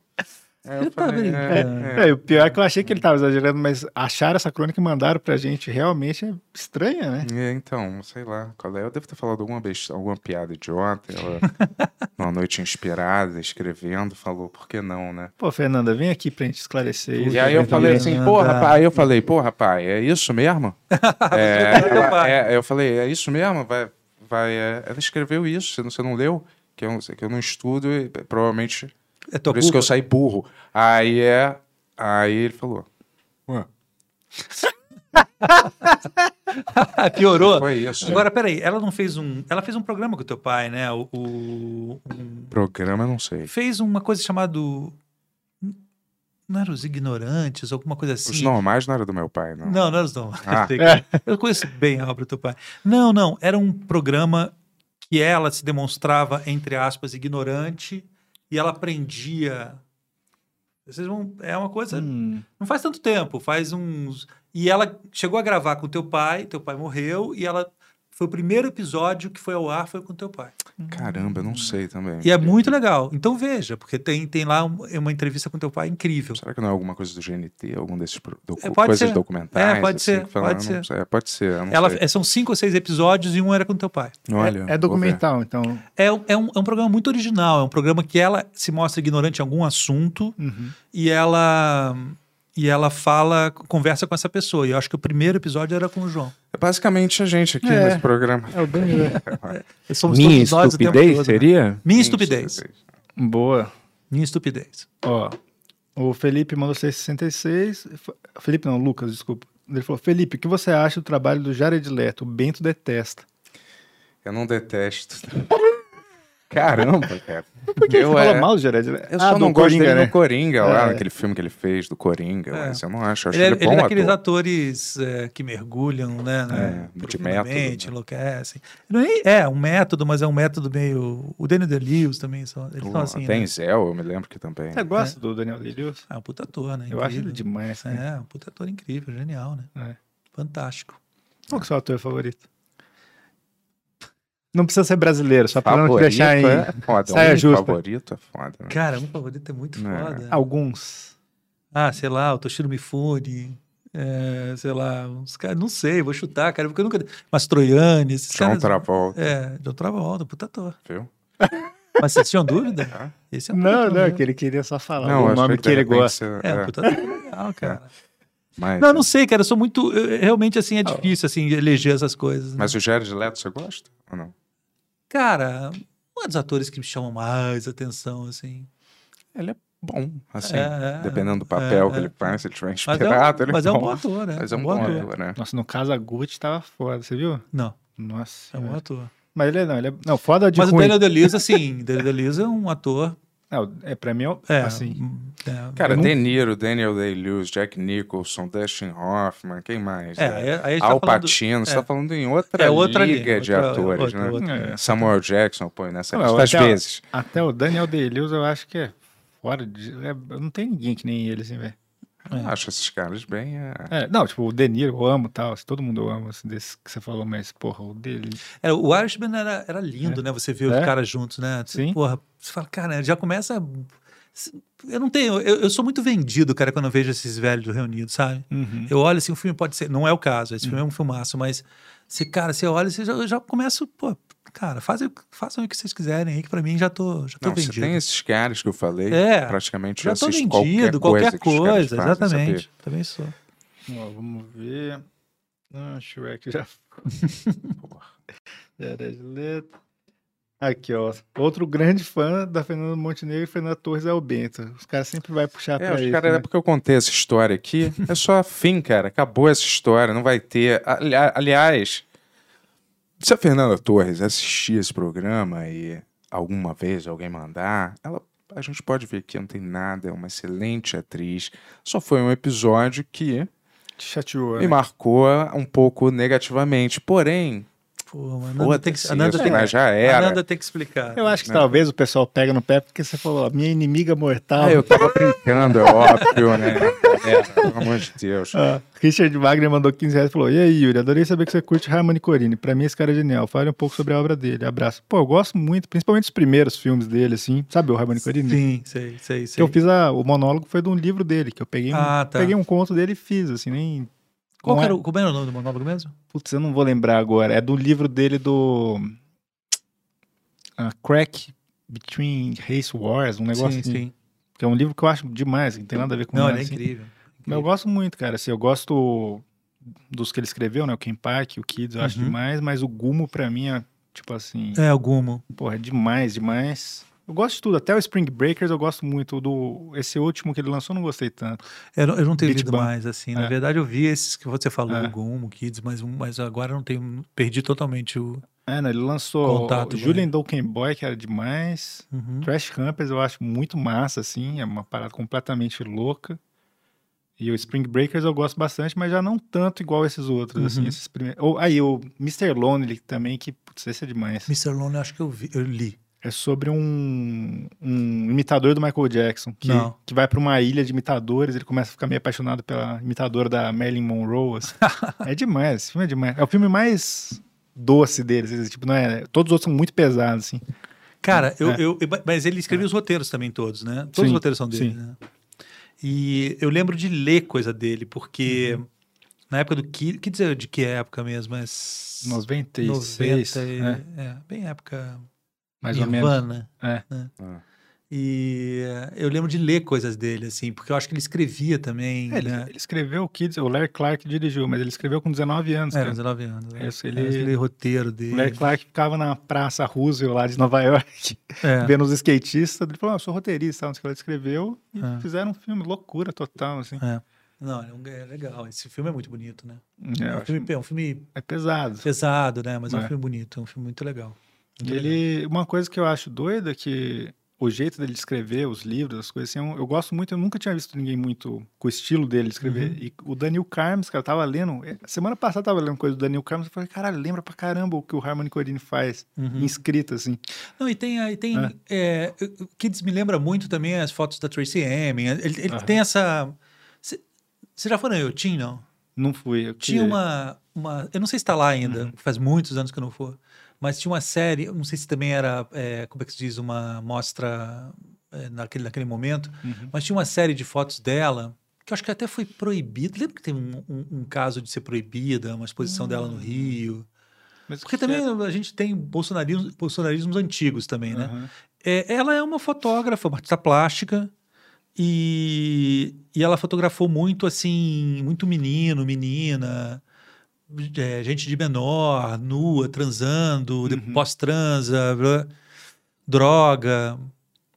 E me lembra muito a pegada do Kids, assim. É, o, o Larry Clark, inclusive, que dirigiu, ele era fotógrafo e ele ficou muito É. famoso por fazer foto assim também, que hoje em dia teve É. uma mostra dele no Miss. É. Foi muito boa de foto, assim, né? De... E tinha muito. Tem o livro dele, o Tulsa, que mostra isso, a galera se drogando. Que é um lado que, assim, que ninguém mostrava muito nos Estados Unidos naquela época. Sim. E eles mostraram primeiro nas fotos, depois foram pros filmes, assim. É. É, é- é legal, né, cara? Isso é- eu, eu gosto muito desses filmes aí. Filme Mas eu preciso ver agora. cara. É, o Baixo Astral pra cacete. Horrível. É, esse Baixo filme, Astral pra mas é- cacete. é. Mas É. o, Nem sei Não, como é que é é- um é- roteiro daquele filme, na boa, cara, porque Qual? não tem nem o roteiro. Kids? É, ele só filma, as pessoas andam, conversam em algum lugar. É, mas a onda é um Não, pouco. Aí tem mesmo. é, meio experimental, meio. Não, cara, Kids, Meio- cara, tem frases, tem coisa que eu lembro desde que eu vi Sei quando lá, pare- é, apareceu. Eu me lembro da época que eu assisti. Mas é Baixo Astral, É, anos Baixo. Astral, final ainda. Você tem toda a razão. Mas assim, é um negócio assim que a galera, na época, se assustou porque achava que era documental até, de tão... Era uma, uma- real que bem parecia. cru, né? Não, bem é, cru. Não, foi o que eu tô- E- tava falando. Então, mas não era, era tudo Sim. escrito. Hum. É louco isso, né? Isso é muito legal, É. né? Tem umas pessoas que conseguem isso. Isso não é, É. fácil, né? É cara? muito difícil, foda cara. você conseguir essa sensação assim. E isso, isso o anglo-saxão ele tem essa característica, cara. Às vezes você vai ler depois assim e fala, cara, o cara escreveu isso. Tudo isso que eu achei que era completamente Improviso. improvisado, era ao acaso está escrito. Isso é muito típico. Eles têm essa essa característica assim, muito assim, principalmente de cinema alternativo, né? Ah, eu assisti um filme do- novo do James McAvoy, tem no, uh, tem no Prime, Uhum. que é Filho, eu acho, Son. Uhum. E o filme é todo improvisado. Ah, é? O filme, eles têm diálogo pra caralho, mas tudo é Curb é- improvisado. O Curb é- é todo improvisado, né? É, o Curb Your Enthusiasm, né? E é demais. E ele, ele parece que ele dá só uma. É, uma indicação, uma indicação. da onde tem ele que ir. dá um tipo um, um- um negócio. É essa hora que você tem que falar que, Uhum. Que eu te traí, sei lá o quê. Entendeu? Ele vai lá e entrega. Eu sinto, eu sinto falta disso no audiovisual do Brasil, cara. Porque é o que você falou, tem muito, muito vício, né? De. Ah, ou vou tomar o café e já volto, sabe? Assim, Sim, eu sim. acho que se tivesse mais improviso, Uhum. pode ser uma coisa interessante aqui. assim. Tem mas é que tem um estilo, né, É. cara? Assim, posso tirar agora? Que eu... Pode, Pode. pode, Não, Tem- eu- tem- eu- tem- eu Vai fazer mais perguntas? Ah, tem mais? Tem mais? Mas o maior Ah, tá, sintoma lá. disso que você estava falando é nas novelas, que a pessoa fecha uma porta e fica, agora sim, É, fala sozinho. ela vai ver a vingança. Você falou sozinho em vou." novela? Hã? Você falou sozinho. Eu não cheguei, eu acho que eu mal falei. Só parecia. Mal é palavra. É, falar sozinho em novela, né? Escorregar pela parede, esse tipo de coisa É, que é bem então. típico de, de, de novela. Os ricos de novela brasileira é muito incrível, né? Porque assim, tipo, passa geleia, esse tipo de coisa que, né? uma- geralmente é um café da manhã, né? Porque a pessoa tem comida demais na mesa. Isso. É, é bem Uma empregada vestida com empregada, aquele vestida, uniforme, com uniforme, indo tipo pro de coisa. quarto de empregada, né? Uma parada que não É, existe uma em coisa horrorosa. lugares. Sabe que em Portugal está começando a ter edifício com área de serviço, né? Que era uma coisa que não existia, mas tem tanto brasileiro que está começando a ter. Olha, Cara, é foda, né, doideira, cara? cara, é- chega lá e aqui não tem quarto de empregada, gente. É. Vocês não tem quarto de empregada, não tem banheiro de Caralho, é. empregada. E era sempre assim Foda, um muito quarto triste. horrível que era pra pessoa ficar ali, né? É, meio- muito triste. Vai lá, Tony. Vamos lá. Então, ó, pra fechar aqui, a Renatinha Vasconcelos mandou 5 reais. Opa, obrigado. E fala assim, ó, somente para ressaltar que os assuntos de hoje foram excelentes e necessários. Esse é necessário? Necessários. necessários. É mais que necessário. É. O qual? Obrigado Ah, pelo convidado, mas- Beijos de luz. Ah, que bom. Valeu, obrigado. obrigado. Obrigado mesmo. Bom, Felipe, qual que é o próximo projeto agora? Sabe Eu acho já? que é esse, esse trabalho do, do, do Museu da Língua Portuguesa, é, no dia 3, 4, 5, não, é 5, 5, 6, 7, 8 de maio, é o Dia Internacional da Língua Portuguesa, a gente vai fazer uma programação sobre, de- que eh, sai da peça, né, que é irradiada pela peça, e a gente está começando a preparar isso, eu, Carlinhos Nader, acho que é a pr- a próxima coisa que eu faço. E provavelmente eu, eu filme alguma coisa. Então eu eu passo esse segundo semestre escrevendo, né? Eu, eu livrei da pandemia escrevendo e eu volto a escrever. Então tem uns dois projetos que eu devo, devo desenvolver no segundo semestre agora para filmar no que vem. Foi demais. O Língua Brasileira viaja, vai fazer um, vai cumprir umas datas Mas assim. vai ter em São Paulo de novo, mais alguma vez? Cara, provavelmente. Pô, me avisa, porque foi cara. muito muito cheio, muito lotado e ao mesmo tempo muito limitado pela, pela pandemia. Então, Uhum. a gente estreou com, com casa cheia, que eu digo 100%, né? A gente podia fazer 100% duas semanas, que foi bem na aquela miolinho ali que antes da Ômicron. E aí piorou tudo de novo, e a gente teve que cair para 70, 50, depois aumentou de novo. Foi essa loucura, assim, sabe? A gente não ter o teatro, o teatro tava lotado, sempre não tinha ingresso. E tinha uma coisa muito louca, cara. A gente tinha que fazer teste é, nos atores. E todo mundo estava no palco, os músicos também. é, toda terça. Como é que era? Era. Eu não lembro direito o dia, mas eles faziam teste. e Três dias depois, quando a gente via que tá todo mundo negativado, com- começava a vender ingresso. Então vendia ingresso em um dia, tinha que vender tudo. Caramba, Porra. né? Então, a gente nunca sabia se ia ter o espetáculo. Teve uma semana que não teve, Entendi. de fato, porque teve uma atriz que pegou. Mas, uma loucura. Na ópera, agora em Portugal, eu fazia de dois em dois dias teste. Eu perdi 15 pessoas do elenco. Caramba. Cinco é, cantores nunca, graças a Deus. Cinco bailarinos, dois é, técnicos de luz, é, produtor, 15 pessoas Caramba. durante o processo. Teve dois dias lá que eu falei, cara, eu tô com certeza com esse negócio. Nunca aconteceu de eu ficar na cama me sentindo mal mesmo. Aham. E eu, a Crista, que, é minha, que era minha assistente lá, que fez, segurou a onda, mas não era. Era uma, tipo uma virose. A gente esquece que existem outras coisas no mundo, né? E era uma outra coisa. Sei lá, dois dias depois eu estava bem e voltei para os ensaios. Fiz teste e voltei para os ensaios. Ó, que bom. É, é muito. Cara, a gente viveu um período. Vocês Maluco, devem ter né? vivido também, né? Muito complicado. Tomara que isso se- a gente livre disso, né, cara? Para entrar no palco, se expor é, a isso tudo. Sete, cara.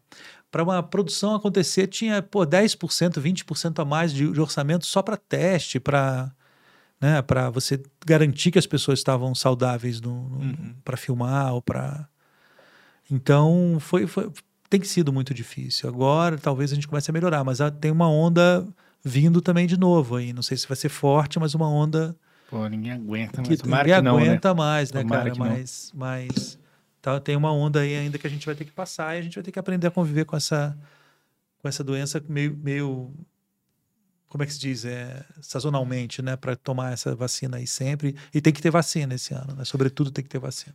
E se as pessoas quiserem te seguir no TikTok. Cara, eu, eu, eu coloco todas as minhas danças às sextas-feiras, que eu faço as Oh. coreografias, tá? É, e vou fazer agora uma homenagem ao, ao, Ben-Hur. Não, cara, eu, eu sou muito ruim de rede social. Tem meu Instagram lá, que é, o- que é, um, que é um local que eu coloco o que eu tô fazendo. E é a única coisa. Nem, nem Twitter eu tive.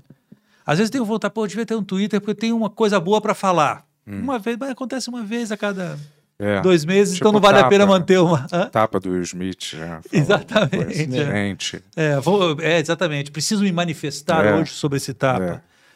É. isso, cara. Infelizmente a gente vai ter que discutir agora um mês esse tapa, entendeu? vai ser mesmo. é. Mas É qual uma é o seu. Instagram?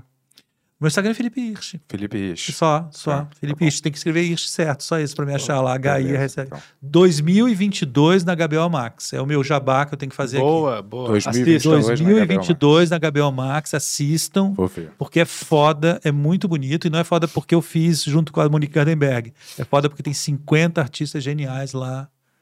É, fazendo, cara, um repertório lindo de música brasileira. Veremos. Felipe, Todos. muito obrigado por ter Obrigado, vindo, Felipe. cara. Obrigado demais. Tamo cara. Valeu, parceiro. E Obrigado. eu, porra, eu, eu assistia mesmo, cara. Vocês podem ter certeza Legal, que cara. antes, muito antes de Poxa. vocês me convidarem, eu assisti algumas, algumas. Não assisti todos, são cento Sim. e tantos já? Putz, É, já Qual que é o número desse, Tony? 120. 129. Caramba. É, mas todos têm apenas três horas, quatro. Caralho, é rápido. cara, vocês Tem, ficam e, bastante tem o, tempo. e tem o Pix Show também, que não entra nessa É, contagem, não né? já é, tá no tem 30 já. Vocês ficam bastante tempo nesse, nesse É. cenário da vida de vocês aqui. É. É. Melhor do que ficar vendo no sofá série, gente. Boa. Pô, muito obrigado. Obrigado, Felipe. obrigado Assistam vocês. lá 2022. Me avisa quando voltar a peça. Eu Sim, tô eu louco pra ver, aviso, eu aviso sim. A gente vai ficar em contato sempre. Demais. Valeu, galera. Então é isso. Acabou. Vamos pra casa, né?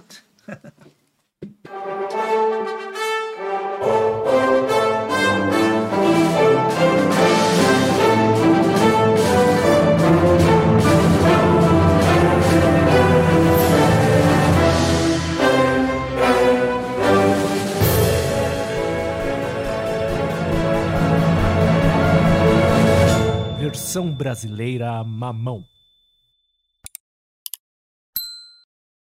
Deixa o like. Deixa o like. Deixa o like.